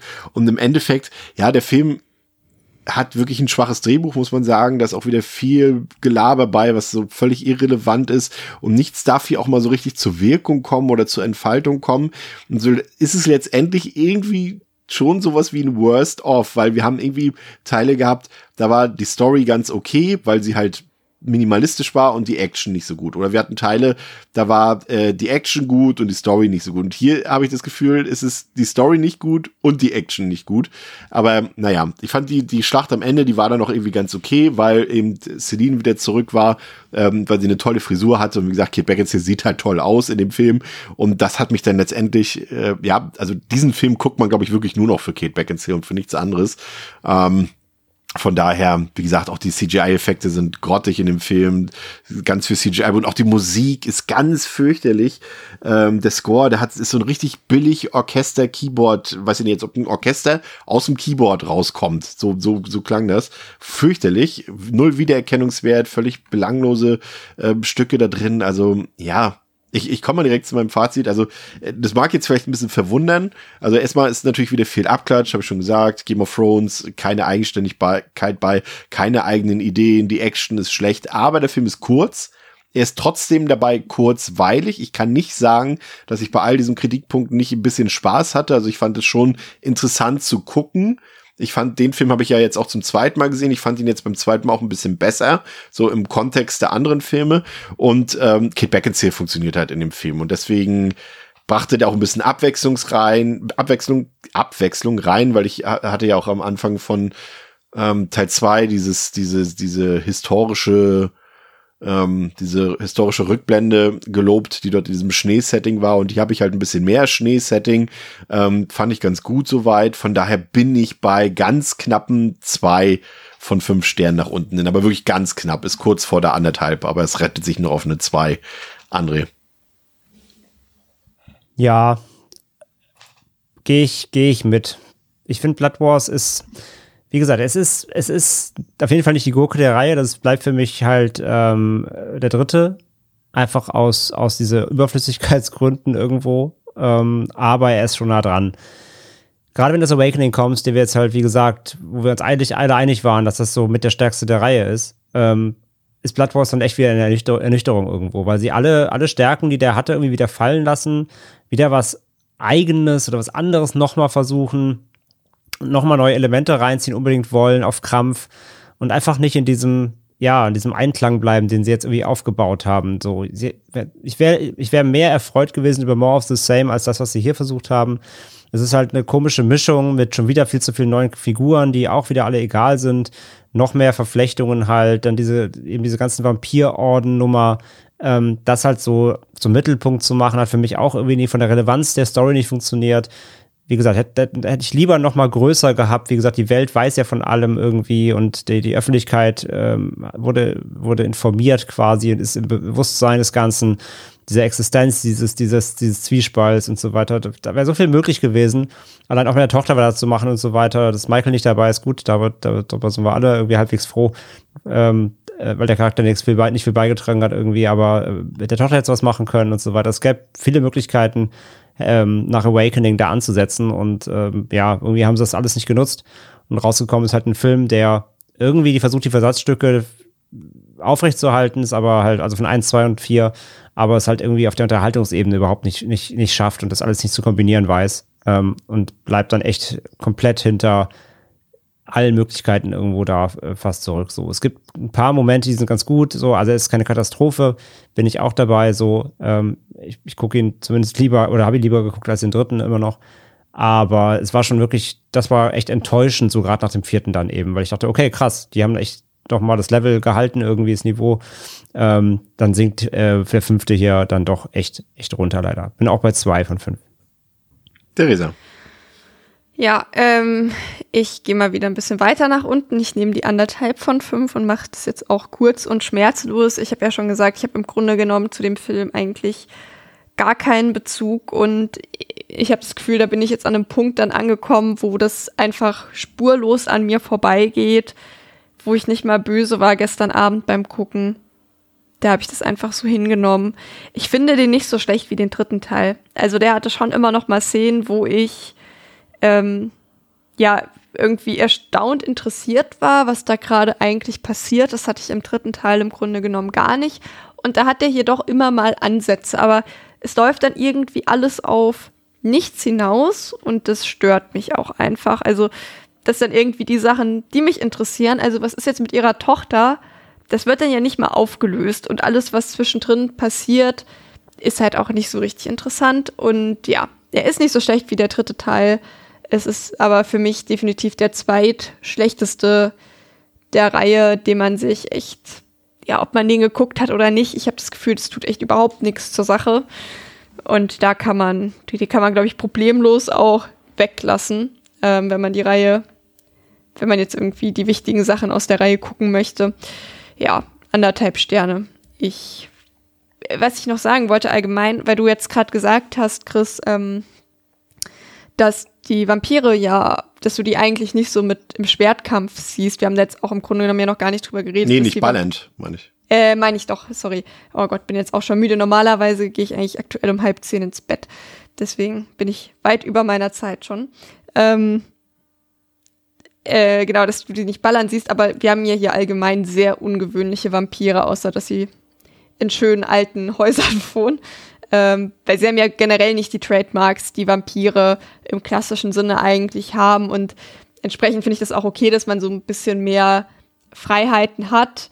Aber gleichzeitig macht das ja auch den Reiz, finde ich, vom Vampir aus, dass die irgendwie sowas Edles und Bedachtes haben in meinem Kopf und eben nicht sowas, ja, ich schieß einfach ab, was mir in die Quere kommt, sondern schon irgendwie was, ja, Tückisches, Gemeines, Hinterhältiges vielleicht auch, aber nicht so, ja, offensiv einfach aufs Maul. Das ist prinzipiell auch nicht das, was ich halt irgendwie unter einem gelungenen Vampir verstehe. Also ist nicht das, warum ich Vampire mag. Genau, ja. Und ja, ich habe den Film nicht mal für die gute Kate geguckt. Ich habe den nur für hier Devils and Demons geguckt. Das Commitment, was man erbringen muss. Ja. ähm, ich, eine Frage habe ich mir noch gestellt und zwar, ich habe eben noch mal ein bisschen bei Letterbox durchflogen, äh, meine Letterbox Timeline äh, wird bei euch wahrscheinlich nicht anders sein. Dass, äh, wir haben ja jetzt so ganz klar, oder bei André ein bisschen knapper, aber Theresa bei uns relativ eindeutig, also jetzt auch nicht super eindeutig, aber schon klar für uns positioniert, dass Underworld Awakening unser liebster Teil ist ähm, dieser Reihe. Das Internet sieht's ja nicht so, ne? Also da ist der, der Awakening ist da ja bei vielen fast so auf dem niedrigen Niveau von Blood Wars. Das hat mich doch ein bisschen überrascht, aber Mhm, könnt ihr euch das erklären? Auch. Ja. André, kannst du dir glaube- das erklären? Oder Theresa? Also, ja, ich glaube tatsächlich, dadurch, dass ich den jetzt als zweites geguckt habe, ähm, dass dann auch so die Ermüdungserscheinungen noch nicht so da waren. Ich glaube, wenn man die Back-to-Back guckt, dass nach hinten raus einfach die Luft raus ist und dass es dann auch sehr schwierig ist, nochmal einen Film positiv aufzunehmen und das Beste rauszuziehen. Also bemerke ich jetzt ja auch, dass mir das zunehmend schwer gefallen ist. Und ich weiß jetzt nicht, wie der abgeschnitten hätte, wenn ich den an vorletzter Stelle tatsächlich gesehen hätte. Kann mir vorstellen, Ja, dass es damit zusammenhängt. Vielleicht ist es auch ein bisschen der Abstand, mit dem wir die Filme jetzt gesehen haben, wenn wir den, wir haben jetzt nun alle Awakening nicht gesehen, als er damals im Kino rauskam. Vielleicht hätte das auch eine andere Wirkung auf uns gehabt, als jetzt in diesem, sag ich mal, diesem Binge-Watching, André, oder? Ja, vielleicht auch das, ja. Und ansonsten, weiß nicht, vielleicht war es die Leute auch schon echt auch so ein Bruch mit dem dritten oder dass er erst dann so ein bisschen, in Anführungszeichen, später kam, waren jetzt auch nur vier, drei Jahre, keine Ahnung. Ähm, es ist vielleicht auch so der Fluch seines vierten Teils so ein bisschen, dass automatisch schlecht geredet wird. Vielleicht war es die Tochter, ist, vielleicht war es zu tropig. Ähm, es gibt, gibt glaube ich, viele Gründe, warum man den Film nicht mögen muss, so sage ich mal. Ja, in der Summe, André, würde ich aber sagen, es war, wie wir eingangs schon vermutet haben, nicht so schlimm wie gedacht, nicht so schlimm wie die Resident Evil Vorbereitung in dem Sinne. Ähm, ich muss ganz einfach sagen, also klar, da war jetzt, also den dritten Teil, den fand ich halt, halt wirklich kacke. Ähm, aber es war jetzt so richtig eigentlich nichts dabei, wo ich mich jetzt so richtig geärgert habe beim Gucken, wo ich gedacht habe, boah, ey, was ist das jetzt? Warum müssen wir das machen und so weiter? Also so schlimm ging es bei mir nicht runter und ich habe auch den Eindruck, dass es bei dir jetzt eigentlich, wir mal, von so den Franchise-Besprechungen, dass es da Schlimmeres gab und dass man das eigentlich ganz gut durchgucken konnte, soweit, ne? Mit, natürlich mit so kleinen Sprüngen nach unten. Ja, auf jeden Fall. Ähm, anfangs ja schon so ein bisschen gesagt, also da gibt's deutlich Schlimmeres. Gesagt, es sind Anführungszeichen nur fünf Filme. Ähm, Wir Ja. hatten schon deutlich mehr. Wir hatten schon deutlich, äh, äh, wir hatten schon Reihen, wo deutlich der Abstieg spürbarer war, der, wo er schlimmer war. Also ähm, hier war jetzt auch, also selbst der dritte, auch wenn ich ihm schlechte, eine sehr schlechte Wertung gegeben habe, ist ja immer noch kein Puppet Master 8 Niveau oder sowas oder ein, oder ein Hellraiser 9 oder sowas, ne? Ähm, es gibt einfach natürlich da Riesensprünge und die Filme haben alle zumindest ein gewisses, halbwegs gewisses ähm, AAA Hollywood-Niveau mit Abstrichen halt in der Ausführung, aber es sind ja keine kompletten Trash-Gurken aus der Hölle so. Von daher, also wie gesagt, gab, gab, gab schon Reihen, die deutlich qualvoller waren, ja. Ja, ich muss auch, ich sag's noch mal klar, also ich bin wirklich auch positiv überrascht von der Reihe. Also ich dachte wirklich, so aus meiner Erinnerung von Teil 1 und 5 dachte ich so, oh, das wird nicht gut. Ich dachte wirklich, dass ich jetzt hier irgendwie gefühlt drei oder viermal äh, anderthalb Sterne oder so vergebe. Und ich bin jetzt im Endeffekt ne, eigentlich ganz gut rausgekommen mit, mit drei Filmen auf drei Sterne Niveau. Das hätte ich nicht erwartet. Also ich war wirklich positiv angetan davon. Also nicht angetan ist falsch, positiv überrascht davon, dass ähm, die Reihe doch ein gewisses Maß an Qualität im Schnitt halten konnte. Theresa, bei dir war es im Endeffekt im Durchschnitt am schlechtesten und äh, ich glaube, äh, ja, man kann dich nicht nochmal dazu bringen, einen Film zu gucken davon, oder? Nee, also. Freiwillig. Ich glaube es tatsächlich nicht. Also am ehesten noch den vierten Teil, aber ja, ich bin bisher noch nicht auf die Idee gekommen, irgendeiner Film dieser Art auch die vermutlich qualitativ hochwertigeren von alleine zu gucken. Ich glaube, da müsste ich schon echt viel Langeweile haben ähm, und alle anderen Filme dieser Welt schon gesehen haben, damit ich noch mal irgendein Blatt, äh, nein, oh Gott, äh, irgendein äh, Underworld-Teil schaue. Aber ja, jetzt kann ich auch sagen, ich habe das mal gemacht und freue mich jetzt aber auch, dass ich das abhaken kann und weiß, es wird mir hier jetzt auch nicht nochmal begegnen. Ne? Man muss ja immer so ein bisschen auch das Positive rausziehen.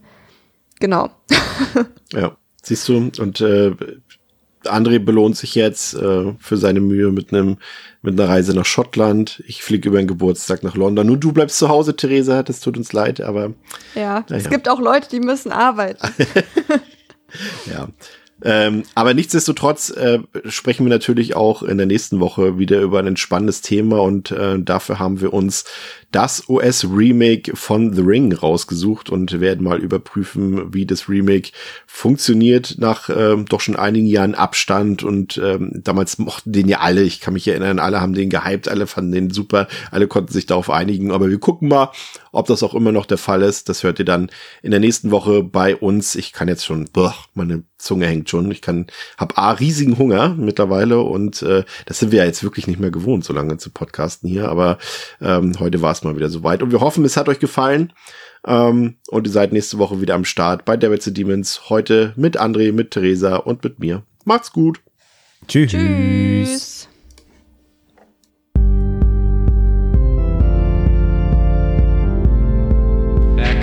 To get you, Barbara. They're coming for you.